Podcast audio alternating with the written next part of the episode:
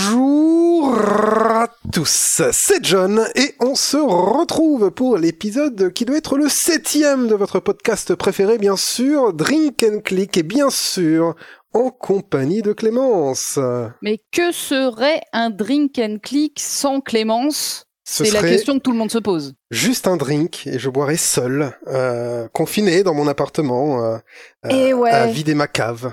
Et ouais, on est tous en ce moment en confinement, hein, je pense à peu près tous en tout cas. J'espère que peut-être euh, euh, parmi vous, il y a peut-être des personnes qui sont pas dans des zones à risque, euh, parce Il y a peut-être des pas en Inuits. France ou j'en sais rien. Mais euh, mais en tout cas, bah nous on est confinés, donc c'est la première fois, baby. Et je dis ça avec une larme à l'œil. C'est la première fois que nous allons enregistrer un podcast à distance. Exactement. Et oui, puisque tu es chez toi, un petit peu comme d'habitude, mais moi je suis chez moi. Et ça, voilà. c'est pas usuel, mon ami, Non. car je suis du coup chez moi, dans mon appartement parisien, avec euh, mon conjoint qu'on risque d'entendre euh, à divers moments de la soirée, euh, parce que Oui, bah, ça, il, fait, il fait sa vie aussi, hein, voilà. Il est- Ça, tu dis juste ça au cas où si on entend roter, tu dis que c'est pas toi, euh, c'est mon compagnon, vraiment, arrête de péter. Il y a des gens, euh, vraiment, je ne comprends pas ce qu'il fait cet homme. euh, moi, jamais. euh. Bien sûr, non, on en est tous là, bien sûr. Moi, bon, ok, un... je suis, je suis d'ores et déjà démasquée. bon, voilà. Donc, je vais essayer d'éviter d'user de ce, de ce de ce subterfuge. du coup. subterfuge, voilà. Euh, mais du coup, bah voilà, on est en confinement parce que bah, parce que c'est comme ça, parce que voilà, parce qu'il faut que que que, que ça s'arrête euh, toute cette petite maladie et puis toute cette épidémie qui est pas gentille, euh, voire même euh, méchante. Tout à fait. Voilà. Souvent, donc, dans les drink and click, tu parles à des enfants de 5 ans. C'est... ça mais, revient. je- mais peut-être que je fais ça aussi dans mon métier et peut-être que c'est ce qui me rend aussi performante dans mon métier puisque je suis euh, manager, donc euh, institutrice d'adultes. Hein, c'est exactement la même. euh, enfin, de, de gens qui ont l'âge adulte, mais qui se comportent comme des gamins. Voilà. Donc, euh, du coup, ça doit expliquer beaucoup de choses. Euh, et baby, donc voilà, on est en confinement, on est chacun de notre côté. Donc, du coup, c'est un podcast complètement différent d'habitude parce que peut-être du coup, il y aura pas la même émulation, il y aura pas la même euh, réactivité. J'en sais rien Oui, parce que voilà. d'habitude, on se voit, donc on se fait marrer l'un l'autre. Bien on, sûr, mais on peut se prendre la parole j'ai déjà facilement. créé, Là, on va voir. j'ai déjà pensé à des petits, euh, à des petits stratagèmes, à des subterfuges, comme tu les appelles, bien sûr. Et, et je crois que je que je peux commencer déjà à te dire, mais euh, mais baby, baby, euh, avant, avant, avant de s'intéresser au titre que tout le monde- tout le monde a lu, tout le monde sait qu'il y a marqué Final Fantasy dans le titre. Mais ma première question, c'est comme tu as distance, j'ai envie de te demander, qu'est-ce que tu bois? Eh bien, euh, alors déjà, il faut savoir que j'ai bu une bière lors du repas. J'ai bu une bière euh, Trois Monts, précisément, Ah oui. donc une bière de Flandre. hein, Ouais, voilà, parce que parce que c'est pas parce que je suis pas chez toi ce week-end que je ne respecte pas le Nord, tu vois, Mhm, dans toute, mhm. sa, dans toute sa splendeur. Et maintenant, j'ai un verre de rhum euh, qui est un rhum un peu haut de gamme euh, qui s'appelle Abuelo et qui est euh, très sympa. Et je suis en train de finir la bouteille, mais je le dis pas trop fort parce que sinon mon conjoint il va m'entendre et il va pas être très content que j'ai pris le dernier verre parce que c'était un peu sa bouteille d'anniversaire. Mais Ah, euh, mais voilà, voilà. Donc c'est c'est la soirée de toutes les trahisons, tu vois. C'est la soirée où on va peut-être se quitter avant la Je comprends. en, en live dans ce podcast. Eh bien, tu ce vois, sera donc en live, il sera posté quand même. voilà, il y a une tension extrême dans ce podcast. Donc voilà, j'ai un petit verre de rhum. Et puis, je sais pas ce qui va se passer au cours de la soirée. Non, ce sera du rhum, hein, parce que je vais pas déboucher une bouteille de vin euh, à boire euh, toute seule, euh, même si, Oui. je, voilà. Euh, donc voilà, ça va. Je vais, je vais rester au rhum. J'ai plusieurs bouteilles de rhum. euh, voilà, je vais peut-être faire une petite dégustation. Ah, d'accord. Euh, et toi, baby, euh, Je comment tu te mets bien? Aussi au rhum, sur une bouteille qui n'est pas, pas de luxe, mais qui était rare, que j'avais acheté avec toi à Paris. Oui. De, d'une sorte de, de distillerie, alors du 56, Qu'est-ce que doit c'est être que la ça, le Normandie, ou un truc comme ça, ou la Bretagne, mais je dirais la Normandie, ou Bretagne, je sais pas. Euh, parce que c'est à Je- Je me Plougou, saisis Maine, dans Plougou, Internet. Maine, tu vois. Et du coup, ça s'appelle la distillerie du Golfe. Et ils ont fait une importation de rhum de Trinidad. C'est le très Morbihan, baby. C'est le Morbihan, voilà, c'est tout voilà. autour de ça. C'est un autre sérieux. Finistère. Et du coup, c'est cet autre Finistère, le Morbihan, j'ai envie de dire. Ah, c'est une coup- référence à quelque chose, mais que je ne connais pas. Tu connais pas la chanson dans cette autre Finistère? Non, mais s'il te plaît. Tita, tita, tita, Ah si, ça me dit quelque chose. J'y apprendrai à me taire. Voilà, après, je connais plus les paroles. Ça me dit effectivement quelque chose. J'ai, ouais. Je... Et je me souviens juste qu'il dit dans cet autre Finistère. et donc voilà, je, je bois du rhum de cet autre de euh, Finistère qui vient de la Trinidad. Euh, donc, euh, donc nickel, hein, euh, du rhum de 3 à 5 ans. Respect pour le Morbihan. Vieillit tranquillement. Terre de Rome, donc. Exactement. L'autre, l'autre pays du rhum, le Voilà. Morbihan, bien connu pour ses cannes à sucre. Alors, je vais me servir tout de suite. Ah, j'ai entendu le pong de la bouteille. Enfin, Je ce peux le qui n'a pas du tout fait pong. Vas-y. Oh, c'est Ah, beau. ouais. Ah, c'est, ah, c'est, j'ai même envie de dire c'est sexy. Ah bah oui, mais un bon bouchon en liège qui débouche une bouteille de rhum, c'est Ouais. toujours sexy. J'essaierai de le faire tout à l'heure avec ma- mon futur verre. Euh, bah écoute, donc du coup, j'ai envie de dire qu'on le, le cahier des charges est complètement respecté jusque là. ah oui, on drink. jusqu'ici on drink. Donc qu'est-ce qu'on clique? Oui, parce qu'on a beaucoup cliqué, je pense, euh, ces derniers temps, et c'est de ça dont on va parler. Évidemment, évidemment, ça finira sur Final Fantasy. Euh, Oui, ils ont l'habitude maintenant, nos amis. Là, Voilà. ils connaissent un peu notre structure qu'on essaye vaguement d'imposer euh, au monde hein, depuis, Oui, bien sûr, depuis deux ou trois avec épisodes. nos Panzers. Euh, voilà. Et donc, euh, du coup, ben, dans un premier temps, la première question que je vais te poser, baby, et tu commences à avoir l'habitude, c'est à quoi tu joues en ce moment ou à Ah. quoi tu as joué récemment? De quoi tu as envie de nous parler comme jeu Eh bien, vidéo, là? Tu vois, ça me fait plaisir que tu me demandes ça. Et là, Tu t'y c'est attendais pas. moment, Non, mais tu t'y pas. Ça me fait plaisir que tu me demandes ça. Pour ça, je vais trinquer. Voilà. Comment, ah, c'est les trinques effets spéciaux. Comment tu trinques avec un seul Mais je verre trinque avec toi, là. On vient de trinquer tous les Alors deux. attends, j'essaye de trinquer. Alors du coup, là, je vais trinquer avec mon verre de rhum et avec une tasse de thé qui traînait sur la table. Voilà. Ah, Histoire- voilà. Histoire de. Donc, on a euh, trinqué deux fois. Ah non, franchement, les effets spéciaux, c'est extraordinaire dans ce podcast. Ah bah, c'est spécial. Euh, hein. Ça fait un Euh, effet spécial. c'est ça. C'est plus dans ce sens-là que c'est un effet spécial. C'est ça. Alors baby, de quel jeu vidéo tu veux nous parler? Vas-y. J'ai récemment terminé et même euh, pas mal poncé, parce que ça va très vite, euh, Edith Finch. Oh, c'est vrai que tu m'en as parlé, mais juste Oui. en me disant que c'était très bien et tu ne m'en as pas dit plus. Et donc, je suis tout oui car je l'ai acheté récemment en solde, euh, après en avoir entendu le plus grand bien par diverses sources. Mhm. Mais baby, que vas-tu me dire sur ce jeu? Son nom complet, c'est euh, What, What Remains Remains. of Ouais. Edith Finch, c'est-à-dire euh, que reste-t-il d'Edith Finch? Et en fait, donc c'est un jeu, euh, tout ce qu'il y a de plus narratif. C'est vraiment un jeu qui ne repose, oh allez, qui repose à 80% sur son histoire et sur la façon de la raconter. Et cette façon, et là, pourquoi c'est un jeu vidéo? Parce que ça a besoin du jeu vidéo pour raconter son histoire de la manière dont ça veut le raconter. C'est pas juste un film. D'accord, on pas pourrait juste- pas, en faisant un montage un peu, euh, un peu fancy à la euh, euh, ce film génial qui est trop bien Hmm. et dont le titre m'échappe. Essayez de trouver chez vous, hein, en avec les indices.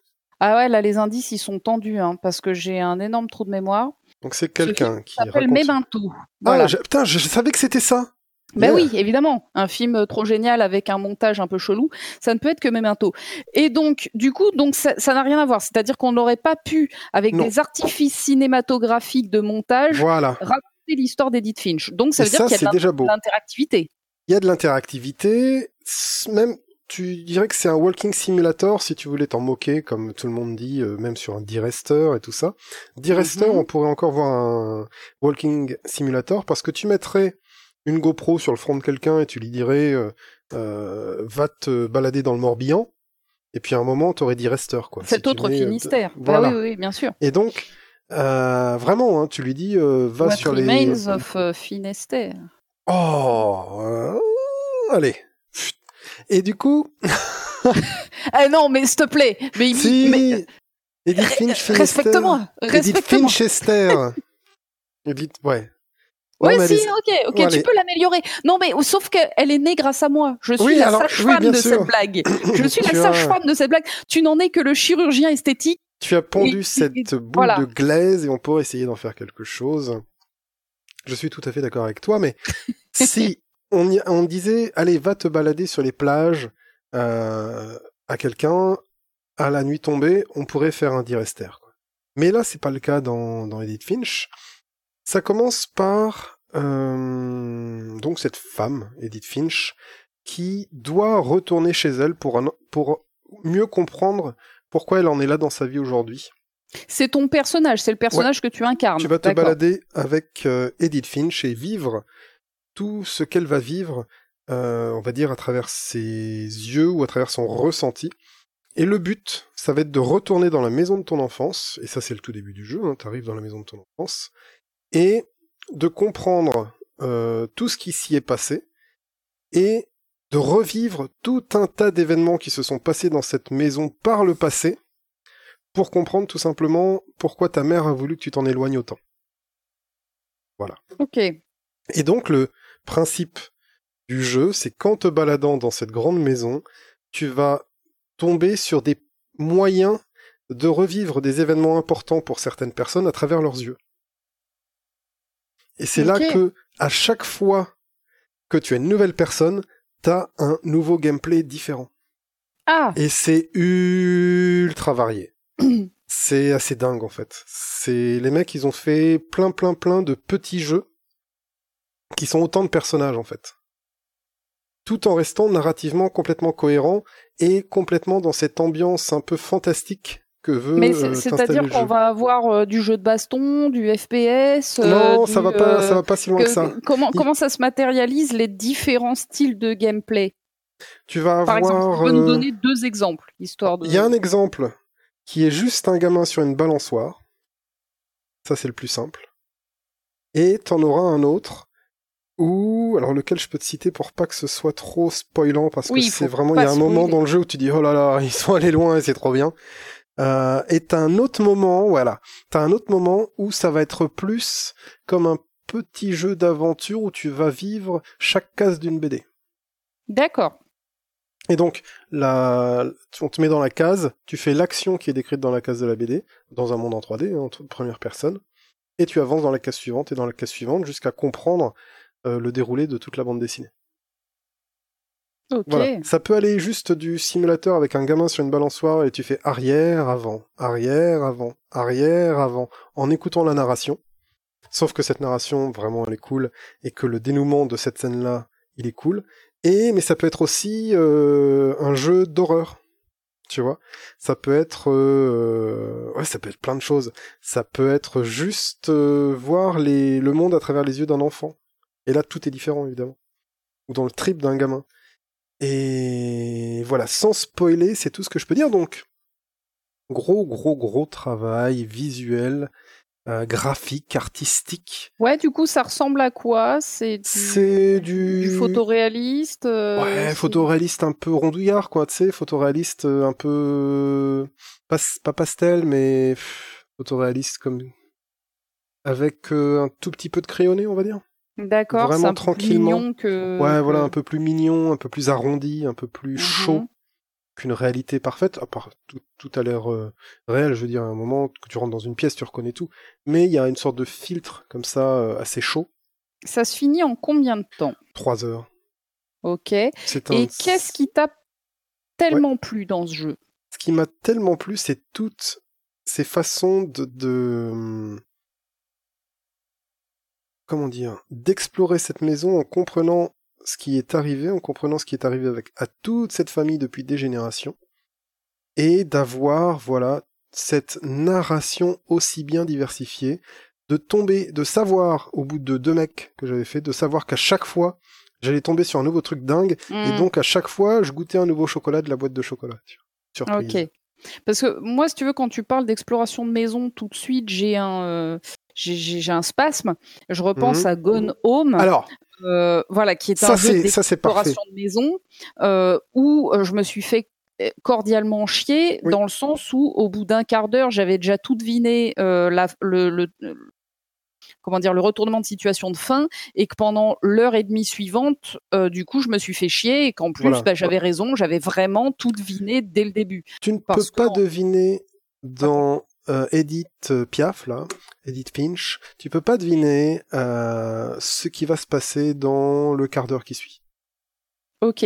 Tu peux, tu peux très bien te dire, bon, ok, alors euh, lui, il est sur sa balançoire, je sais comment le jeu, il veut que je, je sais ce que je, le veux, je, ce que le jeu veut me montrer, pardon. Donc, cette séquence va finir comme ça, voilà.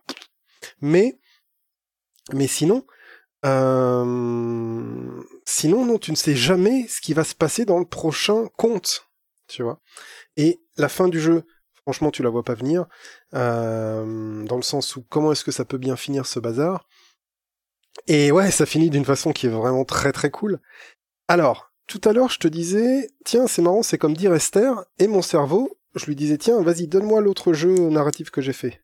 Et là, il me disait, non, non, non, non, tu veux pas savoir ça, non, non, mais oublie, euh, je vais jamais te... Non, non, mais ce souvenir, non. Ce souvenir, non. Et c'était Gonome. Bah oui. Et je m'en souvenais plus de ce... Parce que Gonome, c'est une grosse bouse. Vraiment. Hein. moi, moi, personnellement, je me suis extrêmement fait chier parce que, voilà, parce qu'en fait, la, la solution au mystère euh, central de l'aventure t'est donnée dès le début. Oui, oui. Euh, et après derrière, alors du coup, tu vas lire des courriers, tu vas lire des papiers, tu vas lire... et tu vas passer en fait deux heures à lire des trucs. Et moi, c'est un truc qui aujourd'hui me fait fuir des walking simulator, alors que à la base, moi, je suis, je suis cliente de ce genre d'aventure.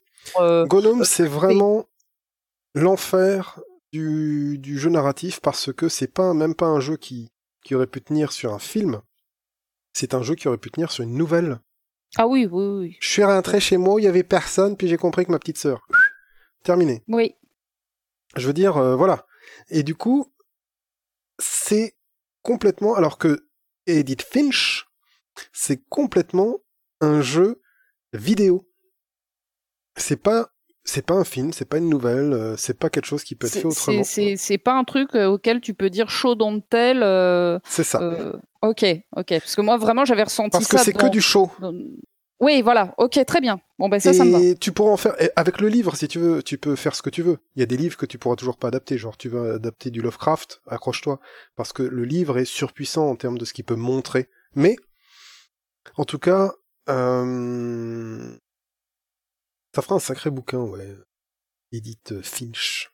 J'ai toujours envie de dire Edith Piaf, j'en peux plus. Mais vraiment, c'est dur. Et du coup, euh, on a une forme comme ça de... On se laisse aller et puis on veut rester accroché au jeu et on se dit non mais je vais pas arrêter. En fait, je veux savoir comment ça continue, comment ça va suivre et euh, et arriver à faire tout ça avec juste un petit moteur de jeu vidéo euh, avec euh, c'est un peu comme Gnome des fois t'as un peu cette angoisse de mais attends euh, si j'ouvre cette porte qu'est-ce qu'il y aura derrière euh, cette petite petite angoisse qu'on peut avoir quand on visite non, dans, dans, le tout début de, de Gnome il y a, y a un petit côté angoissant hein, c'est clair je l'avais ressenti aussi t'es dans l'orage il y a pas de lumière machin t'as le même truc donc ça, ça c'est réussi, hein. ça c'est des effets qui sont réussis, que, que c'est faire le walking simulator presque mieux que n'importe quel autre genre. Dans Direster, tu l'avais aussi. Hein. Ouais, euh, carrément, euh, carrément. Voilà, et tout ça, ça te fait monter une pression que ça fait jamais redescendre. Voilà, c'est exactement ça. Et ça, c'est génial. Et c'est pour ça qu'on aime ces jeux-là. C'est parce qu'en fait, il y a, y a zéro action. Il n'y a pas besoin d'être un as de la manette ou quoi que ce soit. Mais par contre, il y a une vraie narration par le décor, par l'ambiance, par le son, le sound design souvent très très bien maîtrisé. Mmh euh, euh, qui, qui, te met dans une tension. Et donc, tu dirais que Direster, euh, enfin, ah, pardon, euh, Edith Finch, à ce niveau-là, ça, ça, se place aussi Il dans. Y a déjà l'arrivée dans cette vieille maison dont il te reste une clé. Et c'est même pas la clé de l'entrée, donc il faut arriver déjà à rentrer dans la maison. Et, et donc, tu, ouais, la maison elle est vide, elle est vide depuis longtemps. à un moment, tu tombes sur une petite boîte à musique. Bon, bah, il y a tout, quoi, tu vois. Et l'une des premières histoires que tu vas voir, c'est euh, une petite fille qui n'arrive pas à dormir, qui se réveille et qui a très faim. Parce que sa mère l'a envoyée au lit euh, sans manger, ce soir-là. Euh. Et, et donc elle est dans la chambre, dans sa chambre, dans le noir. Et donc t'as un petit effet angoissant comme ça. Et ce truc, c'est dans cette histoire-là qui est le plus, le côté le plus jeu qui fait peur, on va dire, parce que la mm. fin, la fin de sa narration, elle, elle est, elle est aussi folle hein, en termes de, de, d'angoisse. Voilà. Ok. Et donc, mais après, le, le truc d'après, ça pourrait être, euh, ouais, chaque chaque histoire est vraiment différente. Chaque histoire a sa positivité, sa négativité. Euh, chaque histoire veut te raconter un truc. Et voilà. Et en fait, euh, tu vas vas visiter chaque pièce, on va dire, de la maison, et chaque pièce va être un prétexte à te faire euh, te faire rentrer dans une nouvelle histoire. Donc Eh ça ben, tourne sur tout, c'est génial, je le conseille que trop. Très très bien. C'est trop, marrant parce que ce que tu euh, racontes sur ce jeu, ça me fait très euh, vaguement penser à un triple A du même genre qui est euh, Beyond Two Souls de euh. Quantic Dream, qui est sorti du coup sur PS3 euh, et qui est aussi un jeu narratif avec des hum, chaque scène qui raconte une séquence de game, enfin qui euh, est accompagnée d'une séquence de gameplay un peu différente avec un gameplay d'action, un gameplay d'infiltration, un gameplay machin. Et, Ouais. euh, et, et ce jeu à ce niveau-là était plutôt sympa. J'ai pas été extrêmement touché par le scénario, même si je sais qu'autour de moi il a très très fortement touché des personnes. Mhm. Euh, mais euh, ça, ça, c'est drôle, ça me fait penser un petit peu à la même chose. Mais j'ai l'impression qu'Edith Finch c'est vachement mieux, donc euh, du Mhm. coup j'ai très envie de le faire et je le ferai ben, prochainement. Là, tu m'as carrément donné. Franchement, il est très très bien. Je comprendrais des gens qui diraient qu'ils y voient pas un jeu vidéo parce que euh, ils comprennent pas que ce soit des si petites séquences de gameplay qui mènent à ça à chaque fois et que en fait euh, l'histoire c'est juste une fille qui fait un truc. Bah, en fait, elle est juste retournée chez elle. C'est quoi l'histoire Tu vois, il y a des mecs qui pourraient être vraiment butés et te dire que c'est pas un jeu vidéo, mais il faut vraiment foncer dans la narration, foncer dans les petites histoires. T'as une histoire il y a une il y en a une, c'est juste euh, il y en a une, c'est celle d'un d'un nourrisson. Et donc tu vis, quand je te disais que tu vis à travers les yeux d'un enfant, c'est tu peux vivre euh, l'une des l'une des époques, on va dire, à travers les yeux d'un nourrisson à qui il arrive Mhm. quelque chose. Et c'est moi ça m'a moi j'ai fait une pause après ça. D'accord. Après ça, j'ai fait une pause, je me suis dit, ok, là, là, c'est du génie. Ça m'a bouleversé de d'émotions. Et en même temps, c'était tellement génial que... Comment te dire cette différence? Je sais pas moi. Hmm. C'est comme si tu te cognais dans ta table basse avec ton petit doigt, mais que ça te faisait du bien. D'un coup comme ça. C'est chaud à imaginer là ce que tu Voilà. racontes là quand même. C'est genre, il, il arrive un truc et tu fais, oh putain de sa mère, comme il est bien ce jeu en fait. Et voilà, Hmm. tu vois, voilà. Ok, mais le euh, jeu vidéo a ce pouvoir-là hein, d'être à la fois euh, parfois un peu punitif, mais tellement avec tellement de récompenses à la clé Voilà. que euh, Et là, c'est coup, vraiment- le sentiment négatif qui, Ouais. qui devrait exister se transforme en positif. C'est la mise en scène qui te montre un épisode bouleversant et qui arrive à le sublimer, à le rendre beau. Ok, bon et bah donc le là, truc, euh, après moi, moi j'ai posé les goals deux secondes parce que je me suis dit, attends, c'est euh, c'est génial ce jeu quoi. Et c'est vraiment, vraiment, c'est génial. Il y a beaucoup, beaucoup, beaucoup de belles choses dans ce jeu. Euh, vraiment, je peux, je peux pas spoiler, voilà. Mais ah ben non, s'il te plaît. Mais on en ne parlera, on en parlera quand tu l'auras fait. Ok, eh bien écoute, Voilà. euh, pari tenu, pari tenu, je me ferai même, je m'engage même à faire un petit feedback sur Ah, ce podcast Ça, ça fait quand je l'aurai fait et à dire euh, voilà que moi aussi ce que j'aurais pensé de ce jeu dont j'ai entendu le plus grand bien je n'ai aucun doute sur le fait qu'il Ouais, soit mais pour moi, excellent C'était encore euh, un truc de bobo, un truc de, de Julien Chies, tu vois. Ah Eh là ben, là, c'est narratif et c'est beau, ah, super. euh, ouais peut- Ah bah, branlons-nous dans les bois. euh, non, euh, casse-toi ben. avec tes trucs. Non, non, c'est vraiment un vrai truc legit. Vas-y, fais ta transition. ben, figure-toi ah attends ah, là, eh, baby s'il te plaît figure-toi Oui. que ce que tu me dis me fait complètement penser Oui. au jeu dont moi je voulais parler parce que je me disais la même chose. Je me disais, ça c'est euh, signé Branlette, euh, c'est signé euh, le jeu que tout le monde a aimé, donc il faut l'aimer parce que le mec il a fait un jeu que tout le monde a aimé la dernière fois, donc là il faut tout le monde le Ok. re-aimer, machin. Et du coup, eh bien, il y a euh, un mois ou quelque chose comme ça, j'ai fait Return of the Obra Dinn, euh, le euh, jeu indé euh, qui est sorti, il me semble, en 2018, euh, moi j'ai acheté sur Steam, que à l'époque tout le monde, tout le monde, tout le monde euh, disait qu'il était absolument génialissime, machin. Pourquoi ça? Bah parce que c'était le deuxième jeu de Lucas Pope, le mec qui a fait euh, Papers, Please. D'accord. Euh, qui avait déjà eu un énorme succès. Et euh, du coup, bah, quand il a sorti Return of the Obra Dinn, donc c'est un mec qui fait des jeux tout seul à peu près hein, dans sa cave. Enfin, en tout cas, Papers, Please, il l'a fait tout seul. Return of the Obra Dinn, il avait deux trois personnes avec lui. Mhm. Euh, ben tout le monde a crié au génie pour ce jeu. Et c'est un jeu d'aventure. Qui dit jeu d'aventure dit euh, Clémence. Tu vois, enfin Oui, voilà, c'est c'est ça fait un peu partie du package. Jeu d'aventure, ça peut tout et rien dire. Ça veut tout et rien dire. ça veut dire euh, exactement. Et en fait, Island, ça veut dire Zelda. C'est ça, c'est, ça veut tellement dire de choses euh, que du coup, bah, j'avais besoin de, d'en savoir plus, d'autant plus que pourquoi j'ai joué à ce jeu Eh ben tout simplement euh, parce que euh, bah, quand on a fait il y a quelques mois le let's play de Minute, hein, vous avez Mhm. tous vu le let's, le let's play de Minute. Euh, Minute, c'est un jeu qui est en noir et blanc sans nuance de gris. Et Mhm. du coup, au moment où on l'a fait, et d'ailleurs je crois que j'en ai parlé dans ce let's play, euh, ça m'a évoqué un autre jeu qui est donc euh, Return of the Obra Dinn, euh, et je me suis dit ben tiens, euh, de faire Minute, ça me donne envie de faire cet autre jeu que je que j'ai acheté, qui est lui aussi en noir et blanc sans nuance de gris, donc c'est vraiment soit du blanc, soit du noir. Il n'y a pas d'autres Ah. couleurs dans le jeu, Euh, et donc euh, ben voilà, j'ai eu envie de faire ce jeu, d'autant plus que j'ai beaucoup aimé euh, Papers Please, mais ça c'est une autre histoire. Oui. Clin d'œil. Et donc, et donc, mais qu'est-ce que c'est Return of the Obra Dinn, baby? Je ne sais pas si tu connais un petit peu ce jeu. Je sais même pas si tu l'as acheté. Moi, je l'avais acheté sur Steam. euh, voilà, parce que tellement Non, ça me que. fait penser, ça me fait penser aux Beatles.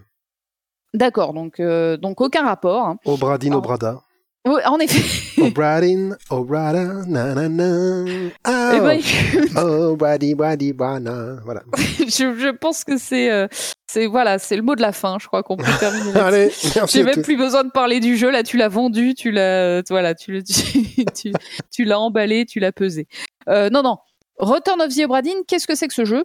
On y incarne une, euh, une inspectrice en assurance du XVIIIe siècle Ah oui.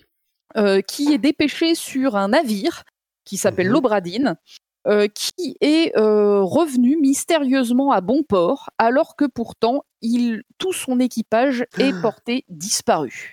Donc le bateau il est revenu tout seul à bon port, sans personne à bord. Et donc toi, en tant qu'inspectrice d'assurance du XVIIIe siècle, euh, tu dois comprendre ce qui s'est passé sur ce bateau, que- que- qu'est-ce qui explique son, euh, son, son histoire mystérieuse, puisque du coup, ben, il y avait, euh, il y avait 60 personnes qui sont parties à bord de ce bateau. Le bateau est revenu, mais il n'y a plus personne. Et donc, en fait, euh, pour, euh, pour euh, résoudre ta, ta, ta mission, tu disposes d'une espèce de montre à gousset magique qui fait que quand tu t'approches d'un cadavre avec cette montre à gousset, tu peux pendant à peu près une minute revivre le moment de la Hmm. mort du cadavre, la photographie de sa mort. D'accord. Donc en fait, tu, tu revois euh, vraiment la photographie. hein, donc eh, ce n'est euh, euh, donc toi tu peux te déplacer dans la photographie en trois dimensions, mais par Ouais. contre euh, la scène n'est pas animée, elle est figée. Ok. Et tu entends les derniers dialogues qui, a eu lieu qui ont eu lieu pendant cette seconde de, euh, de, de la photographie de la mort du cadavre que tu observes avec, avec ta montre à gousset. Euh, et donc, euh, ben, quand tu montes sur le bateau, tu trouves un premier cadavre. Tu vois la, la, la mort de ce cadavre-là grâce à ta montre à gousset. Et Mhm. puis, dans la scène précédente, euh, enfin, dans la scène de sa mort, tu trouves un autre cadavre qui t'amène à la scène encore précédente et la Ok. scène encore. Et en fait, de fil en aiguille, tu vas remonter les événements euh, qui se sont déroulés sur ce bateau en ordre non chronologique, mais pas non plus en ordre inversé. Hein. Il va y avoir des moments euh, Oui. plus avant, plus après, plus machin. Enfin voilà, dans, c'est une narration assez complexe dans un ordre pas chronologique, mais qui fonctionne par chapitre. Et, Mhm. euh, et donc, en fait, ton objectif, ça va être de, euh, de comprendre ce qui s'est passé sur ce navire. Euh, mais c'est pas un jeu narratif. C'est-à-dire que c'est pas juste, je vais d'un cadavre à l'autre et j'essaye de comprendre ce qui se passe avec des scènes qui sont racontées à l'envers. Mhm. Euh, c'est un vrai jeu de réflexion puisque ton objectif en tant, euh, en tant qu'inspecteur d'assurance, tu vois, euh, ça va être d'identifier et d'établir les circonstances de la mort des 60 personnes présentes sur le bateau. Euh, et donc, Et qui sont toujours là. Il y a 60 cadavres. Il y a 60 cadavres que tu trouves pas tout de suite parce que certains ont disparu depuis. euh, ah. et, et il faut remonter dans des précédentes séquences pour retrouver un cadavre qui depuis a disparu, mais qui est dans une séquence euh, de. Enfin voilà, c'est- euh, donc oui, tu as 60 personnes qui sont qui ont disparu euh, sur ce bateau, et donc en fait. Euh, toi, en tant qu'inspecteur, on t'a filé le manifeste du navire avec les 60 personnes, leur nom, leur prénom, leur nationalité, leur euh, rôle aussi sur le bateau. Est-ce que c'était le capitaine, un officier, un matelot, un passager, euh, le médecin de bord, etc. Et donc, en fait, euh, on t'a aussi filé deux photos qui ont immortalisé euh, toutes ces 60 personnes. Euh, donc sur les deux photos, tu as, l'ensemble de l'équipage. C'est des photos qui sont un peu de loin, avec les gens qui Mhm. sont un peu flous, en tout petit, on les voit pas bien, etc. Et donc à partir de ces éléments-là, et des séquences que tu vas voir, eh ben il faut euh, identifier chaque personne parce que euh, chaque cadavre il faut dire euh, qui c'était euh, et euh, comment il est mort et le cas échéant qui l'a tué si s'il Oui. est mort par euh, par assassinat tu vois. Donc en fait c'est une espèce de cluedo géant C'est ça, c'est ce que j'allais euh, dire. Ça voilà, c'est- un Cluedo géant avec une narration euh, qui, est, qui est relativement complexe parce qu'elle n'est pas dans un ordre chronologique, euh, mais qui est passionnante. Mhm. Les graphismes sont euh, extrêmement beaux parce que donc on est sur du noir et blanc strict. Euh, alors en sachant que dans le menu on peut, alors ça ça parlera qu'aux vieux de la vieille, même à moi ça me parle pas. On peut basculer sur des affichages type euh, Amiga, Atari, Intel, machin, et donc les couleurs elles changent un peu. Mais en tout cas c'est toujours des couleurs binaires, euh, noir et blanc. Il n'y a jamais plus de deux couleurs à l'écran. Et le gameplay est ultra, ultra addictif. Parce qu'en fait, tu vas t'approcher d'un cadavre, tu vas déclencher ta montre à gousset, paf, tu vas entendre les derniers, euh, les, les derniers dialogues. Et donc là, tu vas écouter Mhm. les accents, les mots en langues étrangères. Ça va te permettre de savoir, tiens, lui, il est de telle nationalité. euh, combien il y a de personnes dans le manifeste qui sont de telle nationalité. Euh, Enfin, tu vas cogiter à mort. C'est vraiment un jeu où tu cogites comme un ouf. Euh, et euh, et petit à petit, euh, tu vas avoir suffisamment d'éléments pour identifier de manière sûre et certaine les différents personnages. Et donc l'objectif, c'est de réussir à identifier les 60 et à trouver pour chacun la vraie cause de leur mort. D'accord. Euh, et donc, bah, pour faire ça, moi, ça m'a pris une dizaine d'heures pour le finir à 100%. 100%, Euh, vraiment à 100% avec l'ensemble des réponses exactes euh, pour pour les 60 personnages. Euh, je n'ai pas lâché ma manette de Hum. toute une journée. J'ai joué du matin au Ah oui, soir. trop bien. Euh, voilà, j'étais à fond les ballons parce que c'est ultra ultra addictif. Tu as besoin de comprendre ce qui s'est passé sur ce bateau et de trouver vraiment d'identifier chaque personnage. L'ambiance est vraiment géniale.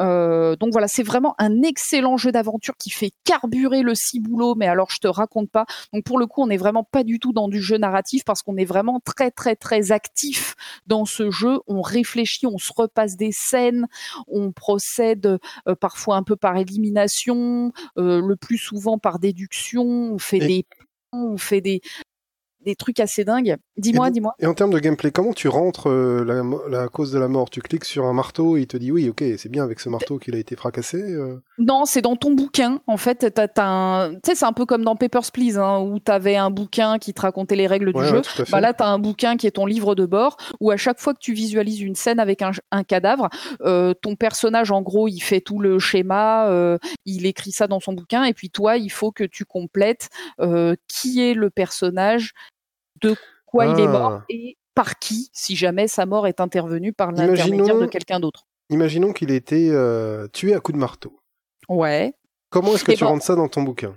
Tu as une liste euh, ah, une liste de plein plein de types de morts différentes, certaines qui servent jamais, hein, certaines qui voilà, t'as plein plein, t'as énormément de choix, euh, que ce soit pour les morts simples type euh, tomber dans l'escalier, donc où là c'est pas dû à mmh quelqu'un d'autre, ou les morts complexes, c'est-à-dire tuer à coups de batte de baseball par tel personnage, donc où là mmh tu as deux critères qui sont quelle est, quelle est l'arme du crime en gros et qui a euh, commis le crime.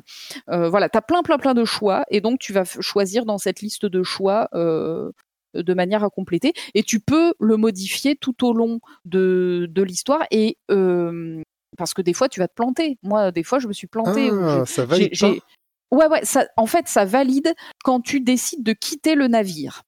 À un moment, oh. tu as vu toutes les séquences de, de, de, mort. Et donc là, on te dit bon ben maintenant, euh, il faut que tu complètes ton bouquin et quand tu quittes le navire, ça valide tout ce que tu as indiqué. Et donc, euh, et donc bah, il faut que tu t'assures que tout soit nickel. Et dès que tu mhm. quittes le navire, ça valide euh, l'ensemble de tes saisies. Et donc ensuite, tu as une séquence qui te dit ce que tu avais bon, ce que tu n'avais pas bon. Donc moi, j'avais tout bon mais parce que j'ai passé du temps, hein, j'ai vraiment voilà, je me suis assuré que tout était vraiment nickel euh, dans mon. T'as des petits pièges? Alors, t'as des, as des pièges, mais euh, si je dois dire quand même un truc, tous les trois, euh, comment dire, toutes les trois fiches de, de, personnages renseignés correctement, c'est-à-dire euh, le nom du personnage correspond à sa photo, correspond à son à sa mort et à qui l'a tué, euh, et eh ben t'as un succès qui te dit donc si c'est si t'es sur la bonne voie ou pas. Donc en gros, mmh. dès que t'as trois mecs qui sont validés, le jeu te dit euh, c'est bien, ces trois-là ils sont validés.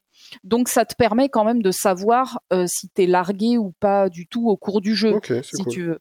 Donc euh, voilà, le jeu est pas punitif, il est là pour que tu passes un bon moment, pas pour que tu valides à la fin un truc qui est rempli n'importe comment. Donc en vrai, moi ce que j'ai fait, c'est que j'ai poursuivi jusqu'à avoir l'ensemble des succès me disant que tout mmh était bien rempli et du coup, bah j'ai quitté le navire à ce moment-là. Succès Steam ou succès interne? Succès interne, mais qui sont aussi des succès Steam. Ok. Euh, mais c'est des succès internes. Euh, voilà, voilà. Donc vraiment excellent jeu. Je dirais que le seul défaut de ce jeu par rapport à Papers Please, c'est qu'il n'y a pas de rejouabilité. Tu le fais une fois, point final. Euh, il n'y a pas de moyen de le faire deux fois. Euh, mais on s'en fout de la rejouabilité. La rejouabilité, c'est qu'un des critères qui oui, si l'expérience est bonne, c'est comme Edith Finch. Hein, tu le... Exactement. Ce voilà, euh, difficile à rejouer. Tu peux rejouer. J'ai dû rejouer des séquences pour avoir les succès parce que je voulais avoir les succès. Je l'ai platiné quand même. Mais, euh, mais voilà. Bon, moi, j'ai pas platiné euh, Obradine parce que pour le platiner, il faut le foirer. Ah. il, y a, il y, a, un des succès du platine qui, euh, qui est de ne pas avoir réussi à tout trouver. Donc merci mmh. bien, mais j'ai pas envie de platiner ce jeu du coup. Bah, si, tu, si tu rentres et que tu sors, ça va. Oui, oui, voilà, c'est ça. Mais en gros, bon, pas d'intérêt. il n'y a pas y a, pas d'intérêt euh, à part pour avoir un platine. Merci bien, c'est pas ça qui me fait me réveiller le matin. Donc euh, ça, ça, ça, m'aurait stimulé si c'était des platines techniques, mais en l'occurrence là c'est l'inverse. Donc du coup, du coup voilà. Donc voilà, excellent, excellent jeu. Vraiment, je vous le recommande énormément. c'est un jeu qui va vous tenir en haleine pendant aller 8 à 10 heures parce que moi je veux bien croire que j'ai pris mon temps. À un moment, j'ai un peu keblo, je sais pas pourquoi. J'étais plus, euh, euh, voilà, j'étais plus très bien câblé dans ma tête. J'ai perdu un peu de temps, donc je dirais que ça doit être finissable à 100% en 8 heures. Moi, ça m'a pris 10 heures euh, parce que je suis pas très fut-fut. Mais voilà, excellent, excellent jeu. avec plus de moyens, beaucoup plus de moyens que Papers, Please, donc toujours fait par le même mec, hein, vraiment Lucas Pope est un génie. Euh, et voilà, vraiment super jeu que je te recommande, euh, Baby. En euh, termes d'ambiance sonore et musicale, ça donne quoi? Il y a une, il y a une ambiance sonore et musicale, alors qui est cela dit assez répétitive, mais ça fait partie de l'aventure. c'est-à-dire que tu as des, as des vrais codes musicaux qui se déclenchent. parce qu'en fait, si tu veux, le jeu, il est relativement répétitif dans sa structure, c'est-à-dire que tu vas trouver un cadavre, mmh. tu vas déclencher la scène avec ta montre à gousset, tu vas voir la scène ou plutôt tu vas te balader dans la photographie de la scène pendant quelques pendant une minute à peu près et ensuite tu vas cogiter euh, et tu vas passer à la scène suivante. Et pour tous ces euh, différents moments il y a différents thèmes musicaux mais qui reviennent du coup qui, vont revenir. Euh, donc mais par contre c'est une super ambiance. C'est juste que ça se répète un certain nombre de fois parce que la structure du jeu elle-même se répète mais, euh, mais très très bonne ambiance. Et donc là, du coup, il y a des doublages. Euh... Ah, donc ça parle. Ouais, ouais, il y a, y a des. Puisque à chaque fois, tu entends les quelques derniers mots qui ont été prononcés euh, mmh. pile poil au moment de la mort du personnage. Donc tu as trouvé le cadavre. Donc du coup, il y a des doublages et tout. Et d'ailleurs, c'est à peu près les seuls crédits à part euh, Lucas Popin. Quand tu regardes les crédits à la fin, les seuls crédits, c'est les, les, comédiens de doublage qui ont fait les, les, petits, les petits dialogues. Donc, euh, donc voilà, vraiment excellent, excellent. Euh, ce jeu, il, n'est pas surcoté, hein, sa, réputation n'est pas usurpée. C'est un vrai très bon jeu d'aventure à la fois sur le plan graphique et musical, mais aussi et surtout euh, dans son gameplay, hein, qui est mmh vraiment ultra addictif. L'histoire qui est racontée est vraiment sympa. Et euh, du coup, bah, ça m'a fait penser, je fais un petit clin d'œil à mon frère euh, au passage, ça m'a fait penser à un roman de science-fiction français, j'ai envie de Cocorico, qui est vraiment excellent et que je vous recommande aussi, qui s'appelle Le Déchronologue, qui a été écrit hmm. par Stéphane Beauverger. Et euh, dans le Déchronologue, on, y a, on, ça se passe dans un navire pirate qui d'ailleurs s'appelle le, le déchronologue, qui se qui naviguent sur les, dans les Caraïbes, mais dont les flots euh, sont euh, perturbés par des, euh, des déchirures temporelles. Et, et, donc, du coup, le récit de ce, de ce roman, le déchronologue, est fait aussi de manière non chronologique. Avec des chapitres qui, qui se passent avant, d'autres qui se passent après. Et, et voilà, et ça ressemble, ça ressemble vachement. Je me demande au fond de moi si euh, Lucas Pope a pas lu, alors je sais pas comment il aurait lu parce que je suis pas sûr qu'il ait été traduit en anglais, euh, le déchronologue parce que vraiment, euh, même si les histoires n'ont rien à voir, mais il y a quand même un, un, un, setup de base qui est le navire pirate avec des perturbations temporelles qui, qui, qui se retrouvent. Et voilà c'est c'est vraiment un super roman qui est assez complexe dans sa narration puisque bah comme d'hab une narration pas chronologique c'est toujours un peu un peu complexe. Il faut avoir le le, cerveau bien accroché parfois, mais euh, super passionnant, original, vraiment un roman SF à lire absolument. Et, euh, et d'ailleurs, j'en profite euh, pour faire un, pour, pour rappeler que Stéphane Beauverger, l'auteur du Déchronologue, c'est un mec qui bosse dans le jeu vidéo puisque il a écrit les scénars de Remember Me et de Vampire donc qui sont deux jeux de Dontnod. Donc voilà. Euh... Surtout Remember Me à mon avis dans son dans son trip quoi. Ouais, ouais, ouais. Donc euh, voilà, tout est lié, euh, la boucle est bouclée. Euh, les auteurs de SF font du jeu vidéo, les jeux vidéo parlent ah. aux gens qui lisent de la SF. C'est trop bien, c'est la vie. C'est le confinement, on a le temps de faire des jeux, de lire des bouquins. donc j'ai envie de dire, allez-y à fond sur Return of the Obra c'est sur Steam, et sur le Déchronologue, c'est dans votre bibliothèque préféré. chez vous. Euh, Après 45 minutes euh, d'enregistrement, je me rends compte que des fois tu as des petits sauts qui sont dus à Discord. Ah. Et euh, ce n'est pas sale. mais voilà, des fois tu vas avoir une syllabe entière qui saute et c'est pas plus qu'une syllabe. Mais voilà, j'en appelle à la patience de nos auditeurs et et j'ai envie de dire euh, au confinement comme au confinement évidemment évidemment et et voilà et c'est quand même beau de, de pouvoir se parler euh, en instantané comme ça euh, à travers l'espace finalement Carrément, bah écoutez, désolé les amis si vous m'entendez pas très bien. Euh, si vous avez des questions sur tout ce que je vous raconte, bah, n'hésitez pas euh, dans les commentaires. Vous le savez, comme d'habitude, je réponds à 100% des commentaires, tout comme euh, mon ami John Beavers ici présent. et donc voilà, baby, qu'est-ce que tu fais en ce moment à part jouer à des jeux vidéo? Petit, peut-être petit, euh, petite déception. Récemment, je me suis remis, on va dire, à Netflix que j'avais un peu laissé de côté. Et j'ai regardé deux séries, une que je pourrais conseiller après, et une que euh, j'ai vraiment détestée. Oh, C'est de ça dont je vais parler aujourd'hui. c'est intéressant ça. Tu parles jamais de trucs négatifs, alors là je suis intriguée. Ouais, mais là c'est tellement de la merde embarquette qu'il faut que j'en parle. Euh, ça s'appelle Crisis Young. Oh, Alors- Voilà. premier épisode, j'ai pas du tout kiffé, donc, mais cela dit, je, je, je veux en savoir plus. Raconte-moi, baby. Ça a été fait par euh, par les gens qui ont fait, euh, enfin, Last Man. Last Man. Voilà, j'essaie de retrouver son nom euh, très vite dans ma tête. Vives.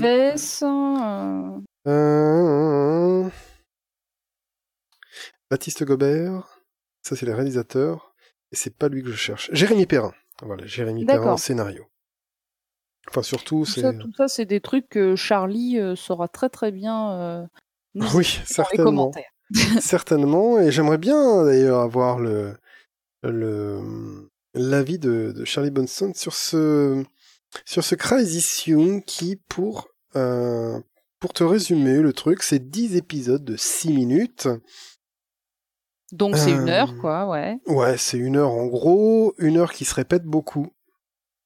La production value est pas si mal malgré le fait que quand tu quand tu ponds qu'une seule heure avec autant de répétitions dans ton animation, euh, tu pourrais mettre un peu plus de frames quand même et un peu plus de Quand, quand tu dis mettre répétition dans ton plus. animation, c'est des stock shots, euh, voilà. ça? Ce qui se passe, c'est que je vais, en- je vais y venir, je vais y venir à cette répétition, mais en gros, euh, en termes de qualité d'animation, ça va, c'est ce qu'on attend aujourd'hui de ce genre de studio français. euh, voilà, allez. T'as entendu mon petit poc de, de Ouais. bouteille? C'était ah, c'était un poc des bouteilles. Je crois que tu avais tapé Eh sur oui. ton micro.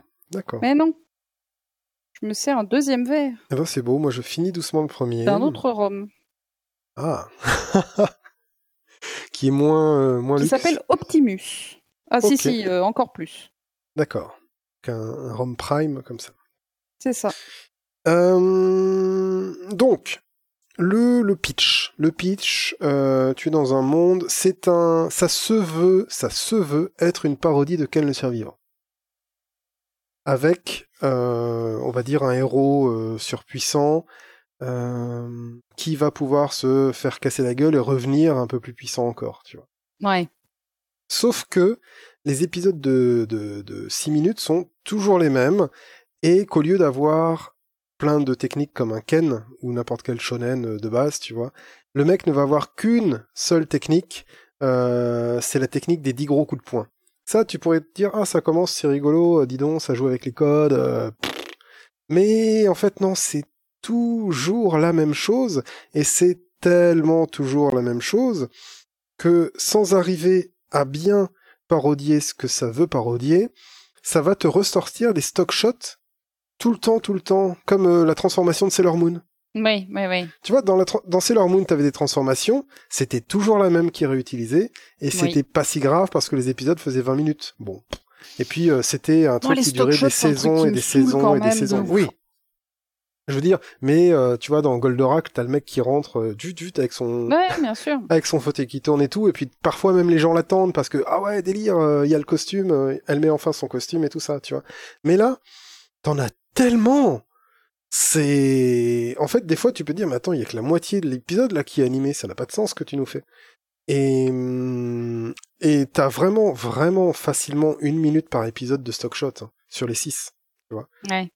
Et donc, euh, c'est, ça se passe dans un environnement post-apo. On va dire que le mec perd sa bien-aimée au début parce que dans ce monde idéal dans lequel il vivait avec, euh, il y a une euh, une entité démoniaque géante qui arrive, qui s'appelle le Petit Jésus, qui s'appelle Petit Jésus et qui asservit et détruit l'humanité entière, qui s'installe sur son trône et euh, et qui qui dégage qui dégage le, le héros d'une pichenette, tu vois. Il tue sa femme et euh, il tue sa femme, il en fait une sorte d'emblème à son pouvoir et lui il le dégage et c'est sa première défaite au héros. Et euh, et du coup, à chaque fois, le héros va commencer à avancer vers Petit Jésus parce qu'il est dégagé super, super, super loin. Et ça va être son périple pour retourner voir Petit Jésus et Mhm. arriver euh, peut-être à, à se venger.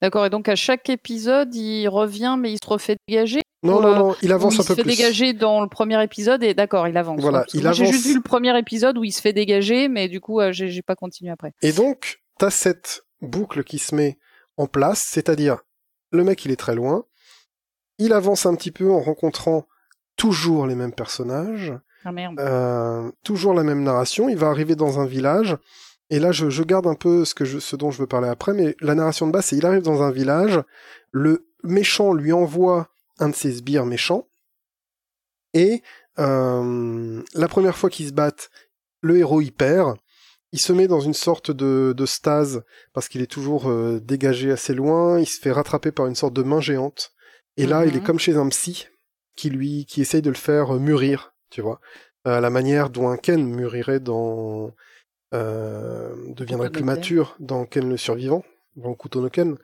vois, euh, ce Ken c'est pas le même au début et à la fin, tu vois. Non, c'est clair.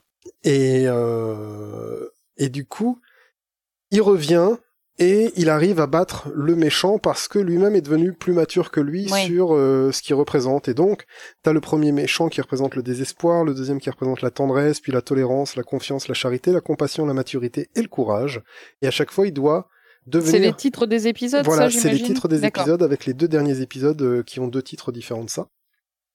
Et voilà, c'est toujours la même chose, sauf que, donc tu te dirais, waouh, c'est une parodie nulle, ça va durer 10 épisodes, sauf que le gros, gros, gros, gros, gros problème, c'est pas la répétitivité, c'est pas la, la caricature ratée de Ken, euh, c'est plutôt le fait que ça se veut subversif. Ça se veut subversif, mais ça ne sait pas du tout être subversif et ça ne sait pas du tout ce que c'est la subversion. Alors, Baby, toi qui es euh, professeur à l'université de la subversion, Oui, est-ce que c'est aussi peux... subversif aujourd'hui que les guignols de l'info l'ont été sous Chirac, si tu veux.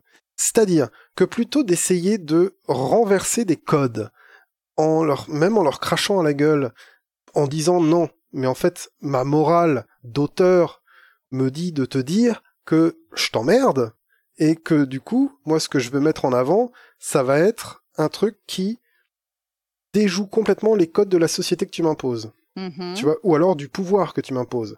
Ça va être un truc subversif. À une époque, ça a, pu- ça a pu être euh, les fables de La Fontaine. Le mec, il est dans le système et il écrit des trucs sur des animaux euh, qui se prennent pas pour de la merde. Et en fait, il écrit sur euh, son roi. tu Oui, vois. oui, bien sûr.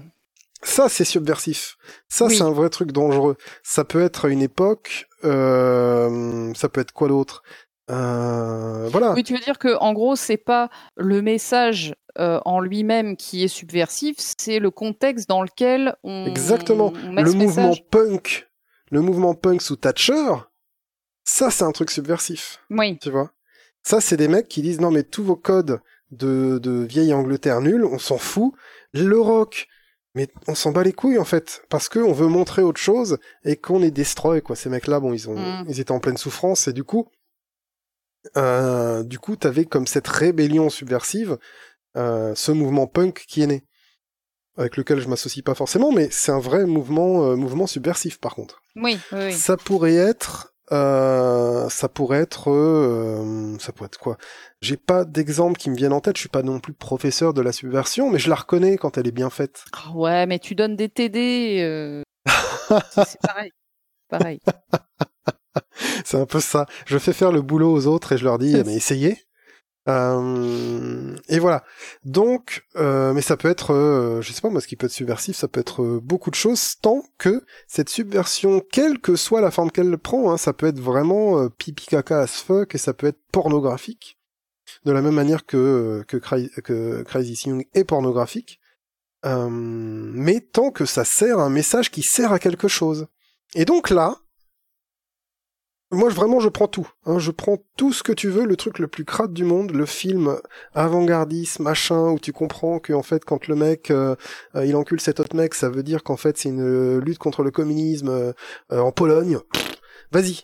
Moi, je, vas-y. Mais pas Crazy Young, parce que Crazy Young, ça va utiliser tous les codes porno et on va dire pipi caca qui peuvent exister. Ça va jouer avec les genres sans le savoir et violence. Voilà.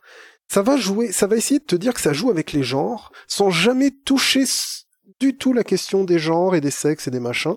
C'est-à-dire qu'il n'y a plus de femmes dans ce monde et tous les hommes euh, peuvent être désignés par le maire du village comme des femmes et donc ils prennent une voix de femme mais ils ont toujours leur barbe sauf que ça devient les mamans. Et donc à chaque fois que le héros croise une meuf, en fait cette meuf c'est un mec. Voilà, mais qui parle avec une voix de femme qui est doublée par une femme et qui a des attitudes un peu plus féminines, un peu plus caricature de la féminité, hein, on va dire. D'accord. Euh, D'ailleurs, ça peut même être assez puant en termes de de d'identification ouais, des genres. Je comprends. Ouais, Parce que tu mets un mec avec une barbe, tu lui fais faire ouh là là, non non là là, et ben ça t'en fait une meuf en fait. Oui oui oui. Voilà. Euh, et c'est et en fait maintenant que je te dis ça, je me dis ah ouais en fait c'est c'est chaud en ah fait.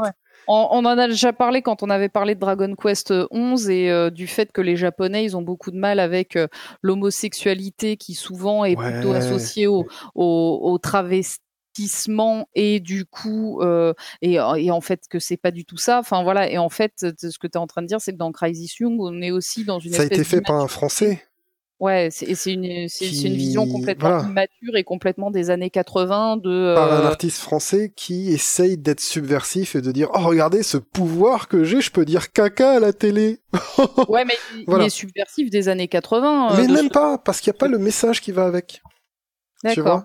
Il y a pas, c'est même pas, le bouffon du roi comme l'était. Euh, il y a zéro message. Il y a zéro message. Et donc, par exemple, le méchant qui est le petit Jésus, il est toujours sur son trône Sauf qu'il a les fesses à l'air dessus et que le méchant, il le fait naître en chiant.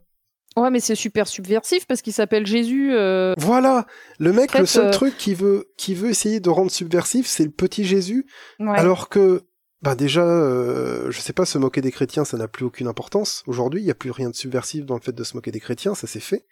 Et euh, et si tu voulais vraiment euh, taper sur des trucs, il y avait des trucs un peu plus euh, un peu plus dangereux sur lesquels taper. Tu vois, le mec il appelle ça petit Jésus, tu dis bon, je m'en bats les couilles en fait. Tu vois, mm. tout le monde, tout le monde s'en bat les couilles, tu vois. Mm, et mm. euh, si ça n'offense personne, c'est que ce n'est pas subversif déjà, tu vois. Point barre c'est important d'offenser les gens euh, dans euh, dans ce qu'ils croient être des vérités établies. Tu vois. Donc. Mais euh, ce que... je sais pas si tu avais vu Pipoudou. Non. Non. Donc il, il, me semble que c'est sensiblement fait par les mêmes gens. Et, et, bon. Du coup, c'est des petits animaux mignons. tu sais, un petit peu dans le même délire que ce vieux truc avec des animaux mignons mais ultra gore et ultra trash. Ah, ouais, ouais, ouais. Alors c'était. Ah putain, comment ça s'appelle? Oh là ah, là. ce truc. Euh... Bagno, tu, tu... Happy Tree Friends. Happy Tree Friends, bravo. C'est trop bien d'avoir un conjoint des fois qui, est, qui a un cerveau. Hein, voilà, tu vois, comme on est un peu trois euh, du coup dans ce podcast. Donc voilà. Ben, euh, alors donc moi j'ai vu juste le premier épisode de Pipoudou, mais ça m'a pas du tout parlé parce que j'y ai, vu un espèce de Happy Tree Friends, mais avec plus de beats, plus de poils mhm. et plus de caca. Euh, et c'est pas forcément les trucs que j'aimais bien euh, dans Happy Tree Friends, que d'ailleurs j'aimais pas forcément bien. non. Et Happy Tree euh, Friends, ça pouvait être subversif en son temps parce que c'était le premier à faire de l'ultra-violence comme ça. Et donc, ça disait juste, regarde, et c'était un truc flash sur Internet. Oui. Happy Tree Friends, son message, c'était, regarde, on est sur Internet, on fait ce qu'on veut. Oui, oui. Ça, c'était, il y avait une subversion dans Happy Tree Friends. Ah ben, c'était super novateur à l'époque où c'est sorti. Euh, je pense que si vous avez connu ça, déjà vous êtes vieux, hein, voilà comme nous.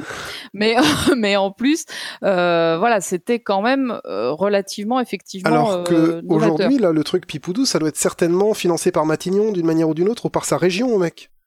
Tu vois ce que je veux dire?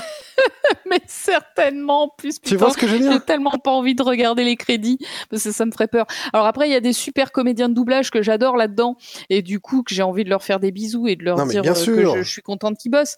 Mais euh, mais vraiment, c'est pas du tout du tout ma cam et comme euh, tu dis, euh, ça n'est pas subversif à partir du moment où ça n'a pas un message un peu sociétal ou un peu politique ou un peu quelque chose voilà. euh, qui euh, qui fait se remettre les gens en question. Et moi, euh, voir quelqu'un qui qui a la chiasse, ça me remet pas en question. Voilà. Et donc le, le méchant, il chie ses ennemis. Les ennemis, bon bah c'est des mecs à poil qui vont se battre. Quand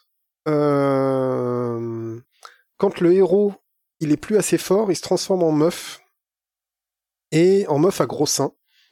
Et Mmh. euh, il va en appeler à la violence comme ça, et là il se transforme en meuf à gros seins, il peut envoyer des lasers avec ses boobs.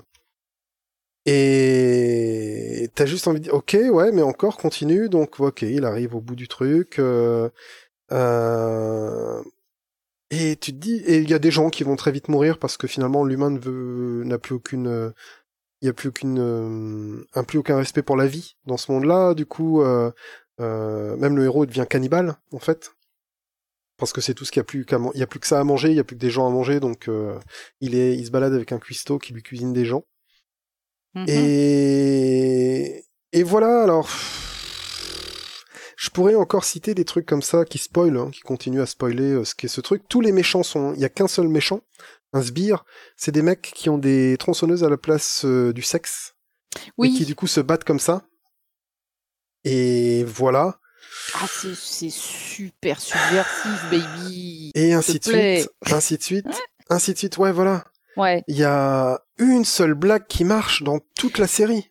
Mais est-ce qu'il faut pas avoir euh, 12 ans pour euh, pour rigoler en fait tout simplement devant cette série? Est-ce que c'est pas un truc un peu adolescent Je sais pas. on est euh, on est pas les Il y, a quand même, il y a quand même des images très dures euh, et gore qui font que t'as peut-être pas envie de voir, euh, tu vois, un anus dilaté qui chie des méchants. Tu vois ce que je veux dire? C'est pas un truc Moi- que je moi, vais non. conseiller à des gamins. Moi, c'est certain que j'ai pas Et envie donc de il faut voir ça. avoir de quoi encaisser ce genre d'image, mais Mhm. soit tu as envie de choquer des gosses en pleine construction, et ben du coup t'es juste un fils de pute, voilà. Soit t'as envie de choquer des adultes qui ont, bah, pff, on s'en bat les couilles en fait euh, de ton truc, et il doit y avoir deux trois bourgeois qui vont regarder ça en disant que ça les fait, ça leur fait pas trembler des genoux, tu vois? Mhm. Ça, même un curé à la con, euh, le petit Jésus euh, qui est le méchant du film, euh, pff, on s'en fout, il s'en bat les couilles. Ça ne parle à personne. Et du coup, je trouve que cette série est un immense gâchis de fric, de bande passante, de talent d'artistes qui auraient peut-être pas dû écrire des choses et, euh, et qui peut-être aujourd'hui ferait un très bon mécanicien ou des choses comme ça, tu vois. Il y a, un- il y a vraiment un gâchis de, de, de, de moyens Ouais, qui- je comprends. qui est fou. Autant que... euh, et attention, je préfère HeroCorp. Non, mais Non, je, ouais, je l'ai euh, dit. Non, non, mais oui, oui, oui. Et je l'assume. Euh, et, et- et un jour, peut-être, on, on reparlera de HeroCorp ici même, mais ce moment n'est pas encore venu, Big. Mais voilà, pour ceux qui connaissent mon aversion pour HeroCorp, Ah, parce que tu en as déjà parlé? Peut-être, ouais, on a, on a peut-être une fois bourré dans un Ok. drink and click, on l'a dit. Mais si tu veux, bon, euh, HeroCorp, je crois pas. Je crois qu'on a toujours censuré ce, Ah ce ouais? sujet. Ouais, Bah, ouais, ouais. HeroCorp qui pour moi est la plus grande arnaque euh, aux subventions et qui montre, c'est HeroCorp montre très bien que notre système de subvention Tellement. des artistes ne fonctionne pas et est mauvais. Euh, eh bien, pour moi, je préfère encore regarder toutes les saisons d'HeroCorp que de me retaper cette merde de Young qui, vaut- qui, qui dure à peine une heure. Alors, baby, je viens de faire le point. Tu as 620 abonnés à l'instant T.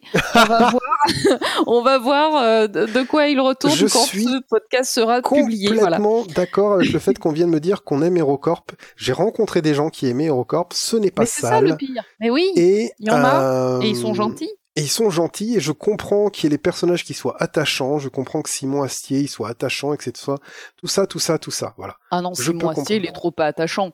Mais il y a d'autres Ouais, personnages qui non, peuvent mais être attachants. Simon Astier, c'est un acier, donc il faut qu'il se montre. Mais non, non, mais c'est affreux. Putain, On va pas partir dans HeroCorp, Non, sinon c'est voilà, foutu. calmons-nous. Alors tout à l'heure, tu disais que tu avais une série que tu avais détestée, mais que tu en avais une que Voilà. tu avais plutôt bien aimée. Est-ce que tu veux finir sur une note positive? Crazy Young, c'est du brin, même quand ça essaye d'être intelligent, ça ne l'est pas. C'est à éviter, c'est vraiment chaud comme c'est à éviter. Euh, N'allez même pas voir ce que c'est, voilà. Par contre, euh, il y a un truc dans lequel je me voyais pas tomber, euh, c'est la série Castlevania. Je suis un fan de la série de jeux vidéo. Oui, Voilà. parce que c'est ce que j'allais dire. J'allais dire, baby, calme-toi, t'es quand même fan de Castlevania. Il y a trois saisons, ils ont sorti la première saison. Je me suis dit, oh, mais tu penses, hein Ah, mais j'ai bien aimé parce que c'est comme euh, Castlevania 3, et puis il y a Trevor Belmont, et puis on reconnaît des personnages, et puis il y a un peu de gore, et puis euh, euh, bon, le gore, c'est comme le gore, euh, ouais, ça sert pas tant à grand chose que ça, mais au moins ça, ça amène une forme. le message du gore dans cette série, c'est, bah tu vois, on peut le faire et on le fait. Ça hausse la barre du PG, tu vois, du du Oui, oui, du- de, de la moyenne d'âge qui doit le regarder, quoi. c'est ça. Et c'est très bien pour la saison 3, justement, de, de, de la saisie, de la, de la série. Je, je vais continuer avec la saison 2. euh, oh, bah, tiens, ah, il y a Dracula maintenant, bah, dis donc. euh, oh, bah, il y a, oh, bah, il y a ce personnage-là, ah, bah, allez. Et je continue avec la saison 3 en me disant toujours la même chose. C'est très bien, mais c'est trop court. Mais alors, Voilà. est-ce que c'est fidèle aux jeux vidéo? Est-ce que c'est vraiment fait par les fans pour les fans? Euh, Tu dirais quoi euh, C'est fait pour un- faire rentrer des newbies dans l'univers? Euh, C'est c'est pour qui? C'est qui la cible, en fait? La cible, c'est les fans. Parce que tu auras plein de personnages et d'arcs parallèles, on va dire. C'est pas Symphony of the Night, par exemple. Ou c'est pas complètement Castlevania 3. Si tu veux, dans Mhm. le, dans le lore de Castlevania, le 3 et Symphony of the Night se suivent. À peu près. Ils sont en tout cas dans la même timeline avec les mêmes personnages qui se reconnaissent. Ok. C'est pas les mêmes Belmont, mais euh, c'est les mêmes vampires. Voilà. Et donc, euh, à un moment, euh, dans, dans Symphony of the Night, tu as le héros qui s'appelle Alucard, et Alucard voit Richter Belmont, qui est dans Symphony of the Night, qui est un descendant de Trevor, et il se dit, tiens, c'est un Belmont, mais attends, le dernier Belmont, il ressemblait à ça. Et en fait, quand il dit il ressemblait à ça, c'est un sprite du héros de, de Oui. Castlevania 3 qui est sur Nintendo et le jeu est sur PlayStation. Donc lui il se souvient Ah du sprite de. Nintendo et il fait mais oh, putain ça a changé quand même. Sympa. Et ouais voilà t'as ce genre de délire quoi.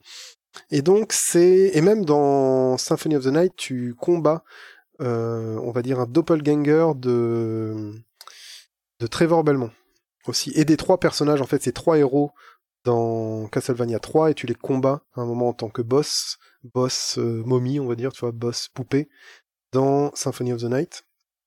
Et donc voilà, c'est ces héros-là qui reviennent, mais dans une série qui va essayer de re-raconter cette histoire. T'as aussi d'autres personnages un peu de la série, euh, notamment les, forgerons des âmes et tout ça, qui euh, forgerons des ténèbres, enfin bref, euh, qui qui sont là pour, qui viennent d'autres jeux, qui viennent des jeux PS2, PlayStation 2, et qui sont des personnages de la série Castlevania. Donc c'est un blue, Glooby Boulga de Castlevania. Tu n'as pas Simon Belmont, mais tu as euh, qui est le plus grand des Belmont, quoi. Tu as le Oui, ouais, j'allais te dire, c'est ton perso préféré. Enfin, moi, j'ai toujours entendu parler de ce perso. parce que euh, c'est celui de Castlevania 1 et 4 et que voilà, c'est euh, c'est le fameux bah, c'est le fameux mec de Castlevania en jupette, tu vois. Le mec il y va en jupette, c'est parti, il est avec une armure de cuir légère en fait. Comme tu dirais dans, dans un Morrowind ou je ne sais Mhm. quoi. Il a juste une tunique en cuir et puis euh, puis en avant Guingamp. Et, et ouais, et puis c'est Castlevania 4 qui est mon Castlevania préféré. Donc voilà. En tout cas, le Castlevania plateforme pur, euh, Mhm. c'est le 4 et, euh, et pas le Igavania ou le Metroidvania. Donc euh, donc ouais, c'est ça se laisse moi ça se laisse manger tranquillement. Euh, Il y a des passages qui m'ont plu, il y a des passages qui vont être polémiques parce que on va dire ouais mais ce personnage euh, alors alors comme ça il est pédé c'est ça? Eh ben eh ben ouais mais c'est pas grave on s'en bat les couilles en fait parce que ce mec là en effet ce qui se passe dans la série pour lui eh ben c'est tout à fait legit. Et calme-toi tu vois. Et donc euh, ouais c'est plutôt cool franchement c'est plutôt cool. Tu as des, des petits arcs narratifs qui sont bien t'as l'évolution des personnages réels ce que j'aime moi dans les séries c'est un peu les personnages qui évoluent hein. les arcs narratifs euh, qui font évoluer les personnages Eh oui. et c'est ce que je reproche à Tintin quoi voilà bon euh, l'évolution euh.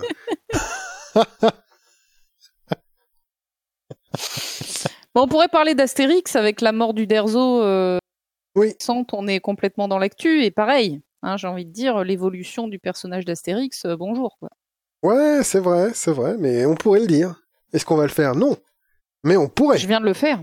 on pourrait Je On viens de le faire. euh, Mais... Oui, oui, tu l'as fait, bien sûr, mais euh, euh, moi j'aime bien Astérix. Ah, mais moi aussi. bon, j'aime bien Tintin aussi, mais j'aime bien. Tintin. Attends, t'es fou. Voilà. Attends, baby. Question rapide là comme ça. Astérix ou Tintin? J'ai dit rapide là comme ça. Astérix. D'accord. Mais, mais j'ai pas Astérix dans ma déco, j'ai Tintin dans ma déco. Ok. Vous répondrez, vous aussi, dans les commentaires à cette question. C'est très important. Astérix ou Tintin, je vous donne une seconde pour répondre à cette question. faut être euh, vraiment très rapide.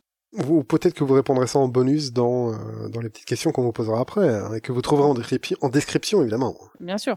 Vous avez bien noté que je n'ai absolument pas répondu à la question. Et toi, Donc- euh, Baby, euh, Tintin non, ou Astérix Eh, eh, non, ah, non, mais Baby, ta spontanéité là est absolument inexistante. Ok, tu veux que je sois spontané? Vas-y, Milou ou Idéfix Milou. Oh Ah, mais alors là, mais tellement, tellement. Haddock ou. Obélix? Haddock. Tournesol ou Panoramix Tournesol. Oh Ah, Baby, t'as des couilles Bravo Ça fait, ça fait trois persos de Tintin hein, que je viens de citer, mais si tu me demandes Tintin ou Astérix, ouais, je vais prendre Tintin aussi. Et pourtant, Ah peut-être ouais qu'en en bande dessinée, peut-être que je préfère Astérix à Tintin, mais que je préfère les personnages de Tintin aux personnages Ah ouais, d'Astérix. Paf c'est marrant ça. Mais Parce ça n'est que pas j'aurais prévu au beaucoup répondu. J'aurais beaucoup répondu les persos d'Astérix dans tout ça. euh, Donc ouais, d'accord. J'aime beaucoup les personnages d'Astérix, mais j'aime encore plus les personnages de Tintin, mais peut-être parce que mon père nous faisait des doublages quand il nous lisait les bandes dessinées Ah, quand trop on était bien. petit. C'était avant que la série animée Tintin euh, ne, ne sorte. Mhm. Alors c'était un peu avant, hein, parce que je suis pas si vieille que ça non plus quand même, mais euh, avant que cette série animée sorte, est absolument géniale, euh, avec Thierry Vermut dans le rôle de Tintin, et j'ai envie de dire euh, Slurp, Thierry, je t'aime. Euh, Mhm. Mon père, euh, à qui je n'ai pas envie de dire Slurp, papa, je t'aime, euh, nous lisait euh, les BD euh, en doublant tous les personnages avec des voix euh, complètement géniales. Et donc, j'aime euh, peut-être plus Tintin grâce à mon père. D'accord, très bien. Je vais conseiller une chaîne YouTube qui s'appelle The Reg, R-E-G, qui fait euh, l'explication, on va dire plutôt l'historique de chaque épisode de cette série de Tintin, avec les les différents albums et les différentes adaptations de chaque album de Tintin. Ah, c'est intéressant ça. Voilà, The Reg, allez voir ça, c'est très très bien. Il a fait pas mal de Simpsons, euh, et maintenant il est passé à Tintin. Et donc tu as vraiment la version en noir et blanc qui est sortie dans euh, le petit le journal de Tintin. Ensuite, comment ils en ont fait un album, euh, l'influence de la Seconde Guerre mondiale sur tout ça, les premières adaptations nulles qu'on a eues, tu sais, je sais pas si tu te souviens des très vieilles adaptations qui ont existé. Moi, je les avais en cassette quand j'étais tout petit, avant même que la- l'autre série elle sorte. Et puis la fameuse série qu'on connaît. Classe. Et voilà, et l'île euh, l'île mystérieuse est vachement intéressante euh, cette, euh, dans cette Ok. config-là. Voilà. Euh, et j'allais te dire, voilà, Castlevania, c'est c'est pour plutôt que de regarder Crazy aller regarder Castlevania. Au moins, euh, au moins, on passe du bon temps. Si vous êtes fan de Castlevania, sinon il y a des trucs euh, qui seront, bon, ce sera. Si t'es pas fan de Castlevania, c'est juste moyen. Mais en étant fan de Castlevania, ça prend du galon. Et euh, et puis voilà, c'est une bonne petite série euh, de vampires. Voilà. Très bien, très bien. Et donc Et tout ça, c'est sur Netflix. Sur Netflix, et, toi, Moi, en ce moment Eh Comment ben moi, je vais aussi parler d'une série, mais euh, d'une série live. Et contrairement à toi qui as parlé d'une série que tu as détestée, moi, je vais parler d'une série que je suis en train de regarder en ce moment et que j'adore. Voilà, je Mhm. bloque le décor direct. C'est une série que j'avais envie de regarder depuis très longtemps. Euh, et euh, ça y est, confinement euh, aidant. Alors même si je télétravaille, donc j'ai pas que ça à foutre, mais confinement aidant, eh ben je, je, je me suis enfin lancée dans cette série qui est la série Entourage. Entourage, c'est une série de HBO en Mhm. 96 épisodes de- d'une durée de, de 20 minutes environ. 20 à 30 minutes, Euh, c'est ça? Ça a sauté. Ouais, ouais, ouais, ouais. C'est une série, euh, c'est une série de- de- d'épisodes courts. Mhm. Euh, c'est une série qui a été diffusée entre dix- 2004 et 2011, hein, donc qui est terminée depuis déjà un petit moment. Il y a même eu, il me semble, un téléfilm euh, Réunion en 15 euh, pour clôturer la série, mais bon, c'est un truc qui est fini depuis assez longtemps. Ouais. Et euh, c'est vraiment, vraiment excellentissime. Ah Euh, ouais. C'est c'est ma nouvelle série euh, préférée du moment. Alors du coup, qu'est-ce que ça raconte? En fait, c'est le c'est le quotidien d'un jeune acteur euh, qui est la star montante de, de Hollywood et de son Mhm. entourage de potes. D'où le titre oui. Euh, voilà, entourage. Donc en fait, du coup, c'est une série chorale avec euh, quatre personnages principaux. Mhm. C'est un groupe, c'est un groupe de potes. Ils sont inséparables depuis l'enfance. Donc t'as as, as Vince. Vince c'est l'acteur. Il est beau, il est talentueux, il commence à se faire connaître. Euh, il, toutes les femmes se jettent sur lui. euh, voilà, il, il entretient tous ses potes euh, avec son argent qu'il gagne en faisant des en faisant des films, avec une, une générosité et une loyauté euh, sans borne. C'est le meilleur pote que t'as jamais rêvé d'avoir. si. D'accord. C'est le mec, il est, il est clean, il, il est super sympa et il fait profiter ses potes de sa thune. T'as son meilleur ami qui s'appelle Eric et qui est également son manager. Il s'occupe de tout Mhm. euh, parce que en fait Vince lui c'est un artiste donc il sait pas comment dépenser son argent il sait pas comment euh, choisir ses rôles. Enfin lui il est il est un peu euh, il est dans son monde tu vois. Donc il Mhm. a son meilleur pote Eric qui est son manager qui a les pieds sur terre qui a le nez pour dénicher les bons scénarios. Euh, il a le sang froid pour aller négocier euh, avec les gros requins qui de de de, de Hollywood etc donc pour ma part, en fait, s'il devait y avoir un héros dans cette série, ce serait vraiment lui. Parce que c'est un peu le personnage dans lequel je m'identifie le plus euh, quand je regarde cette série. Donc toujours dans ce, dans ce crew de personnages, tu as Johnny Drama. Johnny Mhm. Drama, c'est le, euh, c'est le frère, c'est le grand frère de Vince, l'acteur, qui lui-même aussi est acteur, sauf que contrairement à son frère, c'est un acteur raté, qui a fait une série télé nulle à chier il y a une dizaine d'années, Mhm. euh, et qui depuis euh, vivote avec des petits rôles, des figurations, des pubs. Enfin, il est nul Ouais. quoi. Euh, et du coup, bah pareil, il vit avec, euh, il vit avec euh, ses, ses potes et il gagne un peu sa croûte en, en faisant la cuisine pour le groupe. Ils vivent tous en colocation en fait. Et enfin, tu as le dernier euh, personnage du, du groupe qui dont le dont le surnom c'est Turtle. Euh, lui, c'est le c'est le gamin. Il est euh, il mature, il travaille pas. En gros, euh, il est peu chauffeur, tu vois, du groupe. Et C'est le et chauffeur du groupe, ok, ouais. Ouais, voilà, c'est le Quand chauffeur. ça et saute, puis- je vais répéter ce que tu dis. ça marche, ça marche. Et son autre rôle, en gros, c'est de dénicher de quoi fumer, parce que lui, lui, il passe ses journées à fumer, à glander sur le canapé. Et assez rapidement, euh, il forme un duo, euh, un comique avec drama euh, dans dans la série. C'est les losers de la bande. Et donc, en fait, t'as ces quatre mecs qui qui ont d'autres personnages qui gravitent autour, mais qui sont tout le temps, tout le temps, tout le temps ensemble. Ils sont tout le temps ensemble depuis leur enfance. Ouais. C'est vraiment des meilleurs potes. Ils viennent d'un quartier pourri de, de New York. Euh, jamais ils auraient pensé un jour être à Los Angeles et avoir de l'argent et avoir des, des femmes et avoir euh, du succès. euh, et donc, ils vivent ce rêve à 200%. Euh, ils en profitent à chaque seconde, euh, en sachant que tout peut se terminer le, le lendemain, Ouais. euh, parce qu'en fait, leur leur vraie richesse, c'est d'être ensemble. C'est- et c'est une série sur l'amitié.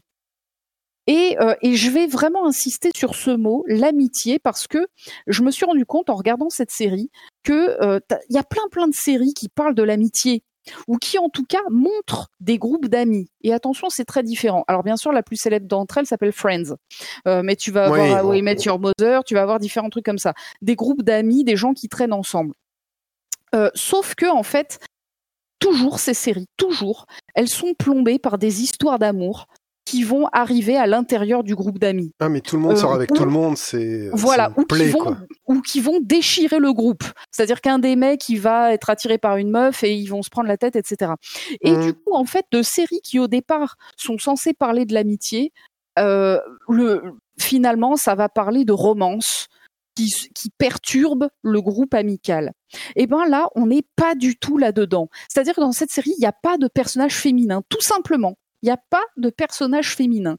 On est dans une série avec quatre mecs qui vivent ensemble, qui font tout ensemble, ils vont aux chiottes ensemble, euh, ils ne passent pas une soirée les uns sans les autres, ils n'envisagent pas de euh, d'être séparés les Mhm. uns des autres, voilà, tout simplement.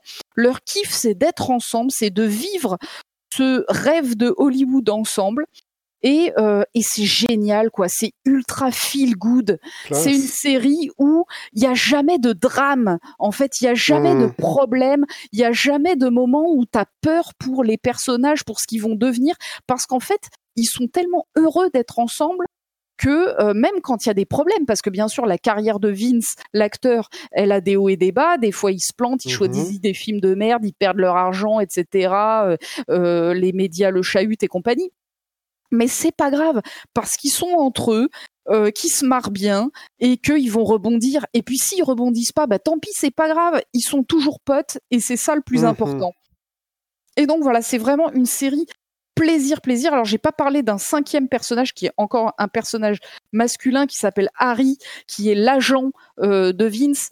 Donc lui qui est un personnage ultra agressif, euh, ultra stressé, ultra tendu, euh, complètement hystérique, qui pense qu'au fric, euh, qui pense, mais qui est extrêmement extrêmement drôle. Enfin, cette série, c'est vrai que j'ai oublié de le dire, hein, c'est une comédie. C'est-à-dire qu'on est là pour se marrer pendant 20 à 30 minutes et vraiment on se marre. Moi, je, je suis morte de rire devant les épisodes euh, parce que c'est le plaisir de retrouver ces personnages. Et tu vois, en ce moment, on est en confinement, on est, euh, on est chez Oui. soi, on se fait un peu chier, on voit pas ses potes, tout simplement. Mhm. Euh, et ben, euh, dans cette série, je retrouve, c'est, c'est- ça, ça fait peut-être pitié hein, ce que je dis, hein, mais je m'en fous, j'assume complètement. On retrouve le plaisir d'être avec des potes en regardant cette série. Par c'est- procuration. Ouais, complètement. Euh, et, euh, et donc voilà, c'est vraiment une série plaisir, une série feel good. C'est aussi, donc c'est une série très drôle comme j'ai dit, et c'est aussi une série pour les amoureux du cinéma. Parce que dans chaque Hmm. épisode, il y a plusieurs guests qui jouent leur propre rôle, hein, puisque c'est une série qui se passe à Hollywood. Ah oui. Et donc, euh, c'est aussi très drôle parce que tu as plein de réalisateurs, de producteurs et bien sûr d'acteurs, d'actrices qui interviennent dans chaque épisode, euh, puisque c'est aussi quand même, c'est pas qu'une série sur l'amitié, c'est aussi une série sur la carrière d'un d'un mec et, euh, et aussi d'ailleurs la carrière de son manager, la carrière de son frère qui qui est un loser. Enfin voilà, c'est c'est c'est c'est euh, c'est aussi une série sur des carrières qui qui se jouent, même si c'est pour moi l'enjeu secondaire, l'enjeu principal étant l'amitié de ces mecs-là. Oui. Et donc voilà, si, si t'aimes le cinéma, faut regarder cette série. Si t'aimes te marrer, faut regarder cette série. Et si euh, t'aimes euh, tout simplement l'amitié, euh, ben c'est pour moi la meilleure série qui traite de ce sujet-là. Par contre, je, je mets un petit disclaimer. C'est une série, comme je l'ai dit, où il n'y a aucun personnage féminin euh, vraiment important. C'est une série dans laquelle les femmes ont souvent un rôle de, euh, ben, de femmes intéressées, de femmes vénales, voire de putes, hein, de prostituées, vraiment au, au sens propre. Euh, c'est un- c'est une série qui a des problèmes avec les femmes ou? Non, non, non, c'est une série qui se passe dans un univers dans lequel, euh, bah, dans un univers masculin, tout simplement. C'est une série qui se Mhm, passe dans un univers masculin. T'as un problème avec ça. Si tu estimes que la parité, que nani nana c'est important, ne va pas voir cette série. Moi, je suis une femme, je suis une femme féministe. J'adore cette série. Donc c'est pas une série qui Mhm. crache sur les femmes, c'est juste une série dans laquelle euh, qui se passe dans un univers dans lequel les femmes euh, sont présentées de cette manière-là et peut-être peut-être que c'est euh, que c'est pas faux. Peut-être qu'à Hollywood, il y a beaucoup dire. de nanas qui traînent par là dans l'espoir de se maquer avec un mec qui va leur euh, donner du succès ou qui va leur donner du fric. Moi, je sais pas, Mm. j'y suis pas. Je, mais en tout cas, voilà, si si si t'es sur les sujets de représentativité, sensible, ouais, ok. LGBT, euh, tout le bazar, n'y va pas euh, parce que tu, tu, tu vas euh, tu, tu, tu vas pas t'y retrouver. Maintenant, si tu as envie de te marrer avec des potes, c'est pour moi la meilleure série du genre. Je n'ai pas fini la série, petit disclaimer numéro 2. J'ai vu les quatre premières saisons sur 8. Sur 8, bah, Euh, demander voilà. ça, d'accord. Euh, Est-ce que tu as déjà eu des, moments de régale. faiblesse Ah non, je me, je me régale et ça ne fait que monter. Très bien, très bien. Voilà. Donc vraiment excellent entourage. C'est une série HBO, donc ça se trouve sur OCS euh, et sur OCS. Donc il y a les huit saisons et le film euh, qui a été fait en 2015. Donc il y a vraiment la totale de la série à voir absolument. Combien d'épisodes par saison? Euh, alors c'est très variable. Il y a 96 épisodes en tout, mais tu as des 96, saisons ouais. à 8 épisodes, d'autres à 20 épisodes. C'est YOLO, hein, c'est HBO, ils font un peu ce qu'ils veulent. Donc il n'y a pas de, y a pas de règle là-dessus. Mais voilà, c'est très très très bon. C'est vraiment du bonheur. Euh, entourage, voilà. Très très très bien. Je dis, il faut y aller.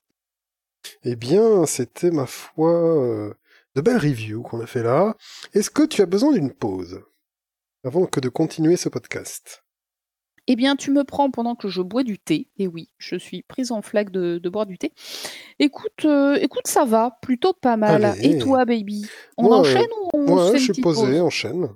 C'est Yeah parti, comme on est chacun chez soi, on ne peut pas forcément se faire des grands signes pour dire Bah oui. Voilà, normalement, on normalement, c'est des clins d'œil et tout ça. Mais là, Voire euh, même je, je, je meuble ou je ne sais quoi, tu vois. C'est, oui, voilà. Non, non, mais là, on. Tu es allô? Non, Oui, je tu suis as là. une coupure d'au moins, euh, au moins une phrase. Eh bien, euh, non, je disais que je disais qu'on pouvait enchaîner euh, Parfait, donc on va peut-être pouvoir parler et commencer à parler de Final Fantasy. Yeah, c'est notre dossier de ce podcast Final Fantasy, une saga qui nous tient fort à cœur à tous les deux. Hein. Oui, une, une saga qu'on a vécue dans nos vies, qu'on a, comment dirais-je, avec lesquelles on a vécu beaucoup de choses, voilà, qu'on a vu évoluer, qu'on a vu euh, monter, descendre, euh, qu'on a vu arriver et qu'on est en train de voir partir. Et Baby, est-ce que tu pourrais nous dire quels sont les FF auxquels tu as joué? Euh, Enfin, les, les FF que t- ouais, les FF auxquels tu as joué. 1, 2, 3, 4, 5, 6, 7, 8, 9, 10, 12, 13, euh, 15, Tactics. Euh, Est-ce qu'il doit y en avoir d'autres sur le côté? Il y avait un Tower Defense sur PSP de Final Fantasy qui est trop bien. Et c'est à peu près tout, je dirais. F 10-2 un petit peu. Ok. puis voilà. Alors moi j'ai joué au 1, 2, 3, mais je n'ai juste pas battu le boss de fin du 3. Mhm. Euh, 4, 5 que je n'ai pas fini. Euh, 6, 7, 8 que je n'ai pas fini. Euh, 9, 10, 12, 13, 13, 2, T'as 15. fait 13-2, toi. Ouais, et il était cool d'ailleurs. D'accord. Euh, voilà, donc il y en a juste en gros deux que j'ai pas fini qui sont le non, trois que j'ai pas fini, le 3, le 5 et le 8. Euh, le 3 D'accord. parce que le donjon de fin est beaucoup trop difficile. et Ouais, ça le donjon de fin est et- abusé dans le 3. Voilà. Le 5 parce que j'ai pas accroché, et le 8 parce que j'ai pas du tout accroché, du tout, du tout sa race. Euh, voilà. Donc du coup, euh, du coup voilà, c'est j'ai posé cette question juste pour vous situer que dans les jeux dont on va parler, forcément il y en a certains dont on parlera pas parce qu'on les a tout simplement pas fait ou parce qu'on les a pour ma part pas terminés parce qu'on n'a pas accroché. Mhm. Donc c'est pas un jugement de valeur, c'est juste personnel. Euh, voilà, on les a pas fait, on, Bah, on je les pense a pas qu'on peut être assez d'accord pour dire que euh, du 1 au 10, c'est une bonne série. Que le 12 rajoute, parce que le 11 c'est un MMO et qu'on l'a pas fait, mais du 1 au 12 sans compter le 11, on est à peu près d'accord pour dire que c'est cool quoi. Voilà, on n'a pas fait les MMO et ça c'est très important parce que je sais qu'en ce moment il y a énormément de monde qui joue à FF14. Alors autour de moi c'est Mm. une pandémie, c'est pas le coronavirus, hein. c'est autour de moi c'est FF14 qui est en train d'emporter tout le monde. Ouais, C'est-à-dire, FF14 je- a fait beaucoup de pubs. Je, pense que si je vais chez mes potes, je les trouve séchés euh, Ouais. sur sur- de- voilà après avoir passé euh, trop de jours euh, sans manger, sans dormir euh, sur FF14, tu vois. Donc tous, je vois qu'ils sont en train de basculer de manière euh, gravissime sur ce jeu. Euh, nous n'avons pas joué au MMO, euh, ni FF11 ni FF14. Pour ma part, les MMO c'est tabou. Euh, J'en viendrai à bout. Et donc, euh, donc voilà, on va pas parler de ces jeux-là, on va parler exclusivement des jeux dont on vient de dresser la liste là à l'instant. Et, euh, et auparavant, on va faire un petit retour sur FF7, baby, parce que on vous a fait une vidéo de la démo, de démo, sur ce FF7 remake. euh, FF7 Remake. On vous a fait une vidéo, euh, voilà, qu'on qu'on a découvert en live l'un comme l'autre. On s'était préservé euh, avant de rega- avant de jouer à ce jeu. Et Mhm. donc, euh, on a fait une vidéo en live. Et avec un petit peu de recul, baby, qu'est-ce que tu as pensé de cette vidéo? De cette démo, la vidéo était parfaite. Oui, oui, pardon, pardon, pardon. Mais. Euh, mais le remake, euh, le remake, il faudra vraiment voir parce que j'ai, je trouve toujours encore aujourd'hui le système confus de combat. J'ai pas compris tout ce que j'ai fait pendant les combats. Donc ça, ça vient, ça vient en faisant. Mais il y a pas un moment dans FF7, le premier du nom, où je me suis dit tiens, je fais quoi là? Voilà. Donc ça, faut faire attention au, bordel ambiant que ça peut être euh, Mhm. quand tu auras trois personnages dans l'équipe et pas que deux. Euh, j'ai trouvé que en termes de, de dialogue, il y avait un peu trop de remplissage et de regardez comme on est vivant, regardez on est vivant, on est vivant, on est vivant. Et Barrett, il faut qu'il la ferme quoi. Et Ouais. si c'est et si on a Barrett qui parle autant et avec une Iris euh, qui va parler à mort aussi, je ne sais quoi. Euh, voilà, il faut que les persos aient quand même des personnalités. Euh, moi, la Barrett, je le- je l'imaginais plus, plus taciturne. Tu vois, Et D'ailleurs, je sais pas si tu as vu le tout dernier trailer qui est sorti, je Non. sais pas si c'est ce matin ou hier. Moi, je l'ai bah, vu. raconte. Et où on voit encore Barrett hurler, vraiment pénible. Euh, Attends, vas-y, et- redis, ça a coupé. non, mais je, je disais que dans ce trailer, on voit Barrett qui hurle encore de manière euh, vraiment pénible. Ok. Euh, voilà, ça c'est un truc, bah, pareil, hein, que j'ai noté aussi dans mes points négatifs. euh, le, le- le doublage français euh, qui est vraiment surjoué par certains personnages, dont Barrett et Jessie. Ouais, et Jessie, voilà, j'ai l'impression que ils veulent donner une personnalité à des ou changer de la personnalité à des éléments ou des personnages qui n'en avaient pas besoin. Voilà, Jessie était beaucoup plus forte que ce qu'elle est présentée là comme une demoiselle en détresse et ou alors une euh, chaude du cul en fait, hein, tout simplement. Ouais, ouais, une pain bêche chaude du cul, ouais. Et du coup, alors j'ai rien contre les chaudes du cul, mais Jessie n'est pas une chaude du cul à la base, et c'est ça le problème. Et du Et coup, on voit que tu la connais personnellement pour dire ça. oui, parce que voilà, on ne touche pas à Jessie. Et, et voilà, donc euh, donc à voir ce qu'ils vont faire avec les autres persos, parce que j'ai j'ai à cœur les personnages de Final Fantasy VII, euh, Tifa, ainsi de suite. Euh, je vais pas revenir sur le, le débat qu'il y a eu sur le chara design de Tifa, bon. Mais euh, mais du coup, voilà, les peu de changements que j'ai déjà vus dans une juste une démo qui présente le premier donjon. Euh, j'ai aimé quand même le fait qu'on dirait qu'ils essayent de rendre le scénar un peu plus facile à comprendre avec des petits éléments comme ça. Ouais, ça c'est bien. Euh, mais mais à voir, à voir parce qu'il y a des moments. Bah si tu veux, ce qui est dommage avec Final Fantasy VII remake, c'est que ils, ils sont sur une route tellement glissante qu'ils peuvent déraper à n'importe quel moment et me rendre dingue parce que je suis euh, un fan boy de FF7. Donc euh, imagine qu'ils ratent je ne sais quelle partie à Nibelheim euh, ou je ne sais où pendant la réunion ou plein de choses comme ça. Et, euh, et je vais leur dire, euh, j'ai envie de les... cassez-vous. Ajoutez Ah, à je ça... pense que toi, c'est s'il rate Costa del Sol que tu vas devenir fou. Costa del Sol, déjà, faut faire attention. Mais je veux toujours acheter une baraque là-bas. Ben, je sais bien. Euh, mais il y a plein de choses comme ça. Il y a plein plein de choses. euh, le, le, la ville qui est en dessous du Golden Saucer, le Golden Saucer lui-même, euh, Mm. plein de choses comme ça. Tu vois. Ah, c'est vrai. Junon.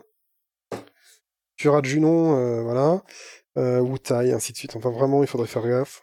Bon, Et- ce- cela dit, baby, calme-toi deux secondes, dans le sens où là, le jeu qui va sortir, donc Et j'allais dire ça, c'est que Midgar. le 10, le 10 avril, euh, c'est que Midgar. Alors j'ai essayé de te l'acheter, de te l'offrir, mais euh, il plus en préco nulle part. hein. Voilà, je te, je te, Oh. je te, je te spoil un cadeau que je voulais te faire, mais que je n'ai pas pu faire, euh, qu'il va falloir que je trouve un autre moyen de faire. Euh, donc il sort le 10 avril et c'est que Midgar. Et attention parce que il faudra acheter donc plusieurs jeux. Hein. Voilà. FF7, ça va être 69 balles dans ta gueule fois X. Hein. C'est pas Et c'est 69 facile balles et t'as x4. le jeu. Euh, facile, oui, oui, Midgar, c'est euh, moins d'un quart du jeu, à mon sens. Donc, Euh, moi, je veux bien voir, je veux bien voir va- des trucs, mais. Il va falloir passer à la caisse de ouf. On n'aura jamais autant payé un jeu solo de Et c'est pour ça que j'ai envie de te le dire, ne l'achète pas et on va attendre qu'il baisse, tu vois, tranquillement. hein. Même si c'est un jeu Square Enix et qu'il se baisse pas trop, euh, attendons qu'il baisse un petit peu, quoi. Hmm. Ouais, je sais pas. Je, je Donc, suis, je suis c'est- ça me dérange pas. Alors, si tu veux, ce qui me dérange, c'est d'acheter un jeu dont je n'ai pas envie de toucher la manette. Oui. C'est-à-dire que tu disais tout à l'heure que le système de combat était confus. Bah, c'est exactement ce que j'ai ressenti en te regardant jouer. Et moi, je n'ai pas eu du tout envie de toucher la manette pendant Mhm. cette démo. Euh, vraiment. C'est-à-dire que j'ai eu l'impression qu'on jouait qu'un seul perso à la fois. Donc, qu'est-ce qu'ils font les autres persos pendant que soi-même on attaque? Il doit y Je avoir des IA euh, auront qu'il- agressifs ou pas, je pense. Ouais, Faut voir comment les matériels vont marcher, faut voir tout ça. Voilà, il y a, y, a, y a, beaucoup de questions qui se posent par rapport à FF7 tout court. Hein. C'est-à-dire que Mmh avec FF7, on a pris des réflexes, on a l'habitude de jouer les trois personnages pendant les combats euh, grâce à la TB, on en a parlé, etc. Là, on a l'impression de jouer qu'un seul personnage à la fois et que donc les autres persos sont avec une IA. Oui, mais laquelle? On peut pas la programmer, on peut rien. Enfin, On pas, verra. On a- vu qu'une démo. Hein. Ouais, Une démo, on pouvait pas changer voilà, la a- langue, ainsi de suite. Je pense qu'il faut changer la langue dans les menus de la PlayStation pour avoir une autre langue. Bonjour, quoi. Ce Donc ce on qui est ça. clair, c'est que moi, j'ai pas envie de toucher la manette, et ça, c'est très mauvais signe. Le seul autre euh, Final Fantasy dont j'ai pas touché la manette, c'est FF15, et, euh, et on va en reparler, mais FF15, quoi. Qui était un peu pareil hein, dans ces, dans ces Oui, oui, oui, déboires euh, de jeu, de jouabilité. Et donc, ça nous a amené à des questionnements sur, euh, sur, euh, sur les FF, des questions qu'on va se poser, mais des questions qu'on va vous poser aussi. Mais carrément, bah Vous surtout, les même. trouverez surtout, et vous les trouverez, vous pourrez faire un copier-coller à partir de la description pour coller ça dans, dans votre, dans votre, euh, je sais pas, dans votre réponse, voilà. Et, euh, ou sinon vous ferez 1, 2, 3, 4, 5, 6, 7, 8, 9, machin. Ce sera numéroté. Et du coup, j'ai envie de te poser la première question. Oh, oh. De ne plus attendre et de te demander, premièrement, quel est pour toi le FF avec le meilleur système? Le, donc, on parle du système de combat, hein, vraiment, Alors, euh, voilà. Petite règle, Ah, je propose de... euh, est-ce qu'on répète, est-ce qu'on peut répéter? Parce qu'il y aura plusieurs questions, est-ce que je peux dire euh, FF1 plusieurs fois? Oui, oui, oui, on a le droit de citer un même FF plusieurs fois, Donc, sinon c'est trop, Si dur. on peut faire ça, ce que je propose, c'est de mettre aussi la mention honorable. Tu vois En disant, ok, euh, pour moi, le meilleur système, c'est Final Fantasy 1, mais quand même, Final Fantasy 2 est cool grâce à ça, ça, ça. Ok, si tu veux, si tu veux, si besoin, si besoin. Voilà, des fois, je ressens ce besoin, et, et voilà. Eh ben, figure-toi que c'est exactement ce que j'ai appliqué sur cette première question voilà. du système, car pour moi, le meilleur système, et là, je vais choquer, mais tellement, mais c'est-à-dire que je vais créer un schisme sur les internets et que à partir du moment où cette vidéo sera publiée et où ces mots seront entendus, le monde ne sera plus jamais le même. D'accord. Eh bien, pour moi, le meilleur système, c'est celui de Final Fantasy XII, les amis. C'est Ah, le je m'en doutais que ça allait système venir, ça. de Gambit. Les voilà. Gambit, c'est quoi? Euh, C'est 12 euh, slots de programmation de l'IA de tes personnages. C'est-à-dire que dans FF12, tu peux très bien jouer à l'ancienne en, euh, En choisissant en, toutes les en- en actions. planifiant voilà chacune de tes actions grâce au menu. Ou tu peux, et en fait c'est ça qu'il faut faire, hein, sinon c'est que t'as pas compris. euh, et plein de gens n'ont pas compris. hein, j'ai- je parle de certains de mes très très bons amis, euh, voilà, qui n'ont toujours pas compris comment euh, fonctionne FF12 et qui du coup détestent ce jeu parce qu'ils n'arrivent pas à faire des combats. Euh, le principe de FF12, c'est que tu vas euh, remplir les slots d'IA de tes personnages, et tu en as 12 au maximum quand tu les as tous débloqués, et où tu vas dire, bah voilà, quand ton personnage croise un ennemi, euh, son action, c'est attaque. Quand ton personnage a moins de 30% de ses vies, son action, c'est soin ou c'est potion. Quand ton personnage se fait attaqué par euh, euh, poison, euh, son action c'est antidote, etc., etc. Et tu peux planifier comme ça 12 euh, réactions à des conditions. Tu achètes des conditions, tu achètes des réactions, et en fait tu, euh, tu, tu, tu mets comme ça, tu, tu Tu fais programmes. ton IA toi-même. Voilà, tu programmes l'IA de tes personnages et donc sur ton euh, comment dire dans ton équipe, tu trois personnages qui sont sur le champ de bataille sur six personnages jouables en tout. Et donc, en fait, du coup, dans ton équipe de trois personnages, ben, tu peux planifier différentes choses, euh, tu peux programmer différentes actions, ce qui fait que euh, vont se s'entraider les uns les autres, etc. Et donc, c'est absolument génial. Euh, c'est un système où, en gros, si tout se passe bien, tu n'as pas à toucher la manette parce que tu as, correctement programmé tes personnages et donc ils vont faire les combats parfaitement tout seuls. Mais bien sûr, évidemment que pour jouer à haut niveau pour aller buter les, euh, les boss très très durs, les boss optionnels du jeu, euh, il va falloir intervenir dans les combats parce que tes 12 euh, programmations, ça suffit pas. oui, pour le micromanagement, quoi. Voilà, donc il va falloir micromanager pour les combats vraiment durs. mais par contre, le reste du temps, tu peux avoir des builds. tu vas builder ton personnage avec, avec ses différents, son IA, et tu vas la faire évoluer au fur et à mesure que tu vas évoluer dans des zones où il y a plus de glace, où il y aura plus de feu, mmh. où il y aura plus de poison, où il y aura plus de sommeil. Pour t'adapter à l'environnement, bien sûr. Voilà, et aux ennemis que tu vas rencontrer. Ton, build au fur et à mesure.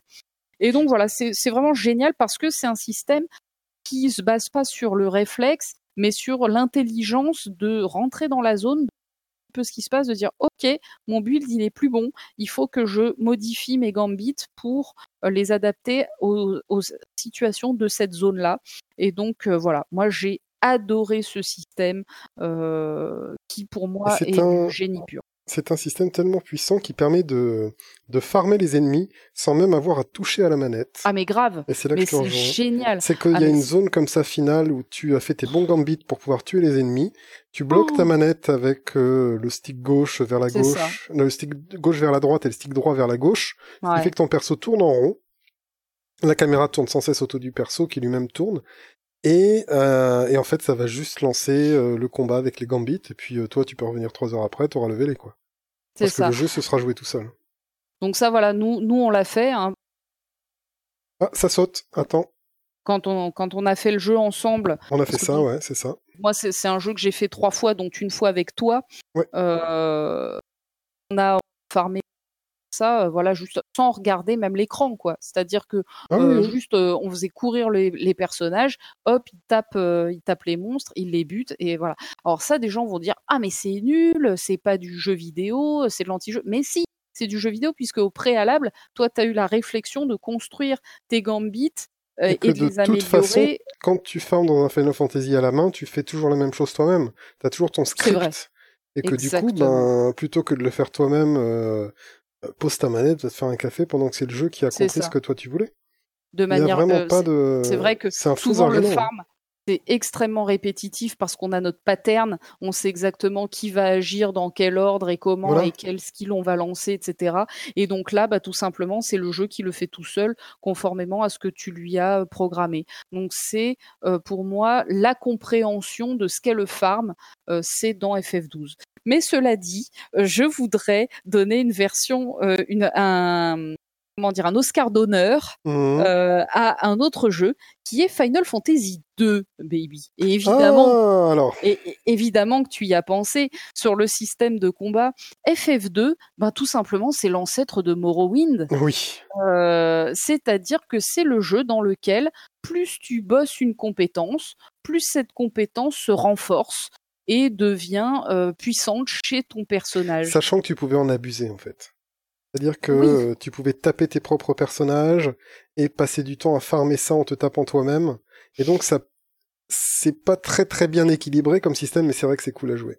Alors ce que j'ai évidemment jamais fait parce que j'aurais jamais ce genre d'idée d'optimisation. Hein. Moi je suis à moitié con, euh, je joue roleplay, donc du coup je hum. pense jamais à faire des trucs comme ça. Mais euh, voilà, quand j'ai joué à FF2, euh, j'y ai joué après avoir fait Morrowind et j'ai ah retrouvé cette vibe, en fait, cette vibe de, de, de rôliste euh, que, que si vous êtes un peu rôliste et que vous avez joué notamment au jeu Warhammer, en jeu de rôle, hein, vraiment papier, vous savez de quoi je parle. C'est aussi un jeu de rôle où, en fait, quand tu bosses une compétence, tu chopes des points d'XP qui te permettent d'améliorer cette compétence et, donc voilà, c'est tout à fait logique. Hein. Plus on et dans la vie, c'est comme ça en fait que ça marche. Si j'ai tant aimé le système de Morrowind ou celui de Warhammer en, jeu de rôle ou celui de FF2, c'est parce que tout simplement, c'est des systèmes qui sont intuitifs tu prends des cours de piano, baby, t'es bien placé pour le savoir, et plus tu deviens bon au piano. si par contre tu prends des cours de batterie, ben tu deviens pas meilleur au piano. Exactement, tu ne peux pas dépenser tes points de batterie dans le piano. Voilà, c'est ça. Et ben, euh, et ben du coup voilà. Et FF2, il fonctionne comme ça. Et, euh, et c'est assez révolutionnaire euh, à mon sens. Je sais pas s'il y avait un autre mmh. jeu qui fonctionnait comme ça auparavant. Mais moi, j'ai trouvé ça vraiment super quand j'ai fait ce jeu Final Fantasy 2, qui pour moi, sur les trois premiers Final Fantasy, est le meilleur. hein. Des- Je comprends. Moi, je, je dirais que c'est le 3, mais c'est parce que je l'ai beaucoup aimé. Je l'avais fait sur une ROM en français sur NES et il m'avait beaucoup, beaucoup plu. Donc, euh, ouais, les 2 et 3, de toute façon, sont sympas. Je préfère le 3. Mais Ok. bon, après, c'est à discuter euh, quand on fera le podcast euh, FF2 euh, contre FF3. Classe. Euh, le rendez-vous est pris. Et toi, Baby euh, thème 40 000. préféré? Euh, le FF7. Évidemment, FF7. euh, Oui, mais tu vas moi- le citer à toutes les réponses. Mais non, mais non, pas toutes, pas toutes. Et du coup, euh, oui, c'est ce système de matéria et d'interaction des magies. Euh, Eh bien sûr. Dans, eh bien sûr, on n'y échappe pas. Et du coup, euh, du coup, la magie ou les les habil- habilités, comment on dirait, les attraits, non, comment on Les dit? compétences Ouais, les compétences, et- merci, c'est ça. Et les compétences dans FF, c'est je fais une action sur des personnages. Par exemple, je vais lancer feu sur mon ennemi, je vais lancer feu sur mon camarade, ou je vais lancer feu sur tout le monde, euh, sur tous les ennemis, ou alors je vais voler un ennemi, ou alors, euh, je sais pas, je vais rendre aveugle un ennemi, ou je vais me rendre aveugle moi. Voilà. Et, euh, ou alors, tiens, euh, ma compétence de ce personnage, ça va être juste avant qu'il meure, parce que c'est ce personnage-là, juste avant qu'il meure, il peut lancer une dernière attaque très forte. Comme ça. Mhm. Eh ben, FF7, il a séparé les magies des compétences, des effets. Et puis on peut mettre les invocations avec, hein, par exemple. Euh, et du, oui, coup, du coup, tu peux combiner tout ça. voilà, euh, tu peux faire des combinaisons mhm. de deux choses. Alors si tu combines, euh, si tu mets le feu sur ton arme, euh, tu vas lancer un sort de feu. Et plus ta matéria est puissante et élevée en XP, plus tu vas monter en niveau de feu. Tu fais feu 1, feu 2, feu 3, avec un sort plus puissant. Euh, par contre, tu peux aussi lier des matérias, tu peux en lier que deux en même temps. Et si tu mets la matéria feu et la matéria tout ensemble, là tu vas lancer ce même sort de feu, mais sur tous les ennemis du groupe. Euh, si tu mets euh, la matéria, tu remplaces la matéria tout par la matéria attaque finale, cette attaque de feu, tu vas la lancer en mourant. Et ainsi de suite, ainsi de suite, ainsi de suite. Si tu fais, si t'as la matéria volée et que, euh, je sais pas moi, tu la mets euh, sur un truc qui te permet de euh, de voler tout. Est-ce que vol tout ça marche? On va dire que oui, ça marche. Là, tu vas voler tous les ennemis d'un coup, par exemple. Tu vois, je sais pas si cette combinaison-là, elle est pas bloquée dans le jeu. Mais bon, l'un dans l'autre, tu peux avoir tellement de combinaisons et tu peux aller jusqu'aux résistances. Si tu mets la matéria feu et la matéria euh, défense, et ben en fait, plus ta matéria de feu est puissante et plus ta matéria de plutôt plus ta matéria de défense est puissante, euh, plus tu vas euh, être protégé contre le feu. Mhm. Si tu mets la matéria qui te permet d'empoisonner un ennemi euh, avec la matéria effet supplémentaire sur mon arme, bah, à chaque fois que tu vas taper, tu vas empoisonner les ennemis. Et ainsi de suite, ainsi de suite, ainsi de suite. Ce système est un peu infini. Euh, Sachant que si tu vas aller plus loin, tu sais que tu peux lier que feu et un autre truc avec, par exemple. Mais si tu prends mat- une matéria feu, que tu la lies avec tout, et que tu prends une autre matéria feu, et que tu la lies cette fois-ci avec vol en même temps. C'est-à-dire que quand tu lances un sort de feu, ça vole en même temps. Et ben là, quand tu lances un sort de feu, ça le fait sur tout le monde et ça vole en même temps. Oh. Et tu peux faire comme ça des combinaisons Ouais. assez folles de euh, de matéria euh, qui te permettent, euh, je sais pas moi, tu peux très bien avoir une arme qui va faire, euh, qui va avoir mort sur elle et euh, et vole en même temps, je sais pas, tu vois. Oui, parce que voilà, on, on se rappelle que les matérias, on les met sur ces armes Voilà. qui contiennent des slots dans lesquels on peut inclure des, des matérias, certains slots qui sont isolés, donc où tu peux mettre juste une matéria euh, qui n'est pas donc liée à une autre, et d'autres slots qui sont liés deux par deux, qui du coup euh, combinent les effets. Et, du tu coup, peux bah, à la fin du jeu, tu as des, armes avec huit slots, hein, c'est ça C'est ça. Tu as 8 slots liés, euh, donc 2, Deux plus deux, 2, plus ouais. 2, plus 2, et sur ton bracelet, donc sur ton armure, tu as 2 plus 2 plus 2 plus 2, tu as 16 slots en tout. Ah, c'est vrai que tu as 16 slots en Et du coup, du coup, tu peux très bien mettre un mec qui fait pas de magie, mais euh, qui attaque plusieurs fois, quatre fois de suite. Mhm. Si tu, euh, bon, si tu passes le temps à grinder ça, tu vois. Mais, euh, voilà, et tu peux, tu peux, tu peux avoir, euh, tu peux avoir des invocations qui vont avoir plusieurs états élémentaires dessus. Et donc, quand tu te, quand tu le mets sur ton armure en défense, eh ben, tu es protégé contre ces trucs-là. Non, c'est vrai que c'est un système qui est complètement dingue et qui, euh, euh, qui sollicite aussi vraiment l'intelligence des joueurs. Euh, un peu comme les gambits hein, d'ailleurs. Enfin voilà, plus, plus tu vas cogiter ton système et plus tu vas avoir un bon. Ah, ça coupe. Tu, plus tu vas avoir un bon. Un, bon équipement. Oui. Voilà. Et tu vas pas, tu vas pas forcément faire un mage, mais tu vas pouvoir mettre du feu sur une personne pour qu'elle soit, elle se défende du feu, par exemple, mhm. voire même qu'elle l'absorbe. Euh, et voilà, c'est vraiment, c'est vraiment infini, quoi. Alors là, on vous, on vous parle de FF7. On espère que dans FF7 Remake, ce système sera euh, sauvegardé, mais mais c'est le grand inconnu pour moi. C'est la grande question, exactement. Franchement, parce que euh, FF7 repose à 30% sur son système. Et, euh, et si, si ça, ça marche pas, je sais pas trop euh, ce qu'ils veulent nous vendre. Euh, ouais, un film interactif sur FF, il y a pas de problème. Ouais, on va voir ça. On, va voir ça on verra, on verra, on verra. Mais c'était ma réponse, en tout cas, ce système oh, ben. infini de d'interaction entre non pas cette fois-ci ben, juste un sort que tu lances, mais un sort que tu craftes. Une réponse on ne peut plus légitime. Baby, quelle est ton histoire préférée, ton FF avec la meilleure histoire, le meilleur scénario? un peu réfléchi à ça et je pense que ce sera FF4. Oh! Qui a quand même une histoire pleine de rebondissements avec justement une, un, arc narratif sur des personnages qui évoluent beaucoup, qui se posent beaucoup de questions, à qui il, à qui il arrive beaucoup de choses, euh, des personnages qui vont mourir, euh, des mondes qui vont évoluer, un voyage, ainsi de suite, ainsi de suite. Et du coup, euh, du coup, ouais, ce sera le FF4 avec son histoire, ce, personnage de Cécile, qui va commencer comme, euh, on va dire, un méchant, en fait, et qui va avancer comme ça vers la rédemption. Et comment est-ce qu'il va arriver à cette rédemption euh, avec son histoire d'amour en même temps, avec tous les gens qui qu'il va rencontrer et qui vont finalement l'aider à avancer sur ce chemin, euh, ce chemin qui l'amènera forcément parce qu'on est dans les, un FF à sauver le monde. Mais voilà, chaque personnage compte dans FF4 et c'est une chose que j'aime bien.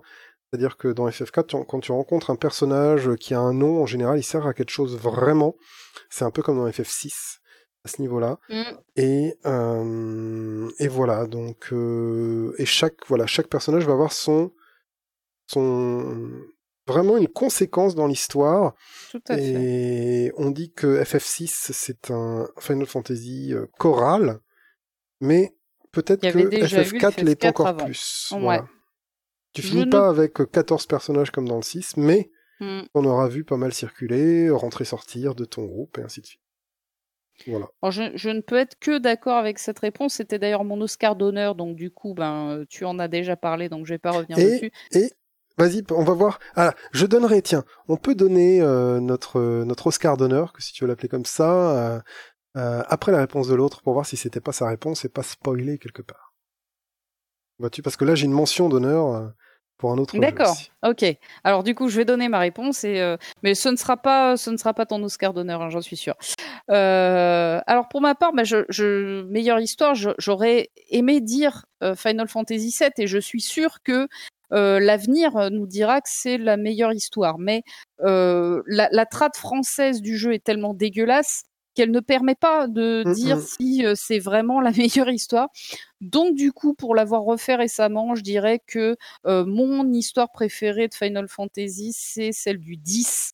Qui a ses ah. retournements de situation, qui lui donne une très très belle rejouabilité, mais un peu comme le 7 en fait. Hein. C'est-à-dire que le, le, 7 et le 10 ont ceci de, euh, de commun que euh, ce qu'on croit savoir des personnages euh, au départ est en fait twisté, hein, est en fait twisté par le scénario et du coup ça oh joli ça offre euh, une très belle rejouabilité à ces deux titres, sauf que FF10 est parfaitement traduit, tandis que FF7 est tout aussi incompréhensible à la deuxième, euh, oui, oui, à la, la deuxième fois que la, que, la, première. Donc voilà, je, je j'adore FF10 et je trouve qu'il a un très beau scénario avec des personnages qui euh, ont beaucoup à offrir sur plusieurs euh, euh, runs du jeu. Mais FF4 est absolument génial. Quel était ton Oscar d'honneur, baby? Mon, Ma mention d'honneur, elle est à FF12, qui a une, une histoire assez épique, je trouve, une histoire remplie de dans ce monde d'Ivalis, une histoire remplie de, de guerres de royaumes, de guerres politiques et euh, de personnages qui vont être pris dans ces gros engrenages politiques qui contrôlent pas vraiment. Et, euh, et je trouve que je trouve que quand on fait FF12, on a certes un héros qui est un peu euh, comment dirais-je placeholder, tu vois, qui est là pour boucher le trou du héros, mais en toute amitié, mais mais qui qui voilà arrive à faire une fresque assez épique avec euh, vraiment des, des, intrigues politiques et des mariages et des machins et des trucs et je trouve ça plutôt cool. C'est un peu le Game of Thrones du jeu vidéo et de, de Oh là là là là, ce placement de produit hein, extraordinaire. Alors que je suis pas le plus grand fan de Game of Thrones. Non, moi non plus. Euh, ouais, ok, FF12. Eh ben, tu vois, je le mettrais pas dans meilleure histoire pour ma part. Mais il a une bonne histoire, alors je voulais dire, tiens, hey mec, t'as une bonne histoire quand même. Bonne, ouais, je, voilà, c'est pas, c'est pas ce que j'apprécie le plus dans ce jeu. Baby, quel est ton OST préféré de Final Fantasy? Je. Mais là, c'est à moi de te poser cette question. C'est à mon tour. Ouais, non, on s'en fout. On va dans. Eh bien, je n'étonnerai personne en disant, sans plus attendre et sans mâcher mes mots, que la meilleure musique, et je parle bien de la production, je parle des mélodies, je parle de cette diversité qui fait qu'on peut apprécier dans son ensemble l'œuvre pensée et accouchée par un artiste euh, tel qu'est Nobuo Uematsu qui, il y a quelques années, euh, s'inspirant de multiples sources, nous a pondu l'OST d'un jeu qui aujourd'hui pour moi est la meilleure oh musique. je peux durer comme ça pendant des heures. Oui, euh, je, je, Final Fantasy VII. Oh là là, je, je suis surprise. Oh, tu es surprise. Le mec, il en est à... Il je suis étonnement. Le mec, il en a été à racheter les instruments sur lesquels ça a été fait. Et on est surpris que ce soit FF7, quoi. Bon, c'est aussi ma, c'est aussi ma réponse, hein. Voilà, on va pas se faire chier. Ouais, on va pas. Euh, cette diversité, cette euh, cette beauté de l'électronique, cette cette justesse cette, ce côté épique, ce côté rigolo, ce côté qui, avec chaque frame sur laquelle c'est joué, avec chaque scène dans laquelle c'est joué, ça va, c'est fou. Ben, franchement, moi, l'autre fois, d'avoir réentendu les premiers thèmes dans le remake avec cette nouvelle orchestration, mais c'est vraiment les thèmes d'époque, c'est juste l'orchestration qui a changé. Ça m'a fait me dire, mais putain, mais cette OST, c'est un truc de malade, c'est un truc de dingo dingue. Tu peux pas euh, rester sur ton siège et écouter ça sans être comme un fou dans, ta tête. Tu vois, c'est une tempête d'émotions. Euh, cette, cette euh, OST de FF7 qui ah est, qui, comme est, vraiment extraordinaire. C'est ça. Et, et, même, je vais te dire, je vais te dire, la réorchestration, je suis pas si fan que ça parce que j'aime beaucoup l'instrumentalisation de la version euh, PlayStation.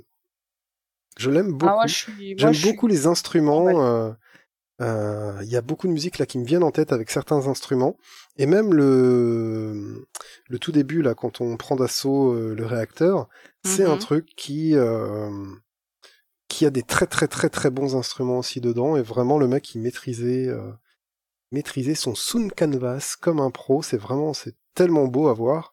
Cette euh, cette ingénierie électronique aussi hein. je veux dire euh, putain c'est c'est fort quoi. Il y a lui et il y a Mitsuda que je respecte aussi beaucoup pour ça. Le mec qui a fait Chrono Cross. Oui bien sûr. Parce que il a utilisé les mêmes instruments. Et par exemple petite anecdote dans Chrono Cross tu as le le j'y pensais tout à l'heure en pensant à la musique, tu as, pensant à la musique que je préférais, tu as, dans le, le premier village, c'est un morceau de guitare, et à un moment, tu sens que le mec, il frotte son doigt sur les frettes. Mmh. Tu vois, zuit, zuit, tu sais. Il fait deux, trois machins, et quand il bouge son doigt sur la corde, ça fait un zuit. Tu vois ce que mmh, je veux dire? Bien sûr. Mais ça, c'est juste un instrument. c'est juste un instrument MIDI de l'appareil qu'ils ont utilisé, en fait. Et c'est ça qui est rigolo en fait. C'est de se rendre compte que oui, euh, tout ça c'était dans une machine et après ils ont euh, adapté les, bibliothèques de son à leur jeu et que tout ce que fait euh, tout ce que fait la PlayStation, c'est d'interpréter l'instrument MIDI du, jeu avec lequel il est livré et c'est ça qui charge quand quand le jeu il charge quoi. Et donc c'est pour moi FF7 l'une des meilleures utilisations de, de ces instruments-là, et ça reste fou, quoi. Costa del Sol, c'est complètement dingue, ça, ça colle parfaitement. Tout, tout colle parfaitement quand il y a Genova, euh, le, le thème de Oui. boss, c'est du rock, Genova, ça passe du rock à l'opéra, au machin, combat, euh, au truc japonais à Wutai, après euh, Costa Ouais, del Sol, ouais. c'est une sorte de samba machin, et puis après... euh, Le thème de Cosmo Canyon. euh, Voilà, Cosmo Canyon, euh, qui est de la musique un peu indienne comme ça, avec Mm. les tum tum tum tum tum tum tum, fou. avec Ouais. cette, cette rythmique euh, Ah ouais, musique moi, indienne j'adore. un peu, Mm. et euh, qui est un truc que j'ai vu au piano parce que c'est une rythmique, rythmique, rythmique simple. Et du coup, euh, t'as des dum dum dum dum dum du du du du dum du du du du dum comme ça, et donc tu peux entraîner ta main gauche à faire que tum tum tum tum tum tum, tu vois, pendant que tu fais la mélodie sur la main droite, un truc comme ça. Et du coup, euh, même ça, il arrive à le prendre, quoi. Et quoi qu'il fasse, euh, quoi qu'il fasse, euh, c'est très très bon dans FF7. Il y a, rien acheté dans, dans le dans l'OST de FF7 et même le pip poup poup pip poup poup pip poup poup. Tu vois dans le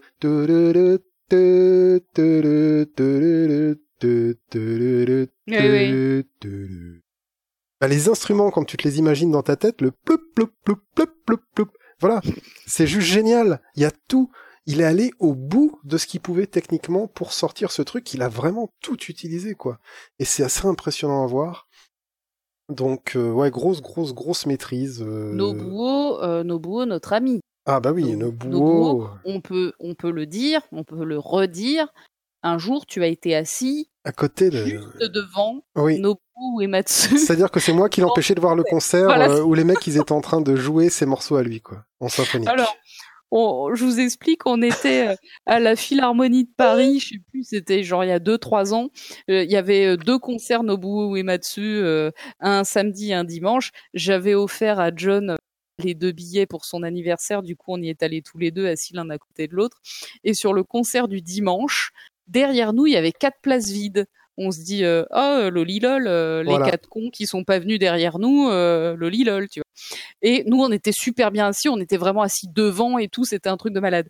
Et, euh, commence le concert, et là, il y a quatre cums qui viennent s'asseoir derrière nous, et Vlatipa qui avait Nobuo Uematsu, qui était assis donc juste derrière John. Et donc là, on avait grosse pression, parce qu'on se disait, Ouais. si on n'applaudit pas comme des ouf, il va nous voir, tu vois.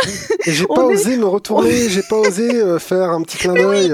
On n'a pas fait les fanboys, on a été ultra respectueux. Parce que c'est un concert de, de musique symphonique, c'était pas. euh, Ah bah oui, c'était avec l'orchestre de quoi. Londres et tout, c'était pas Jojo le rigolo qui jouait du piano. Exactement. C'était ultime. En plus, ce concert, il était extraordinaire, vraiment. Euh, D'ailleurs, il y a les, hum, les albums hein, qui sont sur Deezer. Voilà, Oh, vous cherchez le London Symphonic Orchestra. euh, euh, Final Fantasy, je sais pas quoi. Enfin, euh, je vous mettrai les liens. Je vous mettrai les liens euh, en commentaire euh, parce que moi je les écoute très souvent hein, ces albums que nous on a vus en live.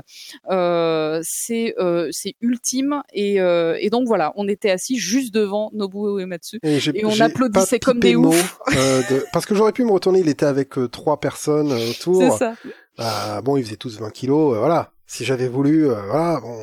Mais, euh, mais ça, pour moi, ça aurait été un attentat, rien que de dire bonjour, quoi. Bah oui, oui, oui. Alors, on a été mais tellement respectueux. On a on a été beau. On a été beau. Ouais, mais Oui. peut-être trop respectueux, je ne sais pas. Et dans Non. ma vie, j'aurais quand même rencontré, et grâce à toi, ce Nobuo et aussi euh, Amano. Amano, euh, très longtemps avant, ouais. À dont Montpellier il faut que je euh, rénove le, le dessin qu'il m'avait fait, parce qu'il m'avait fait un dessin sur une grande toile, il faudrait que je le rénove et que je le fasse beau, et que je le je l'imprime pour qu'il soit tout beau. Voilà. Ah, je me demande s'il m'a pas dessiné Terra, moi, mais je suis pas Si, moi, il m'avait dessiné Terra, mais il dessinait Terra tout le monde, il était complètement blasé, bon, ce ben, mec. voilà.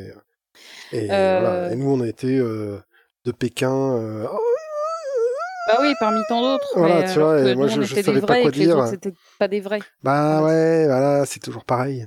Et du coup, et Baby, du coup, voilà. Je, je te pose une question au débeauté, là, comme ça, elle n'était pas préparée. Je te la pose, tu vas devoir répondre. Tu as moins de 4 secondes pour répondre. Oui. Quel est ton thème musical préféré de tout l'univers de Final Fantasy? Bim bam boum, 3, 2, 1, 0. Tu réponds. Musique de FF5 qui s'appelle euh, Oui, je sais laquelle. Clash on the Big Bridge. Voilà. C'est le thème musical de Gilgamesh. Bien, je savais que tu allais répondre ça, mais c'était pour te le faire dire euh, en direct live euh, sur les internets. Et le deuxième, c'est Home Sweet Home du même jeu. Ah. Oui, c'est vrai qu'il est cool.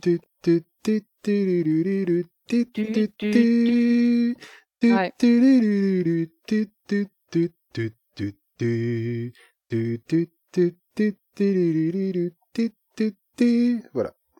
Oh là là. Et vous n'oubliez pas que si vous mettez plus de 1000 likes à une vidéo, John nous fait l'opéra de FF6 euh, en in extenso euh, dans une vidéo.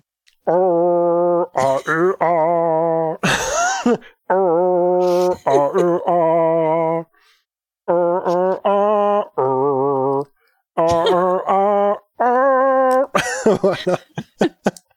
Et voilà, et je peux continuer comme ça pendant des heures. Mon Dieu. J'aime beaucoup aussi le thème de l'opéra, mais c'est pas, euh, c'est pas. euh,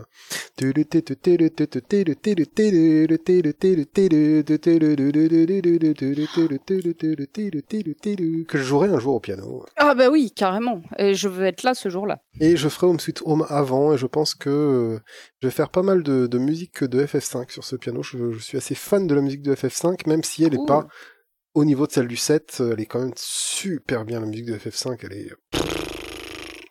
Cool.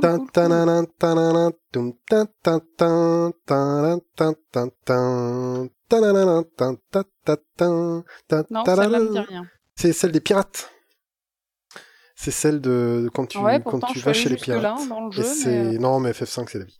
Et du coup, T'avais un Oscar d'honneur sur la musique ou non, non, bah FF5, on pourrait dire, mais, euh, mais euh, bon. euh, Ok. Voilà, on va pas, on va pas dire avec FF7 il y a autre chose. Pour moi, dans, F- dans mon cœur de rocker, il y a, F- y a FF5 avec. pas mais mais euh, non FF6 7 reste au-dessus je mettrais FF8 peut-être avec voilà parce que c'est les mêmes instruments et tout ça et que ça a été encore d'une grosse maîtrise mais c'est pas aussi bon que FF7 voilà pas aussi euh, cru et, et brut de, de génie que FF7 voilà mais c'est à moi de te poser une question, baby. Attention, Oh. tiens bien tes caleçons. Euh, quel est pour toi le meilleur, le FF qui, avec, euh, le, qui est le meilleur héros? Alors, tu l'as spoilé tout à l'heure sans faire exprès, Alors, mais ai pour moi, spoilé. le, le meilleur héros euh, de Final Fantasy, c'est Cécile Ah, on a de le même. Final Fantasy 4. Alors, j'en ai un voilà, autre, tu, c'est bon. voilà, donc tu en as déjà parlé tout à l'heure. C'est un héros qui commence en tant que méchant, en quelque sorte, hein, Exactement, puisque même, euh. du coup, il, il commet des exactions euh, qui sont pas très gentilles. Un méchant qui s'interroge, mais quand même un méchant qui fait les choses. Bah oui, c'est-à-dire que euh, il fait des trucs pas gentils et que au bout d'un moment, il se dit mais est-ce que je serais pas un méchant par hasard Ce serait pas Et, nous les méchants, les mecs? euh, Voilà. Et du coup, il, Hans, est-ce que ce serait pas nous les méchants? Il comprend qu'il est que lui et son meilleur pote, ils sont méchants et donc lui, il devient gentil, mais son meilleur pote, c'est moins évident que ça et euh, et voilà. Donc euh, ben pour moi, c'est vraiment le héros qui a le plus de profondeur. Euh, Oui. dans, dans les héros de Final Fantasy, et ce qui est quand même dingue, c'est qu'on parle du 4, hein, c'est-à-dire qu'après, en euh, 10 autres numéros, ils n'ont pas été foutus d'en faire un plus cool que ça. Alors, euh, j'ai envie de dire que euh, Cloud, il est quand même assez intéressant, Ouais, quand même. mais il demande une retraduction, donc peut-être que le remake me, me donnera envie de dire Cloud. Mais en tout cas, voilà, Cécile qui est un vrai héros avec une rédemption, avec une histoire d'amour, parce que j'adore euh, le thème, euh, theme of love ou je sais Hmm. plus comment il s'appelle, de, de FF4, j'adore cette musique. Euh, qui voilà, qui est aussi un héros avec un meilleur ami, mais qui lui euh, reste sur une voie un petit peu plus sombre, machin. Euh, Enfin voilà, c'est un héros avec un super background et pourtant dans un jeu qui est assez ancien, mais qui est le premier Final Fantasy avec une vraie histoire et alors une putain d'histoire, comme tu l'as dit dans euh, la section histoire. Je suis entièrement d'accord avec toi sur ce jeu et, et sur notamment Cécile. Et donc, c'était ta réponse aussi. Mais alors, du coup, tu as une deuxième réponse, Baby. Si je devais euh, donner une réponse B, ce serait Locke de FF6, que j'aime beaucoup. parce que c'est aussi un de ces personnages, alors, Log de FF6, qui est le personnage voleur, le, Mhm. le- avec une gouaille, avec une certaine manière d'être un peu euh, euh, malin. Voilà, c'est le mec C'est malin pour moi le meilleur perso de FF6, euh, je suis d'accord. qui démarre comme un voleur, hein, justement, un mec lambda qui, refuse qu'on l'appelle voleur. Lui, il se voit plus comme un chasseur de trésors et qui va être embringué parce que ben il faut aider une meuf, euh, puis après il faut aider des gens, et puis en fait c'est son bon fond qui fait qu'il va avancer, avancer, euh, et on va se rendre compte de son passé, on va se rendre compte un peu de, ses déchirures euh, et ainsi de suite, et de qui il a perdu et de ce qu'il a perdu. Mais il est toujours là et il tient debout malgré tout. Il va pas partir dans des dépressions de dingue et ainsi de suite. C'est c'est un personnage qui tient qui tient la route. C'est pas celui que tu vas forcément beaucoup Mhm. beaucoup utiliser parce que sa seule compétence c'est le vol et ce qui fait que pour vrai. moi FF6 a l'un des moins bons systèmes hein, d'ailleurs. Voilà, euh, je pense que le système de FF6 est moins bon que celui du 5, c'est évident. Euh, et qui rivalise avec celui du 4, hein, qui voilà deux systèmes qui sont pas géniaux. Mais du coup, euh, les deux moins bons systèmes des FF, c'est quand même le 4 et le 6, voilà. Euh, avec ces persos complètement euh, cimentés dans leur rôle, euh, t'y touches pas, euh, terminé. Et du coup, Bah dans le Euh, 4, tu peux changer de job euh, quand non, même. non, non, c'est le euh. 5. C'est le 3 et le 5 les jobs, pas le 4. Ah merde, ouais, d'accord, ok. Voilà, et c'est pour ça que j'aime beaucoup le 5 aussi, c'est ce système de job euh, qui est génial.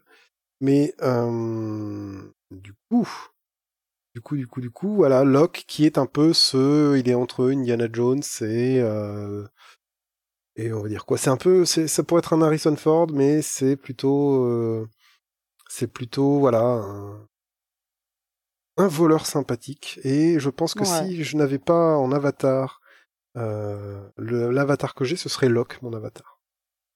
Et ça a été Perso, mon très très sympa. ça a été mon avatar sur Minecraft. Mon, mon, mon skin de Ah ouais. personnage dans Minecraft, c'est Locke. voilà. Et euh, j'avais trouvé un skin de Locke, je me suis dit, allez, c'est parti, on avait un Guingamp. Et donc voilà, c'est ma mention spéciale à, à Locke de FF6. Euh, Sympa. Alors, Baby, moi, tu sais que pour moi, FF6, c'est vrai que c'est un jeu dans lequel il n'y a pas vraiment de héros, ou Non. où tout le monde est un Et héros, ou personne n'est un héros, mais Voilà. enfin voilà, il il y a- euh, donc, du coup, je l'aurais pas forcément cité dans cette section-là. Par contre, qu'est-ce que tu vas citer dans la section du meilleur gentil? Donc là, on parle pas du héros, on parle d'un adjuvant euh, Je- quelconque. mon, ma raison a envie, de t'en donner un. Mais mon cœur a envie de t'en donner un autre, et je vais suivre mon Oh cœur en te disant, non pas le meilleur, mais mon préféré. Attention, c'est parti. Non, tu sais quoi, je vais te dire le meilleur de ma tête, et après je te dirai le, me- le meilleur de mon cœur. Le meilleur de ma tête, c'est Vivi. Ok. C'est un FF9. c'est un gentil, en effet, FF9. C'est un gentil qui, encore une fois, a une, euh, une progression du personnage qui est assez dingue. Ce gamin, ce truc, qui est un enfant, en fait, passe par des, des phases qui vont l'obliger à mûrir, mais à grand, vitesse grand V. Il va devoir réfléchir à ce qu'il est, il va devoir réfléchir à la mort, il va devoir réfléchir à sa naissance, il va devoir réfléchir à son essence et euh, en gros à ce qu'il, euh, pourquoi est-ce qu'il a envie, voilà. Et euh, et du coup, enfin quelle est sa fonction naturelle, on va dire ça, voilà. Et par rapport à cette fonction naturelle, qu'est-ce qu'il veut en faire, voilà. Mais euh, c'est un peu un héros existentialiste, Vivi, parce que on lui dit, ben, tu es une arme, ferme-la. Et lui, il dit, ben non, moi je veux aider mes copains. Et tu te rends compte, au fur et à mesure, de toute sa progression mentale et de du côté un peu même euh, touchant, parce que c'est pas non plus, euh, il est pas, on va dire, mûr affectivement. Et du coup, euh, ben du coup, des fois, il se prend des sacrés, euh, des sacrés gamelles dans la face, ce, ce petit Vivi, en termes de euh, qui suis-je, où vais-je, et, euh, et ainsi de suite. quoi. Donc, euh, Mm.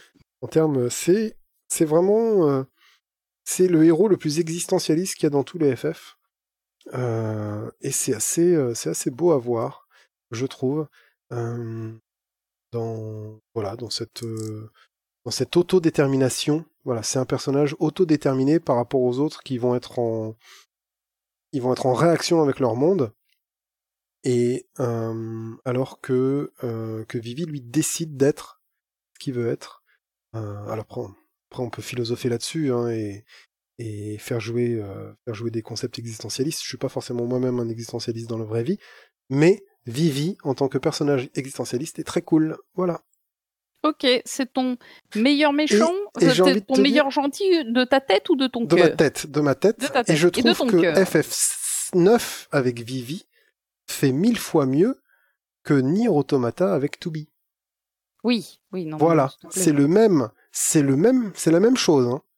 Sauf que Vivi ça marche et Tubi euh, ça ne marche pas. Voilà. Ok. Ça Je ça ça aimerait bien avoir l'air, mais ça n'a pas l'air du tout. Euh, Cela dit, euh, Toubi, elle a un plus beau cul que Vivi. Mais Vivi porte une euh, une grande robe de mage, donc on voit pas son cul. Donc on ne peut pas dire. Moi, je suis D'accord. un peu sceptique en disant si je ne sais pas, je ne sais pas. Voilà. Et du coup, euh... Dans ton cœur, qu'est-ce qui se passe dans ton cœur? Ah, Tifa ah qui ouais, se- se- Tifa. Bah Putain, ouais. pas pensé, mais c'est vrai que j'adore Tifa, moi aussi. Tifa qui est ce support caractère, euh, comme on dit, ce personnage de support de- du héros qui va tout se prendre dans la gueule sans broncher. Oh, Elle Qu'est-ce est- qu'elle se prend dans la gueule? Elle est amoureuse de Cloud depuis des années, mais lui, il flash sur Aerys, machin. Euh, Mhm. Elle va quand même s'occuper de Marlène pour Barrett.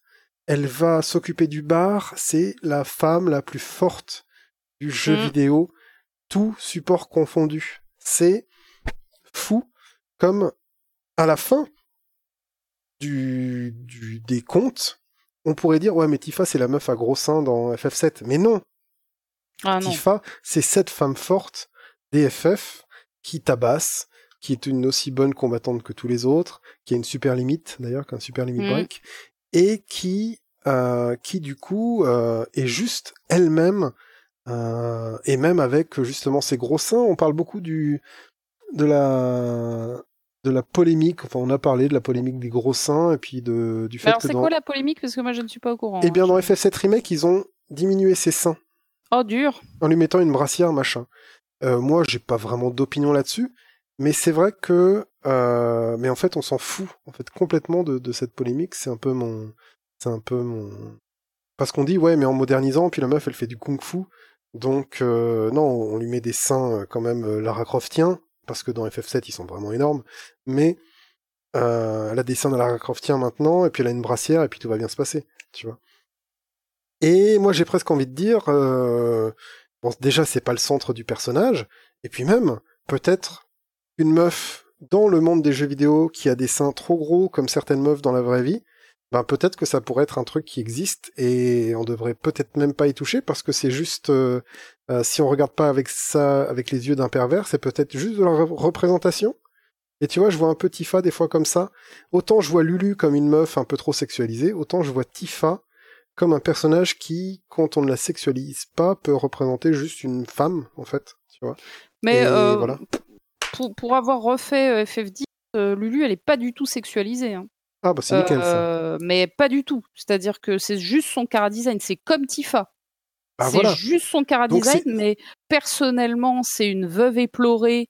Ouais, mais Lulu euh, elle est cool qui- aussi. Qui est euh, voilà, qui qui est une nana ultra forte, qui euh, a déjà fait plusieurs pèlerinages, qui a vu mourir plusieurs invoqueurs et compagnie. Enfin voilà, c'est qui qui en a chié des bulles de ouf. Mhm. Et c'est juste qu'elle se fringue avec des ceintures, quoi. C'est tout. Mais voilà, mais c'est ça juste que j'aime pas chez elle, c'est les ceintures. Qu'on ne comprend pas toutes ces ceintures. Mais mais un truc, mais mais pas des. Enfin, c'est très nomoesque après, attention. Mais euh... Oui, voilà. Le, le, le problème de Lulu, c'est Nomura, comme le problème de Tifa, c'est Nomura. Oui, euh, tout à fait. Tout Mais à fait. après, euh, voilà, ce sont des personnages vraiment bien écrits. Et si, comme tu le dis, tu le regardes avec autre chose que ta quéquette, euh, tu, si tu les regardes avec autre chose que ta quéquette, euh, ces personnages, ils fonctionnent très très bien. Ils sont, sont des vrais personnages féminins que moi, en tant que femme, euh, j'apprécie tout à fait sans, sans, Et c'est pour ça que je trouve que le débat sans me de la sentir taille, offensée par ces personnages. exactement. Et le débat de la taille n'est pas un débat pour moi, étant donné que bah, c'est du cara design et que c'est le fond du personnage. Dans FF7, la taille de ses seins n'a jamais rien changé. Il n'y a pas un moment où il dit hey, comment t'arrives à combattre avec des seins comme ça. Du coup, ben euh, le fait qu'il change ses seins, on s'en fout parce que c'est pas ça le, le principe du personnage. Tu m'aurais fait euh, une meuf euh, qui est vraiment toute plate aujourd'hui, je t'aurais fait mais attends, bah, c'est bizarre quand même, c'est pas c'est pas c'est pas dans le, dans le personnage.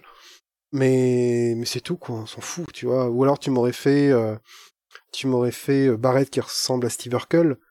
Euh, tu vois un petit euh, un petit gringalet euh, je me dis, mais attends non ça va pas là ça va pas Non, Là, ce, pas. qui aurait pu peut-être poser problème, c'est qu'il la fasse avec des gros seins, mais que d'un seul coup, tous les autres personnages lui disent Oh là là, et dis donc, euh, t'as vachement des gros seins, euh, oh, t'es super bonne. oui enfin, mais voilà C'est qu'il la sexualise, alors qu'avant, elle n'était pas non sexualisée. non il y a rien de Euh, ça dans c'est juste euh, de toute façon hein, c'était l'époque où pour faire des seins tu faisais des triangles donc allons-y hein. Ouais. C'est- ça. Mais ça. euh, non, non, puis même c'était un personnage avec des gros seins parce que t'as Elena et tout ça, elles sont pas car designées comme ça, Aerys non plus. Là, c'est un personnage avec des gros seins, mais on s'en fout. C'est comme si ton pote il avait un gros nez et qu'il était prix Nobel. On dit pas, euh, tu vois, le mec au gros nez, on dit le prix Nobel. Mm. Non, je suis, je suis entièrement d'accord avec toi. Tifa est un super personnage et euh, j'y ai pas pensé pour euh, ma réponse à cette question, mais euh, mais c'est mais elle euh, complètement d'être dans ce. Voilà, je dans pense, moi Tifa, je- j'ai jamais été team Aerys.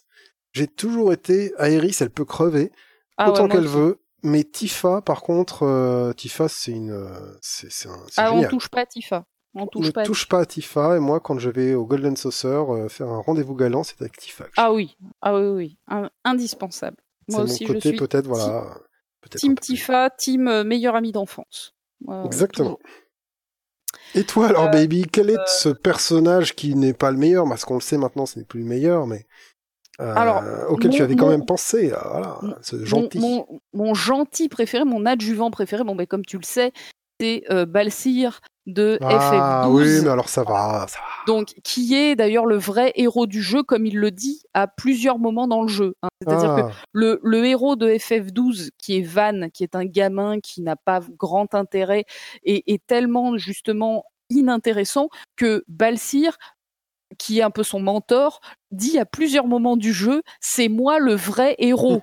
Donc c'est, c'est, pour moi, c'est assez, euh, c'est assez ironique. Ça montre à quel point les concepteurs du jeu avaient conscience d'avoir créé une espèce de coquille vide avec Van ah oui, et, ça. hein. et d'avoir créé un vrai personnage charismatique dans lequel on peut vraiment euh, se, euh, se- se- s'identifier, qui est le personnage de Balsir. Donc, Van il- réagit même à peine aux événements, quoi. Oui, oui, enfin voilà, le vrai perso, le vrai héros, c'est Balsir, mais euh, du coup, il n'est pas présenté comme tel, c'est pas lui qu'on incarne dans le jeu, euh, à part dans les combats, bien sûr. euh. donc voilà, c'est un personnage qui est mystérieux, qui est charismatique, qui est assez drôle, et il a comme gosse. particularité, en plus d'être beau gosse, de vivre en couple C'est vrai. euh, avec euh, Fran, qui est une Viera, donc une femme, euh, une bunny girl en quelque Ouais, sorte, une, femme lapin. c'est une femme lapin en string. Voilà. qui, qui, est sup- qui est super cool. Ouais. Euh, et, et donc, du coup, euh, c'est assez original en fait dans l'univers de, de Final Fantasy. euh, c'est un couple. ils sont ensemble depuis longtemps. Fran, elle a renié son, sa race pour partir vivre euh, avec euh, Balsir, parce que lui c'est un humain. Normalement, elle devrait pas vivre avec un humain. Les humains c'est de la Mhm. merde pour les Vira, euh, qui vivent des siècles et des siècles. Et du coup, euh, elle, c'est un peu comme une elfe.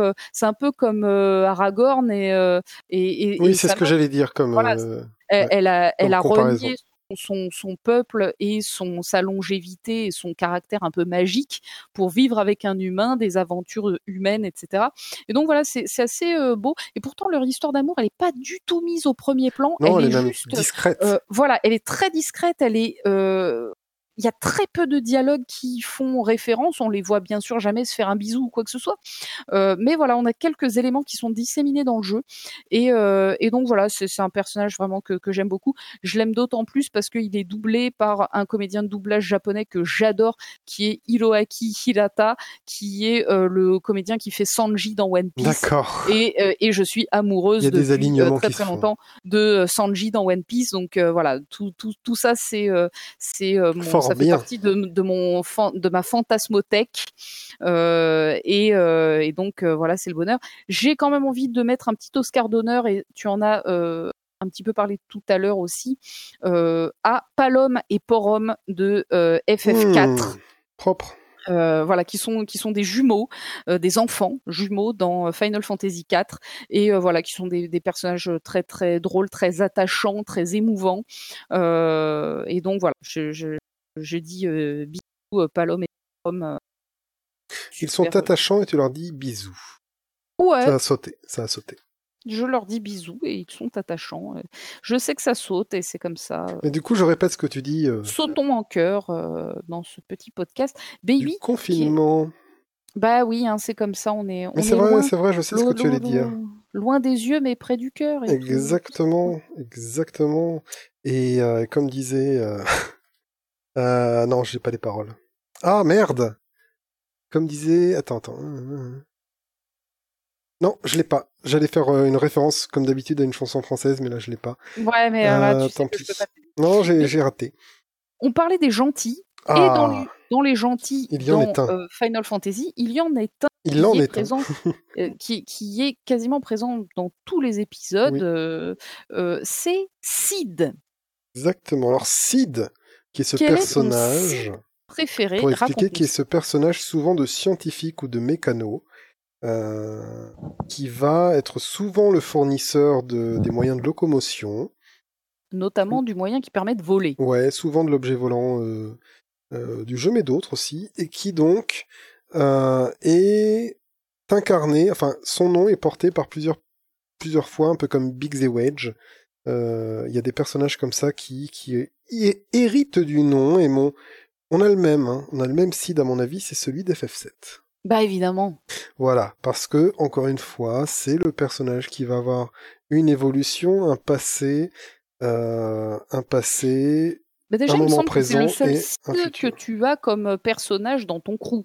personnage jouable, je pense, oui. Il me semble que tous les autres sites sont des PNJ, Oui. tandis que celui-là est un personnage jouable et que, comme tu dis, euh, bah, il a une vraie personnalité. C'est un mec qui est bourru, il a un passé assez Au lourd. début, il abuse sa femme. hein. C'est ça. On le rencontre très tardivement dans le jeu, ce qui fait que, par exemple, si vous regardez des trailers de FF7 Remake, on le voit pas du tout. Il n'existe pas encore. Euh, c'est euh, d'ailleurs le seul personnage On a vu Red 13 Ah oui, obligatoire. bah oui, c'est évident. Oui, on a vu Red 13, on a vu tous les autres. En fait, Oui, parce les qu'il a mis personnages bien 13. obligatoires, il y a que euh, il y a Sid. que S- Sid et les deux personnages optionnels Mhm. de euh, FF7 qu'on n'a pas encore vus. Euh, et, euh, et du coup, ouais, Sid est super cool, évidemment. Euh, Moi, j'adore. euh, Voilà, c'est un personnage qui, qui commence, on arrive dans un village où il y a une fusée. C'est le village de la fusée. Il y a une fusée, tu vois qu'elle a jamais décollé. Et donc tu as ce mec qui est le chef, qui semble être une sorte de chef du village, qui, euh, maltraite sa femme. Mais en fait, tu vas te rendre compte que c'est à cause d'elle qu'il n'a pas pu utiliser cette fusée pour partir dans les étoiles. Et depuis, il lui en veut. Euh, et donc, il y a ce passage un peu bizarre quand même dans le jeu, tu vois, où ce mec est détestable au final. Euh, et tu vas apprendre vraiment, après, vraiment son histoire pour pouvoir t'attacher à lui et toutes ses réactions de bourru. Et c'est comme une sorte de, de vieux mécano, quoi, à qui on Mm. a, on la fait plus. Et, et voilà, et qui va avoir ses raisons aussi de, de se dresser contre la Shinra. Et, et raison il a. Ouais, Voilà.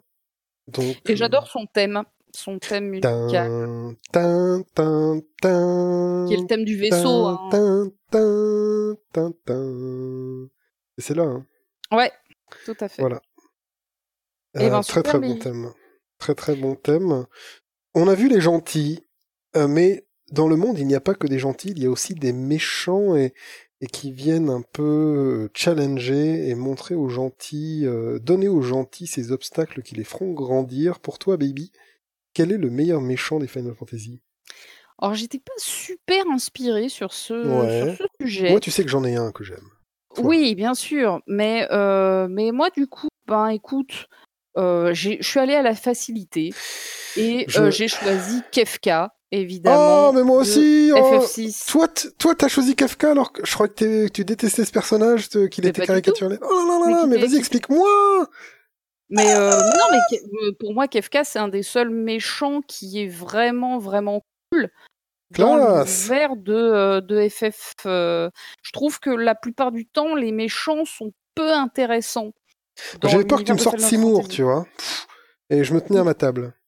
Non, non, non, je n'ai pas dit Seymour. J'aime beaucoup Seymour de FF10. Allez, donc. allez.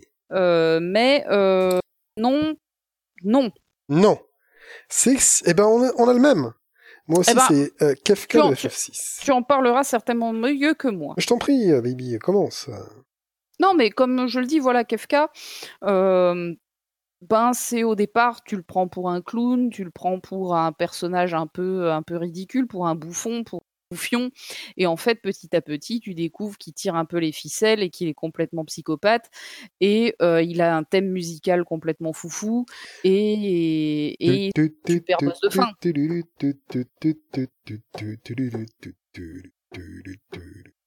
Voilà, je vais pas, pas continuer, mais je pourrais faire tout ça. Bah oui. vais beaucoup écouter ces musiques. Donc Ah. voilà, Kefka, euh, Kefka. Mais après, on pourrait, on pourrait parler de Sephiroth, hein, euh, évidemment. Ouais, mais ça c'est clicheton. Oui, C'est pour ça que Sephiroth, il est très très très très bien. Sephiroth, c'est le deuxième. C'est ma mention spéciale, c'est Sephiroth. Sephiroth. Ok. C'est Sephiroth. Ben moi, Et- ma mention spéciale, c'est Seymour. Voilà, rien que pour t'emmerder. Eh bien, Kefka, Kefka, c'est un personnage intéressant au début parce que c'est quand même le premier conseiller de l'empereur euh, méchant dans le jeu. Mais il s'est passé un truc, c'est que on se rend compte qu'il utilise la magie. Et pour utiliser la magie dans FF6, euh, c'est un peu chelou parce que nos héros sont utilisateurs de la magie parce qu'ils sont choisis par des êtres euh, supérieurs. Mais l'Empire, jamais il a été choisi comme ça. Et du coup, ce qui fait que Kefka, sans armure, sans machine, sans rien, puisse utiliser la magie, en fait, c'est une expérience qui a mal tourné, en gros, et qui lui a un peu vrillé le cerveau, et qui l'a rendu tout simplement complètement nihiliste. C'est le personnage qui renie complètement la vie. Euh, et c'est ça en fait le principe de Kefka, c'est que malgré qu'il ait encore un bout de conscience encore de ce qu'il fait, des fois il regrette un tout petit peu ce qu'il fait, mais euh, il y a des dialogues dans FF6 où il va te dire des trucs du style, mais de toute façon la vie ne sert à rien. Et euh, dans les la fin, dans les dialogues finaux de, de FF6, il dit mais de toute façon euh, tout ça ça sert à rien. Les persos lui répondent mais si, mais nous on a vécu des trucs qui font qu'on a changé d'avis et que la vie c'est aussi l'évolution. Et du coup c'est un perso qui est devenu complètement dingue et qui en est venu euh, peut-être par par folie pure machin à être complètement psychopathe et à représenter voilà le rien, l'entropie, la fin de la vie complète. Euh, là où tous les autres persos vont avoir une sorte de justification, euh, euh, mon père me battait, je ne sais quoi, nanana, il faut que l'empereur arrive à faire ses trucs, il faut que la guerre, je suis un méchant roi, je veux le pouvoir. Non, non. Kefka, il a pas de justification, il veut tout anéantir. Mais il y a un truc sympa, c'est qu'à la fin du jeu, tu te rends compte que il le fait pas en fait. Il a détruit le monde, mais il le laisse tel qu'il est plutôt que de le détruire totalement, totalement. Donc il a ce cul entre deux chaises quand tu lis entre les lignes. Euh, et tu peux te demander s'il ne se laisse pas vaincre à la fin. euh, euh, alors je, là, je vais un peu loin, j'interprète à mort. Ah oui. Mais. Kefka, quand il détruit le monde, parce que c'est aussi le seul personnage méchant de Final Fantasy qui gagne. C'est vrai. Jusqu'à Kefka, les persos de Final Fantasy méchants, c'était des sortes de représentations. Il y a dans le 4, je sais plus ce que c'est le méchant, je t'avoue. Mais c'était des Ouais, représentations du style je suis le chaos, euh, je suis Oui. l'univers, Oui, je suis le vide, euh, je suis ta feuille d'impôt. oh. Et du coup, et je suis la représentation de ça, même dans FF5. Dans FF5, c'est un peu la nature qui se rebelle, on va dire. Euh, c'est un arbre, en fait, le méchant dans FF5. Et bon, qui prend, qui se personnifie, mais voilà. Et qui va détruire les cristaux un peu comme punition. Bref. Et du coup, c'est le premier personnage qui, par sa psychologie, qui n'est pas une, une, manifestation d'un concept, euh, mais qui, par sa psychologie folle, détruit tout et gagne. C'est après, il y a plus de persos qui gagnent et Sephiroth qui gagne pas. Personne ne gagne que que FF euh, dans FF6. Alors c'est un spoil Mm. pour ceux qui l'ont pas fait, mais le dernier monde de FF6, c'est le monde détruit par Kafka qui reste encore un peu debout. Et c'est à se demander pourquoi, alors qu'il a le pouvoir de tout détruire, pourquoi est-ce qu'il le fait pas? Voilà. Mhm. Qu'est-ce qui reste à Kefka, qui est un salaud, euh, qui demande euh, aux soldats de lui nettoyer les bottes, euh, qui, euh, qui torture des gens, qui va détruire tout un royaume en empoisonnant l'eau potable, Ouais, euh, sans flancher des genoux, tu vois, il doit gagner une bataille, plutôt que de le faire honorablement comme aurait voulu le général des armées qu'on voit aussi, Léo. Lui, non, il empoisonne l'eau et allez vous faire foutre, quoi, parce que Et c'est ça, c'est ce qui est assez étrange dans ce jeu, c'est que vraiment, le méchant, il est vraiment très très méchant quoi. Il est pas, il est pas méchant à l'ancienne avec un espèce de code de. Euh, non non non non. de, de, comment dire C'est un nihiliste total. voilà, il, n'est sans foi ni loi, il est dégueulasse. Et, euh, et dans un jeu à l'ancienne, donc avec des pixels, tout ça, un jeu qui du coup est relativement mignon parce que en SD et compagnie, Oui, avec oui. les graphismes de l'époque, et surtout un perso qui est un clown, donc qui est paré des artifices normalement de la fête, du, du sourire, de l'amusement et compagnie. Bah, c'est vraiment un, un gros euh, paradoxe. Et, euh, et voilà, ça, ça renforce le, le questionnement que nous pose Kefka en tant que personnage euh, quand on joue à ce jeu. Et on- Il Ah, a une waouh. forme de, de non-conformisme aussi. Et son état renvoie presque, il est presque subversif, lui, contrairement c'est ce que j'allais dire. À ces, mecs qui ont fait euh, cette merde de Crazy Jung. Euh, bon, je veux dire, le mec a certainement ouvert un, ouvert un bouquin de Jung et il n'y a aucun problème où il a fait une psychanalyse, on lui a dit, on lui dit que Jung, Ah oui, machin. merde, d'accord, Jung, c'est pour Jung, euh, le Ouais, psychanalyste, c'est pas Jung jeune, c'est J-U-N-G, c'est le psychanalyste, génie. Disciple de Freud. Ouais, d'accord. Ouais, alors, Euh. oui, disciple de Freud à la base, mais... Bah, au départ, oui, Au euh, départ, quand oui. même. Non, mais bien sûr, mais du même, euh, du même tonneau que toi, t'es le disciple de la madame que t'avais au CP. Ouais. Jung Ouais. est allé beaucoup plus loin euh, que Freud, avec beaucoup plus d'intelligence. Oui, Mais oui, coup- pas, partons pas là-dessus, mais moi aussi. Non, je non, non, mais pour dire Freud, que... je préfère Jung. On est d'accord. Mais- Baby. Bref, on- on va- putain, je repartais dans Ah. Crazy Jung. Ouais, non, mais parce que voilà, je te sens Très bon méchant, ce Kefka.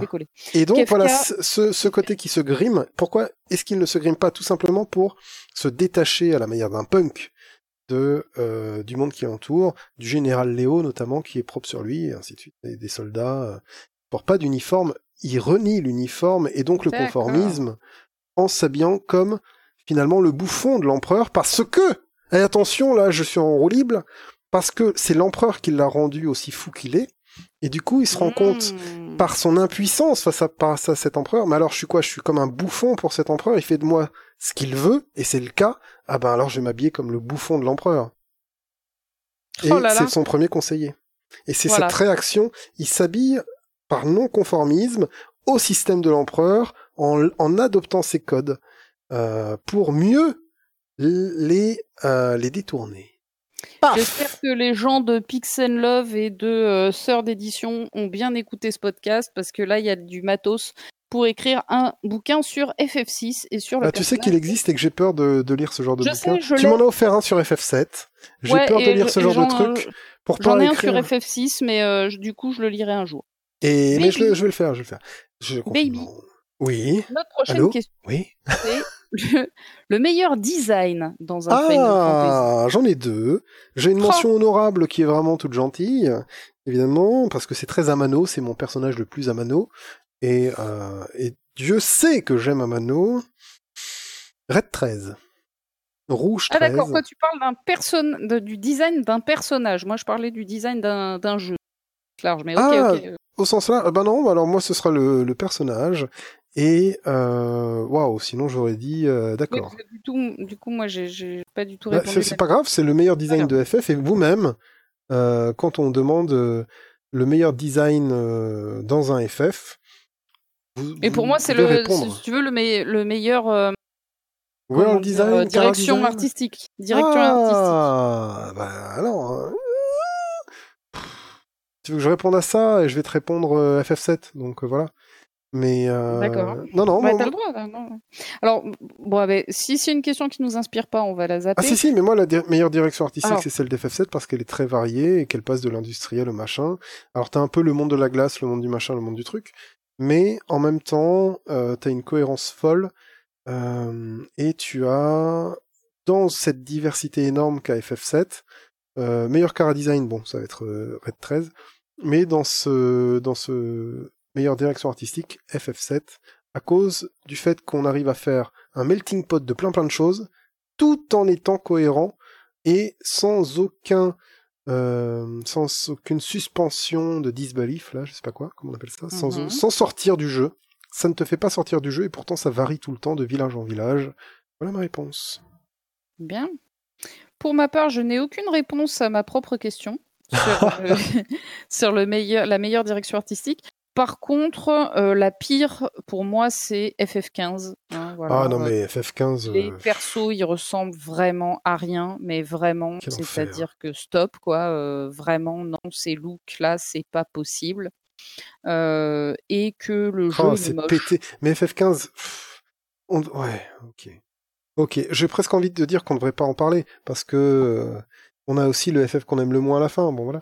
Mais euh, oui, mais euh, voilà, je parlerai du FF que j'ai aimé le plus et du FF que j'ai aimé le moins et peut-être que FF15 va revenir dans une de FF15, il est pété quoi. Il est claqué au sol. Vraiment, c'est dégueulasse. Et pourtant, c'est pas le FF que j'ai aimé le moins. Ah, intéressant. Ah, attention. Oh, oui, je, je, ah, je frétille, je frétille. Mais du coup, voilà, bon, pour moi, pire de pire design, pire direction artistique, vraiment de loin, FF15. Oui, oui, évidemment. Ces personnages et pour son monde aussi, qui euh, aurait pu, mais qui n'a pas été. Voilà. Ah ouais, putain, d'une force, hein, euh, qui l'avortement euh, ah d'un monde. c'est chaud. Vraiment. Ok, si t'es pas inspiré, on peut tout de suite passer au FF avec le meilleur lore. Alors pour moi, il est euh, sans aucune euh, surprise celui de Final Fantasy X. Mmh. J'en ai beaucoup parlé lors du précédent podcast, donc je ne vais pas m'étendre, et même de celui d'avant aussi, donc je ne vais pas m'étendre là-dessus.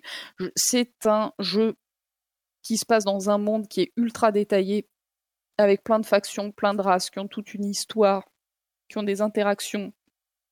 Euh, c'est un monde avec plein de comment dire, plein de noms propres. T'as les bâtisseurs, les guados, les machins, les mmh trucs. Sauf qu'ils sont tous bien expliqués, euh, bien amenés. Tu sais de quoi tu parles. Alors c'est facile, hein. C'est expliquer à un mec qui connaît pas le monde. Donc à chaque fois, les gens lui expliquent les choses. Euh, le personnage de Tidus, qui vient d'un autre monde, du coup, il déboule dans un autre univers euh, où on lui explique tout tranquille. Donc du coup, c'est clair pour toi en tant que joueur. c'est ce qu'ils n'ont pas du tout su faire dans Final Fantasy XIII, qui pour moi est le jeu hmm. avec le pire lore, pas le pire en tant que tel, mais le pire de la manière dont il t'est expliqué, avec les Lucy, les falsi, ah les machins, t'y comprends rien du tout. Franchement, si vous avez compris FF13, vous allez euh, soigner le coronavirus. Il euh, n'y a, a, pas, je me souvenais pas plus de problème. tout ça, les loci, euh, les falsi, les machins. et tu dois tout lire dans, tu dois tout lire dans les logs du jeu, dans les. C'est ça. Tu dois aller dans le menu du jeu où tu as une encyclopédie à la con qui s'alimente au fur et à mesure que oh, tu avances dans le jeu, tu as des nouvelles pages qui se rajoutent. Non, je suis désolé, c'est pas comme ça qu'on fait du jeu oh, vidéo. J'ai un frisson post-traumatique oui, un jeu vidéo, il doit te raconter les choses de manière à ce que tu les comprennes lorsque tu es en train de jouer. Le euh, l'encyclopédie du jeu ne doit servir que si tu as envie de pousser certains détails euh, ou c'est comme dans Moreau, t'es pas obligé de lire les livres dans Moreau. Les lire, ça te rajoute quelque chose. C'est pour prolonger, c'est pour plonger encore plus profond. Mais tu comprends tout le jeu si tu lis aucun livre euh, de, de, Moreau. Si tu lis pas les cantates de Vivek, tu peux quand même jouer à Morrowind, il n'y a pas de problème. Alors que là, euh, dans FF13, si tu ne lis pas l'encyclopédie, bah tu piges rien du début à la mmh fin de ce que c'est les lusky, les falsi, les machins, les trucs.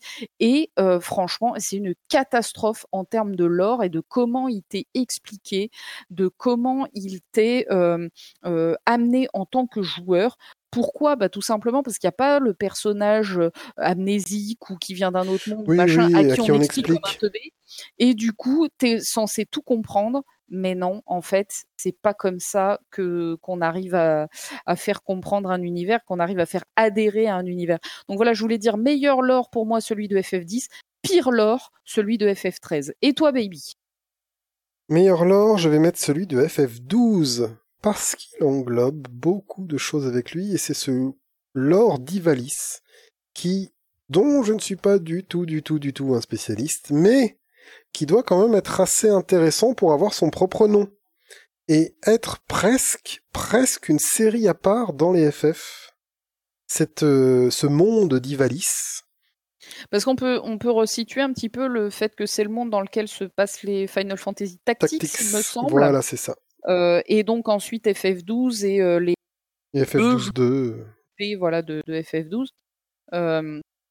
mais voilà, donc c'est un univers à part entière au sein de au sein de Final Fantasy. Galaxy à fait. Final Fantasy et, et c'est un peu dommage d'ailleurs que cet univers soit pas ait pas été réutilisé depuis un petit moment parce qu'il est il est vachement Alors ça coupe complètement, mais c'est en effet dommage qu'il n'ait pas été utilisé depuis euh, très longtemps, alors qu'il est vraiment sympa. J'espère que là, Discord est revenu. Allô? Euh, ouais, je- j'espère être là. Allô, Excusez-moi Paris les amis. Oui, c'est bon. Peut-être que je parle un petit peu moins fort parce qu'il commence quand même à être quasiment minuit et que du Ah ouais, coup c'est vrai. j'essaye de pas déranger mes On en est à 2h43 de, de podcast. Donc c'est je pour pense ça que qu'on j'essaye de faire avancer un petit peu les choses. on va Baby, doucement quelle est rusher. ta ouais, quelle est ta map préférée? Et là, tu vois, je l'ai pas préparé celle-là et je me suis rendu compte que j'ai sauté deux étapes. La, la map est la suivante. La map préférée comme ça et vraiment, euh, je vais être. Euh, euh, fouah. ah, j'en ai deux. J'ai celle d'FF7 parce que je l'aime beaucoup euh, et qu'elle est simple et que tu te perds pas dedans et qu'elle est encore cohérente et ainsi de suite et que tu progresses dedans et que en fait le but du jeu c'est de progresser dans cette map un peu comme dans les autres évidemment mais t'as un twist, hein, t'as le twist de Final Fantasy qui est aussi presque le twist de la map. Tu vas progresser dans cette map pour te faire twister la gueule. Et du coup, ouais, elle est cool. euh, et mention spéciale à celle de FF9. Avec, Ah. euh, ouais, celle de FF9 avec euh, ce continent de la brume, ces autres continents qui apparaissent plus tard, et ce monde qui s'ouvre en même temps que la map, elle s'ouvre. Ok. Euh, pour ma part, ma map préférée, c'est sans aucune hésitation celle de Final Fantasy XII, euh, parce que Hmm. la map, elle est immense, elle est euh, ouverte, c'est-à-dire que tu peux te téléporter un peu n'importe où et aller farmer différentes zones. Euh, Et vu que c'est un jeu dans lequel il y a un- euh, une quête secondaire euh, assez immense qui est des, des chasses à la prime euh, à faire et en fait pour ça il faut aller un petit peu partout dans le monde. Donc assez rapidement le monde est complètement ouvert et tu peux te téléporter. Et du coup chaque zone est divisée en plusieurs aires. Euh, et, euh, et voilà la map est super grande et je me régale à me balader et en plus dans la version qui est la version remakée, enfin plutôt le portage sur euh, PS4, donc qui est la Zodiac Edition, on peut mettre le jeu en x2 ou en x4 pour se balader plus rapidement dans les zones. Quand comme moi on a fait le jeu un certain nombre de fois, c'est pas mal de monter la, la vitesse du jeu pour pouvoir continuer à profiter de la map sans se faire chier. J'adore vraiment toutes les zones de la map. Il y a des forêts qui sont magnifiques, euh, il y a des déserts avec euh, différentes musiques. Les musiques sont géniales. Enfin, voilà, FF12, superbe map, vraiment euh, extraordinaire. Oui. Baby, quelle Mais- est ta créature Mais, Ouais, mais, mais, moi je dirais que c'est le meilleur monde ouvert, mais qu'il n'y a pas de map. c'est-à-dire? Ben, tu n'as jamais une vision aérienne des choses. Tu te téléportes avec ces gros cristaux, bleus, je crois, et Ouais, ou orange ou jaune. Enfin, t'as les bleus et les jaunes là, les gros cristaux. Mais c'est les, les oranges, ouais, en l'occurrence, avec mais tu n'as pas la carte du monde. À, ja- à- à aucun moment tu vois la carte du monde. Tu avances dans des zones qui sont oui, mais pour à moi, ton moi ce que échelle. j'entends, ce que j'entends la map, ouais, c'est les zones. Ok, mais voilà, c'est juste peut-être pinailler un peu et faire mon les professeur zones, Rollin. les villes, euh, trucs comme ça. Professeur Rollin qui te dirait, oui, euh, quand on parle de map, on parle bien d'une carte, une carte qu'on qui n'est pas à l'échelle.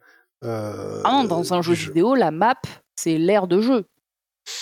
Ok, ok, tu, ok, tu veux le prendre comme ça, tu le prends comme ça, il être y a pas de visualisé euh, en baladant Ah, pas la tu coupes, FF7. qui, qui peut être visualisé à la FF7 dans un dans un avion, ou qui peut être visualisé.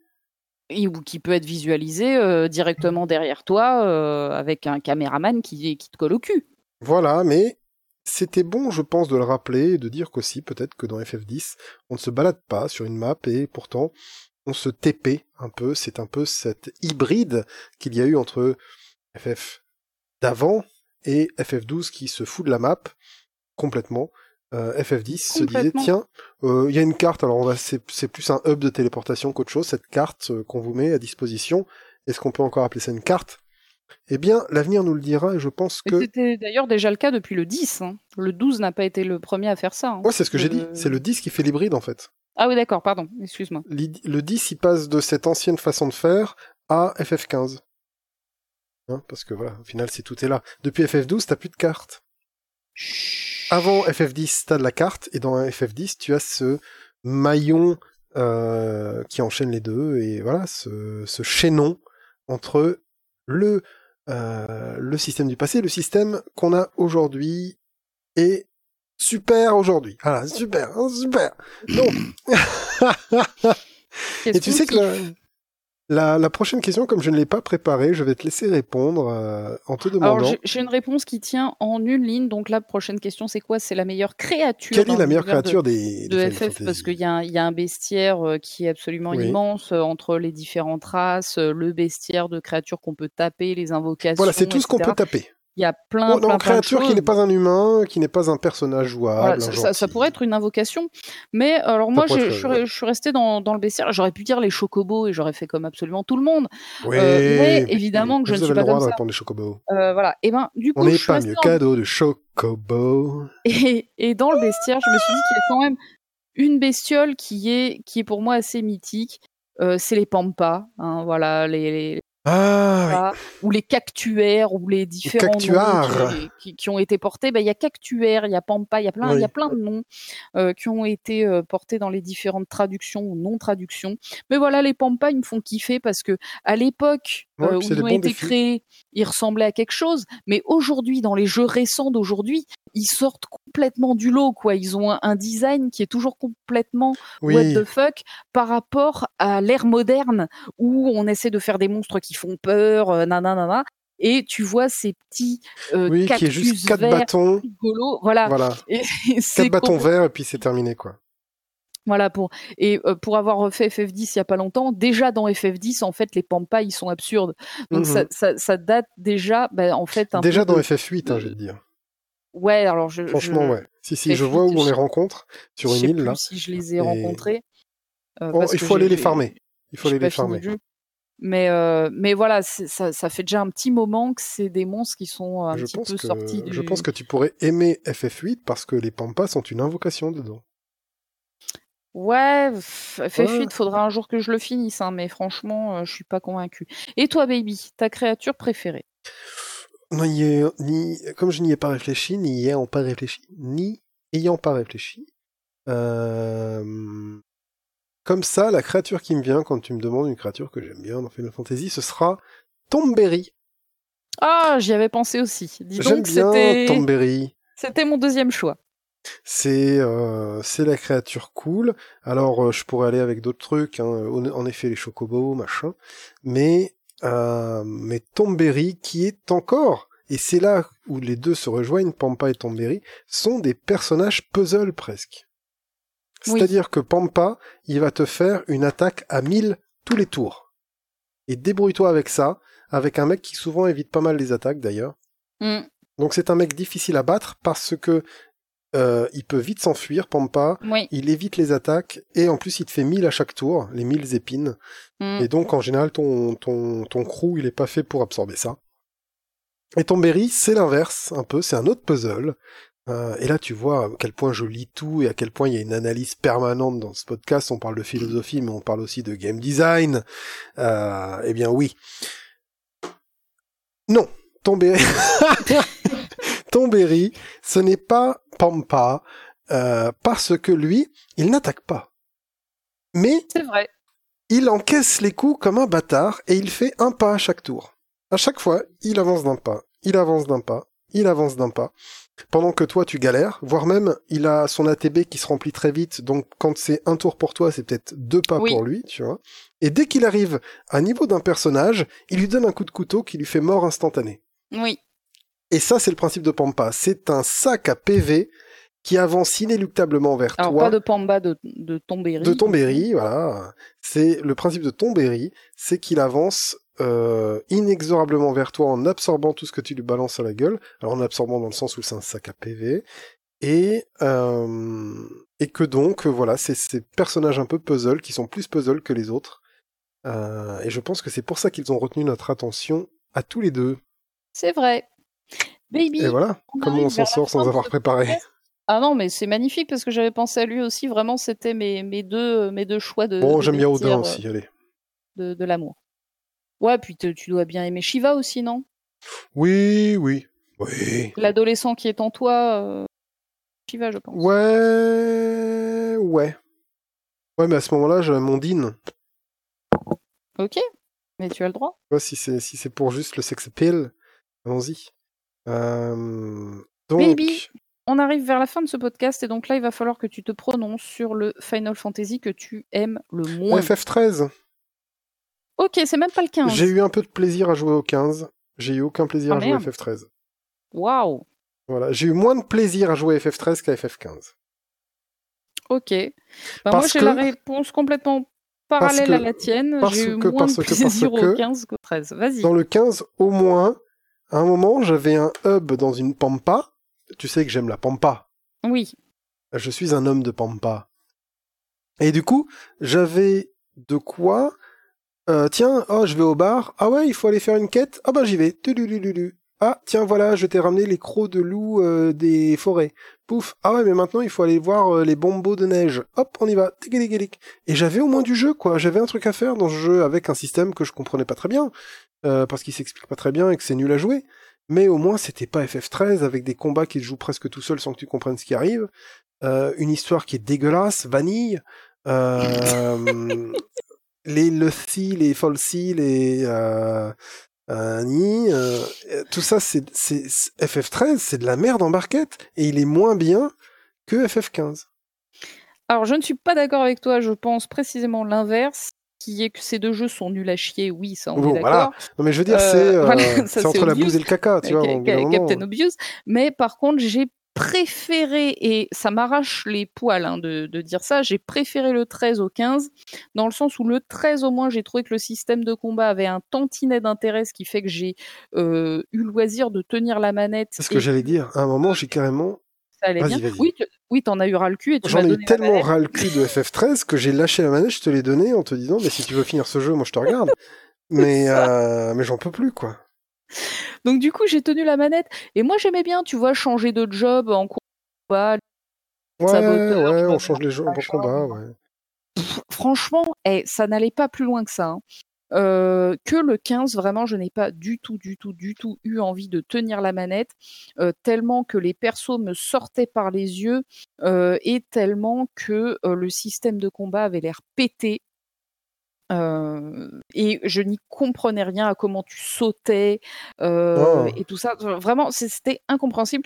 Le scénar était quand même nul à chier parce que le mec qui va faire euh, une balade, euh, une rando en Avec ses Avec ses copains, potes qui apprend que son pour père aller- est mort et c'est pas grave. Et, voilà, et tu tu peux vas pas voir sa t'attacher à la meuf, et la ta- meuf elle se sacrifie mais tu te dis bon bah ouais sacrifie-toi écoute c'est pas c'est pas un problème. De toute façon pote moi je suis aveugle moi, t'as bien compris que c'est pas les meufs mon truc. Bon. Oui, ah le voilà, pote qui devient ça. aveugle. Bon bah on est dans un train et moi je suis aveugle. Ah. C'est ça. Euh, moi je suis le gros avec une grosse épée et il faut que je vous quitte. Voilà je suis revenu. J'ai une cicatrice maintenant. Ah mais du coup comment ça se passe euh, Tu peux toujours euh, dormir avec euh, tes copains? Donc allez Alors, on, on continue là. Et du coup je suis, je suis d'accord que Vanille, elle était nulle, euh, que, que plein de choses. voilà, c'est- elle, est- elle était j'ai absolument PTSD avec ça. Moi j'en peux plus. J'ai j'ai j'ai- insupportable. Euh, euh, Saz avec son chocobo dans, la- dans oh, les cheveux. ouais, il était rigolo, mais en fait, non. Non, et puis le mec Euh, avec son, son blouson, là, enfin son imper blanc, là. Oui, euh, merde, comment il s'appelle Mais ne souvenons pas de son nom. Ce, ce, tous ces personnages, tous, Ouais. tous, tous, tous, c'est, à foutre, à foutre en l'air. Tu vois. ah, J'ai quand même envie de me rappeler de son nom, mais ça, c'est pas grave. Je peux le Euh, googler, hein, y a pas de Non, on problème. s'en fout, on s'en fout. Mais par contre, FF13-2 était sympatoche, euh, vraiment, vraiment. Et euh, le vraiment. 3. Euh, Je l'ai juste commencé, c'était un action RPG, je l'ai éteint en moins d'une heure. D'accord. Moi, je sais que j'ai FF13 2. Mais ça m'a tellement traumatisé que je l'ai pas, je l'ai pas joué. Je- sur tes conseils, je l'ai acheté. Je l'ai commencé, je me suis dit, oh non, c'est FF13. pff. Non, J'ai commencé à avoir franchement, des- franchement, il est beaucoup mieux que le 13. Après, je suis pas en train de te dire que c'est un bon FF. hein. Je suis juste en train de te dire que c'est un jeu vachement mieux que FF13. Voilà. Oui, Va- voilà, va mais pas- ce qui, si c'est dans le flop 3 et que euh, ton flop 3, Non, non, c'est... euh, c'est pas dans le flop 3. C'est pas dans le flop 3. Euh, baby, bon, euh, là c'est la question rhétorique, hein, mais quel est le FF que tu aimes le plus? Et là, je vais t'étonner. Parce Oh. que j'ai deux réponses. La première qui est obvious, ce serait FF7. Tu vois, n'importe Oui. quel John Beavers qui arriverait Oui, comme ça, voilà. qui, qui poperait d'un portail spatio-temporel d'une autre réalité te dirait, bah oui, c'est FF13, c'est FF7. Dans celui d'FF13, il faudrait le, le, tuer à coup de shotgun. oui, mais tout de suite. Parce qu'il n'est pas de la bonne réalité. Tu vois. oui, tout de suite. Mais. Sliders. voilà. C'est, euh, lui, non. Mais, tous les autres te diraient FF7, FF7, FF7. Et j'ai tellement parlé de FF7 et pas assez de l'autre que j'ai envie de te dire que c'est peut-être pas le meilleur FF7 comme, euh, FF comme FF7, les, mais que mon préféré c'est FF5. Et tu le sais ça. C'est- Toi-même, oui, tu C'est sais. ton, c'est ton FF du cœur. C'est mon FF du cœur, exactement. Euh, et F- FF7 n'a pas le monopole du cœur. Euh, Monsieur FF7, vous n'avez pas le monopole du cœur. Euh, voilà, FF5 avec son système de jobs, avec ses personnages attachants qui ont une vraie histoire, encore une fois. Euh, ils viennent pas de nulle part. Euh, ils ont pas une grosse progression. Mais, euh, mais voilà, le système de jobs qui est vraiment cool, les aventures, le changement de monde, euh, plein plein de choses dans FF5 qui en font un FF simple en apparence, mais qui euh, voilà, qui a tout d'une grande. Et, euh, et voilà, c'est un peu, euh, c'est un peu, voilà, c'est mon FF5, euh, FF5 que j'aime parce que il m'apporte des vraies bonnes sensations à chaque fois que j'y joue et que et que franchement, ouais, je, je l'apprécie plus que le 4, ça c'est clair, plus que le 6. Ah ouais. J'aurais plus tendance à faire FF5 euh, dans une traduction anglaise. euh, J'ai une ROM comme ça de FF5 où les mecs ils ont pris la traduction de, de la version GBA ils l'ont mis dans la version Super NES. Parce que c'est un jeu qui n'est jamais sorti en anglais euh, sur Super NES, tu vois. D'accord. Et donc des mecs, euh, et comme euh, ça va l'anglais et moi ça va, euh, quand je le fais maintenant, je le fais en version non GBA parce que la version GBA elle est un peu massacrée en termes graphiques et en termes musicaux. Ah merde. Ouais, ouais, ouais, le, la, la, la couleur, les- la palette de couleurs est plus la même. Hmm. L'écran, il est plus petit, il est plus zoomé, et les musiques sont dégueulasses. Donc voilà. Euh, il y a Et il est certains... pas sorti remaké sur DS ou Si, il est sorti remaké sur Steam avec euh, les mêmes sprites que la version FF6, dégueulasse. Je le Ah possède, je l'ai faut pas, commencé, il faut pas le faire. Mais c'est dégueulasse à voir, c'est la version mobile, tu sais. Les sprites de la version mobile Ouais, qui ont ouais, fini sur. Steam. Donc euh, pour moi la meilleure version, si on parle anglais, c'est de c'est de prendre le patch qui met les dialogues de la version euh, de la version GBA anglaise. Et parce que dans l'histoire de l'émulation et du ROM hacking, FF5 c'est un des premiers jeux qui a été traduit, voire le premier jeu qui est le premier jeu vraiment gros et sérieux qui a été traduit entièrement en US et qui n'a jamais été existé avant. Ils ont eu FF4, FF6 euh, et FF6 aux États-Unis, mais ils n'avaient pas eu le 5 et le 5 est historiquement l'un des plus vieux jeux euh, traduits euh, par des amateurs. D'accord. Donc ça c'est plutôt cool. Et je m'étais intéressé moi à prendre les textes de la version GBA FR pour faire une traduction FR, mais ça me demanderait de la connaissance et des compétences de programmation que je n'ai pas. J'ai réussi, figure-toi, à extraire tout le texte français. Je suis allé jusque là. hein. J'ai extrait tout le texte français et tout, tout, tous les textes de la GBA FF5 GBA en français, mais je n'ai pas le talent pour les mettre dans la ROM Hmm. FF5 créer les nouveaux caractères avec des accents, ce genre de choses. Tous ces trucs-là, je ne comprends pas comment remaquer FF5 suffisamment efficacement pour que ça devienne pas une construction de pyramide. Et donc, j'en appelle à cette Et communauté voilà. fantastique en disant, si vous connaissez quelqu'un qui serait intéressé par ça, qu'il laisse un commentaire sous cette vidéo. On rentrera en contact. Il peut me, contacter même sur euh, Instagram. Maintenant, j'ai un Instagram.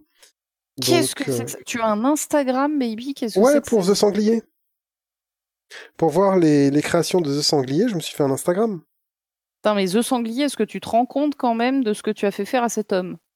Et donc, euh, je comprends pas bien ce que c'est Instagram et, euh, et certainement que, euh, que c'est plus un truc pour les minettes et je ne sais quoi. Euh, Regardez, je suis à euh, Agadir euh, en bikini. Tout ça, je m'en fous.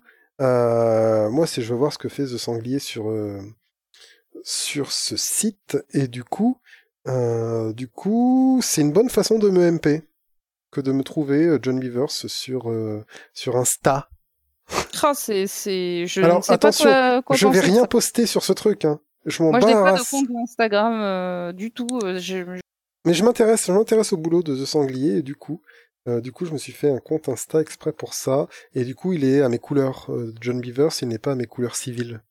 D'accord. Bah écoute, euh, mon- The Sanglier, franchement, c'est vraiment la classe que t'es réussi. Moi, tu vois, ça fait des années que j'essaye de lui faire créer des réseaux sociaux pour euh, justement promouvoir euh, la chaîne de John Beavers, hein, et il ne veut pas le faire. Donc le fait qu'il voilà, ait les- fait il y a deux façons de. une chaîne Instagram pour rien que pour toi, enfin un compte Instagram rien que pour toi, c'est quand même la méga classe. Et je le vérifie de temps en temps. Je le vérifie de temps en temps. Donc, euh, MP, moi, il n'y a pas de problème, ou en ami, ou je sais pas comment ça marche, tous ces trucs-là. Mais si vous arrivez à le faire, faites-le, quoi.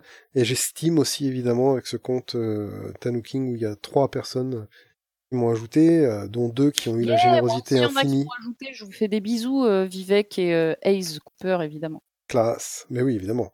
Et donc, voilà, deux, avec moi, c'était aussi Sandwich, qui ont eu euh, la gentillesse infinie Attends. de... Toi, t'as sandwich et moi, j'ai pas sandwich. Ouais, mais voilà, ça c'est le Sandwich Gate. C'est le Sandwich Gate qui est en train d'apparaître. Et voilà, peut-être qu'une femme en détresse a besoin d'un sandwich dans sa vie. Ah non, mais il y a, y y comme un problème dans ce que tu es en train de me dire, là, baby. Eh ouais, eh ouais, mais il y a des, voilà, il y a des gens qui, qui, qui bossent, euh, qui méritent. Hein, c'est tout, qui méritent, qui méritent, qui méritent. Mmh. Bah, du coup, je te dirais pas quels sont les FF que j'aime le plus, alors.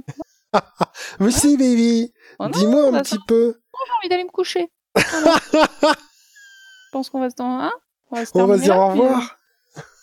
hein, puis le mois prochain, je serai pas là. Tu vois, quand t'essaieras de, hein, voilà. Non, non, mais on va faire comme ça, ok Ok, sandwich. C'est- sandwich, hein, tu, tu, tu Oui, parce que moi je me diras, sens pas responsable, voilà. évidemment. hein. Tu, le- tu lui, tu lui en parleras. Moi, je ne connais pas cette Je-. J'en parlerai à mon ami Sandwich sur Steam. Voilà, non, moi, je ne sais pas de qui il s'agit. Voilà, tu ne connais pas cette personne parce que Du tout. Toi, tu ne l'as pas sur Steam, évidemment.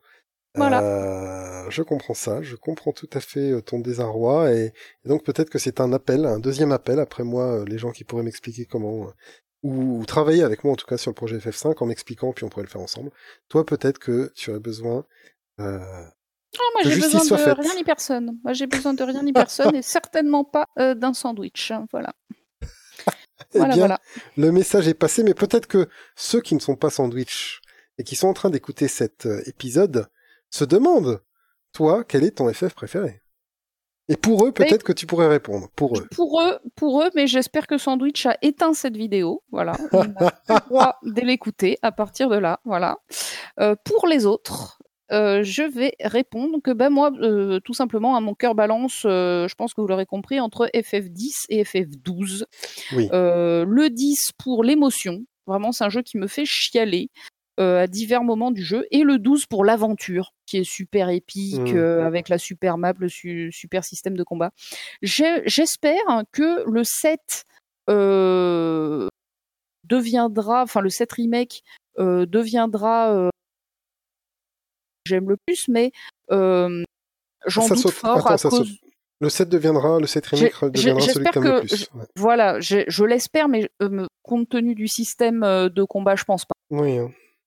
C'est mal, c'est plutôt mal barré. c'est mal embouché. Euh, Voilà, voilà. Donc j'ai envie de dire que ça se joue entre le 10 et le 12, qui est plutôt encourageant parce que c'est deux jeux entre guillemets relativement récents, hein, c'est pas les plus anciens.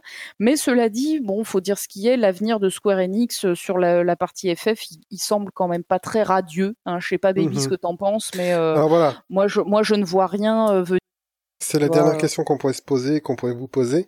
Quel est l'avenir de FF Et moi, j'ai envie de dire, arrêtez, c'est déjà mort. Arrêtez le d'essayer de réanimer ce cadavre ou de réanimer les cadavres euh, comme avant, comme avec votre remake de FF7, comme le remake qu'ils ont fait récemment de FF8 avec cet upscale et tout ça. S'il vous plaît, arrêtez, soyez dignes et faites autre chose. Parce que les derniers FF canoniques depuis le 12, euh, c'est pas génial. Je sais pas ce que vaut FF14 et finalement je m'en fous. Mais FF13, FF15, FF13-2, 13-3, euh, et même les, les suites là qu'ils ont fait à FF15 avec tout ce ces DLC à ne plus savoir qu'en faire et ainsi de suite. Les mecs ils essayent de rester à flot. Non.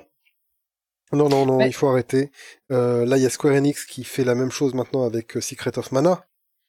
C'est vrai. S'il vous plaît, mais arrêtez quoi. Et s'il vous plaît, touchez pas à Chrono Cross. Ils ont déjà touché à Chrono Trigger en arrivant à faire sur Steam une version qui est moins bonne que la version qu'ils avaient ressortie sur DS quand ils étaient à peu près encore en bonne moi, santé.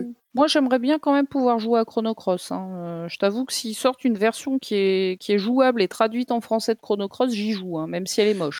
Ouais, ben, Euh, ok. Ok moi, pour moi- ça. moi, si c'est de la traduction pour euh, rendre disponible dans une langue, je veux bien. Chrono Cross se tient bon en anglais, hein, je veux dire. Euh, mais il avait été traduit par Terminus Traduction. Après, on pense ce qu'on veut de Terminus Traduction, mais au moins ils avaient fait l'effort. Et donc tu peux y jouer hein, en français, mais Terminus Traduction, quoi. Voilà. Et euh, je sais que t'es pas forcément du du côté de cette barrière-là. Non, moi, je veux acheter le jeu. Voilà, c'est ça. Je, c'est ça. je- je- je veux donner de l'argent. Mais je l'ai, hein, moi je l'ai le jeu en US. c'est- Oui, mais Euh, moi, je l'ai pas. Et du coup, bah, je te le prête, tu le patches. le mec qui, fait, qui passe par tous les détours pour faire de l'émulation. Ah non, mais je pense que j'ai un cousin en Amérique qui l'a. Attendez, euh, je vérifie tout de suite. Il y a un mec qui pourrait me le passer éventuellement, donc j'ai le droit d'y jouer en émulation. Et du coup, euh, du coup, ouais, l'avenir, euh, l'avenir pour moi, c'est arrêter et se concentrer sur cet héritage cool qu'on a. Euh, j'ai envie de dire qu'on dirait que Resident Evil arrive à faire du neuf avec du vieux en ce moment. Grand bien leur face. Euh, mais peut-être que Final Fantasy devrait rejoindre euh, des titres comme Castlevania et au moins s'endormir quelques années pour arrêter le massacre. Voilà. Euh, peut-être Mm. que euh, peut-être que la vache est un peu trop sèche et qu'il n'y a plus de lait à en tirer. Ouais. Laissons, parce que tout ce qu'ils ont fait récemment avec les jeux mobiles, les machins, les trucs dans tous les sens, et FF15 et FF13, je veux dire, quand tes deux derniers jeux canoniques, c'est FF13 et FF15, eh ben, il faut que t'arrêtes. Voilà. Tu vois? C'est- c'est- c'est- c'est- je suis complètement d'accord. C'est assez triste de, de dire ça, mais euh, aujourd'hui, enfin de- depuis quelques années, Square Enix, il, il capitalise tout sur FF14, donc un MMORPG qui Oui. est certainement très très bien, hein, mais bon, qui est un MMORPG, donc c'est-à-dire pas l'ADN initial de, de Final Fantasy, et FF7 Remake, qui est une arlésienne qui a enfin fini par devenir réalité, Mhm. mais qui du coup va être déclinée réalité d'un en chapitre. X jeux voilà, ça, ça va être décliné en X jeux, il va falloir payer 70 balles pour euh, plusieurs fois pour euh, jouer à un jeu qu'on a déjà euh, fait il y a plus de 20 ans.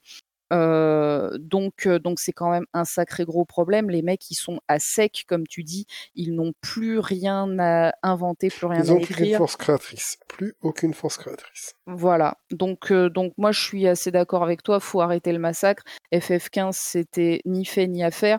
Et moi, ce que je ce que je souhaite, c'est que Square Enix rappelle Hironobu Sakaguchi et euh, Mmh. refasse des jeux avec ce mec qui est le seul à avoir vraiment réussi sur la durée, en le- tout cas, à Qui avait fait le seul euh, FFX, on va dire, avec un numéro qui existe, qui est Lost Odyssey.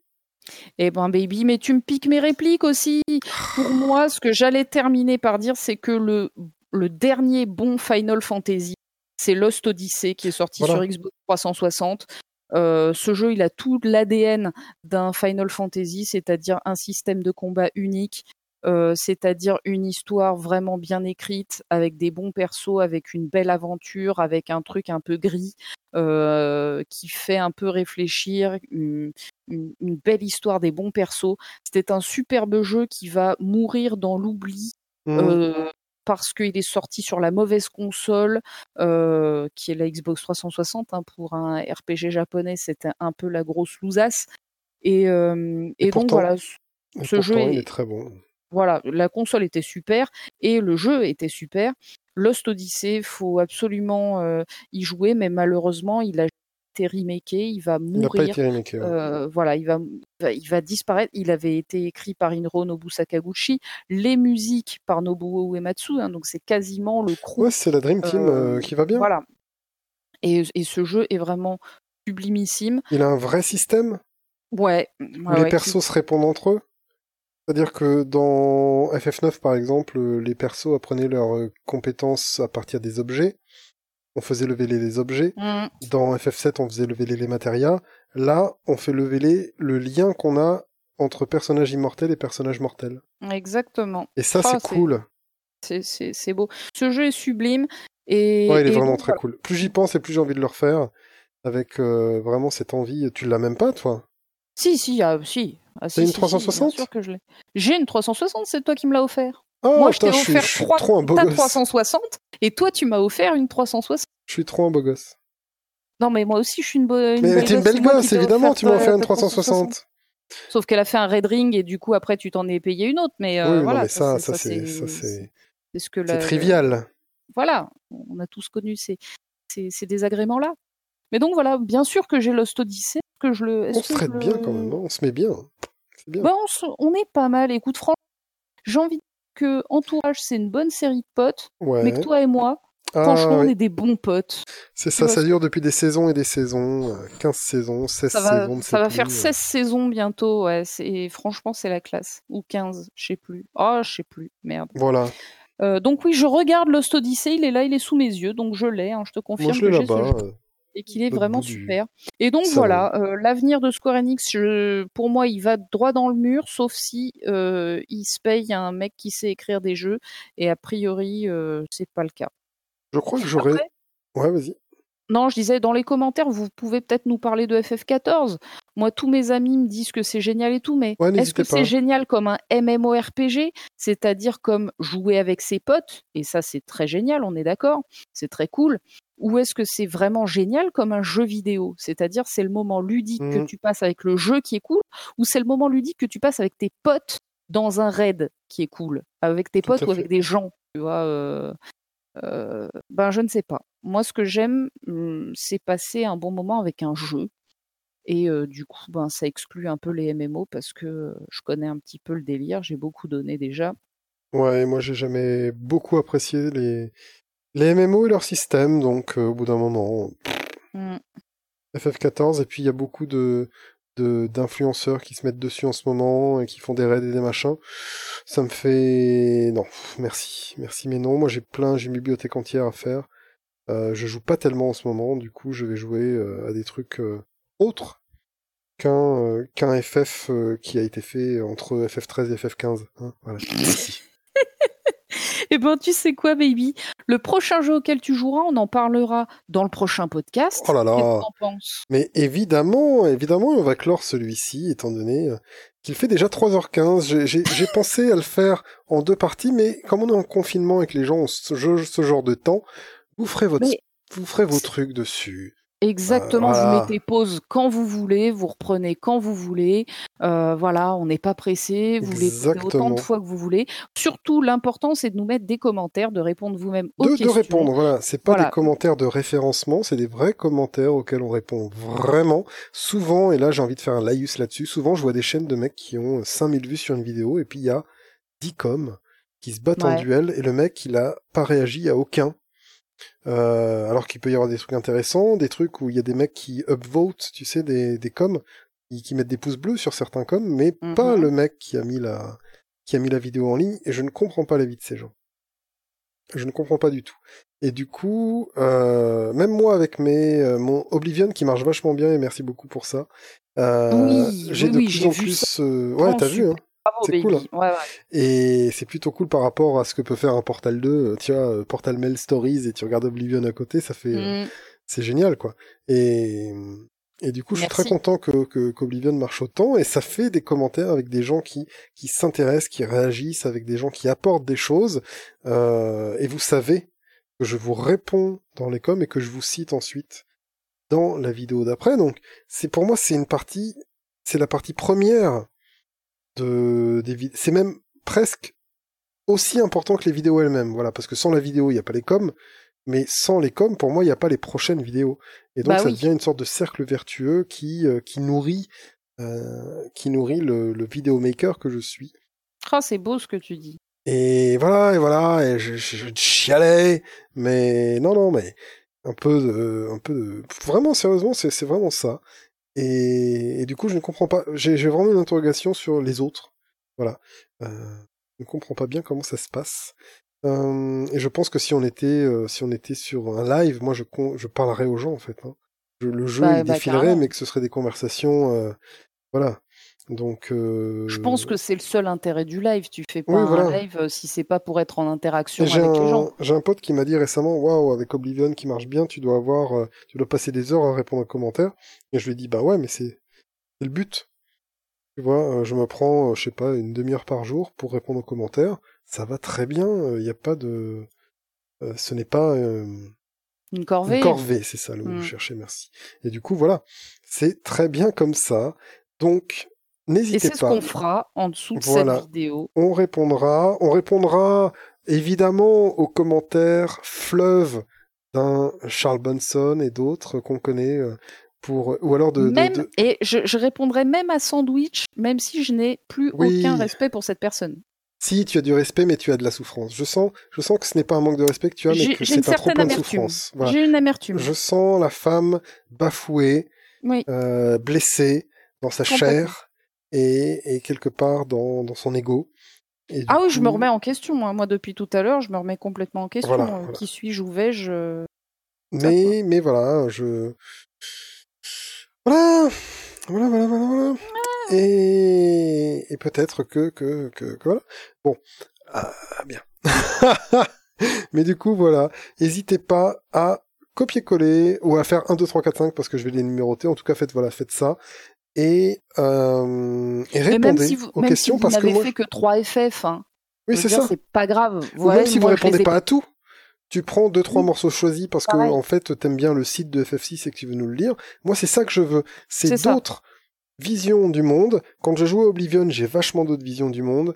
Quand euh, et ça me nourrit. Et du coup, je veux qu'on se nourrisse les uns les autres de nos commentaires et de nos réponses. Et c'est pour ça que autant de nos podcasts sont basés sur des questions-réponses. C'est pour qu'on, comment dire, qu'on ne se borne pas à nos petits mondes de personnes qui parlent dans des micros, mais euh, que tout le monde puisse, euh, puisse faire entendre sa voix, et si ce n'est pas par la voix, au moins ce sera par l'écriture, voilà. On est complètement d'accord, même si ce que tu dis est tellement beau, je crois que je vais lâcher une petite larmichette. Mais c'est une bien. larmichette de fatigue, parce que D'alcool. Oui, il il est minuit fait 30 chez nous. tard, voilà, il se fait un petit peu tard. 3h20, écoute, c'est un, c'est un respectable podcast euh, pour un Ah ouais. and Click. Nous ne sommes pas complètement rebou. Mais ça, c'est intéressant. Je, Je pense que c'est, moi j'ai bu deux verres. Alors quand je bouge la tête de droite à gauche très vite, je le sens. je viens de faire le test. Oui, évidemment. Mais, euh, mais ça va. Franchement, euh, je pourrais boire un troisième verre, un quatrième, non, peut-être pas un quatrième parce que ce truc, euh, je l'ai déjà testé. on va, se- on va se voilà. calmer, on est bien là. Ah oui, non, mais bien sûr. On est bien, bien, bien, bien, bien. On est tellement Hmm, bien que on vous fait des gros bisous. Voilà. On vous Je souhaite laisse, euh, une excellente fin de soirée ou de journée ou de matinée ou je ne sais pas à quelle Une heure fin vous nous écoutez, mais une fin de quelque chose, voilà, ou un début Une d'autre fin chose. d'écoute. Voilà. Très bonne fin euh, d'écoute. Une, un bon confinement? Parce que je pense que ce podcast il va sortir Oui, alors il qu'on sort sera dimanche prochain. en situation de confinement. Donc euh, voilà, continuez à faire attention à vous, à vos proches. Euh, ne vous mettez pas en danger, ne mettez pas vos proches en danger. Voilà. Et puis, si euh, bah, profitez justement de ces moments euh, à la maison pour faire des jeux vidéo, pour lire des bouquins, pour regarder des séries comme Entourage par exemple.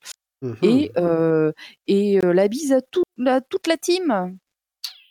Exactement. Euh, merci d'avoir écouté ce podcast qui sortira le 12, 12 avril. Euh, voilà, c'est décidé. Merci beaucoup pour vos futures réponses dans les commentaires. Carrément. Prenez soin de vous et des vôtres. Et à la prochaine.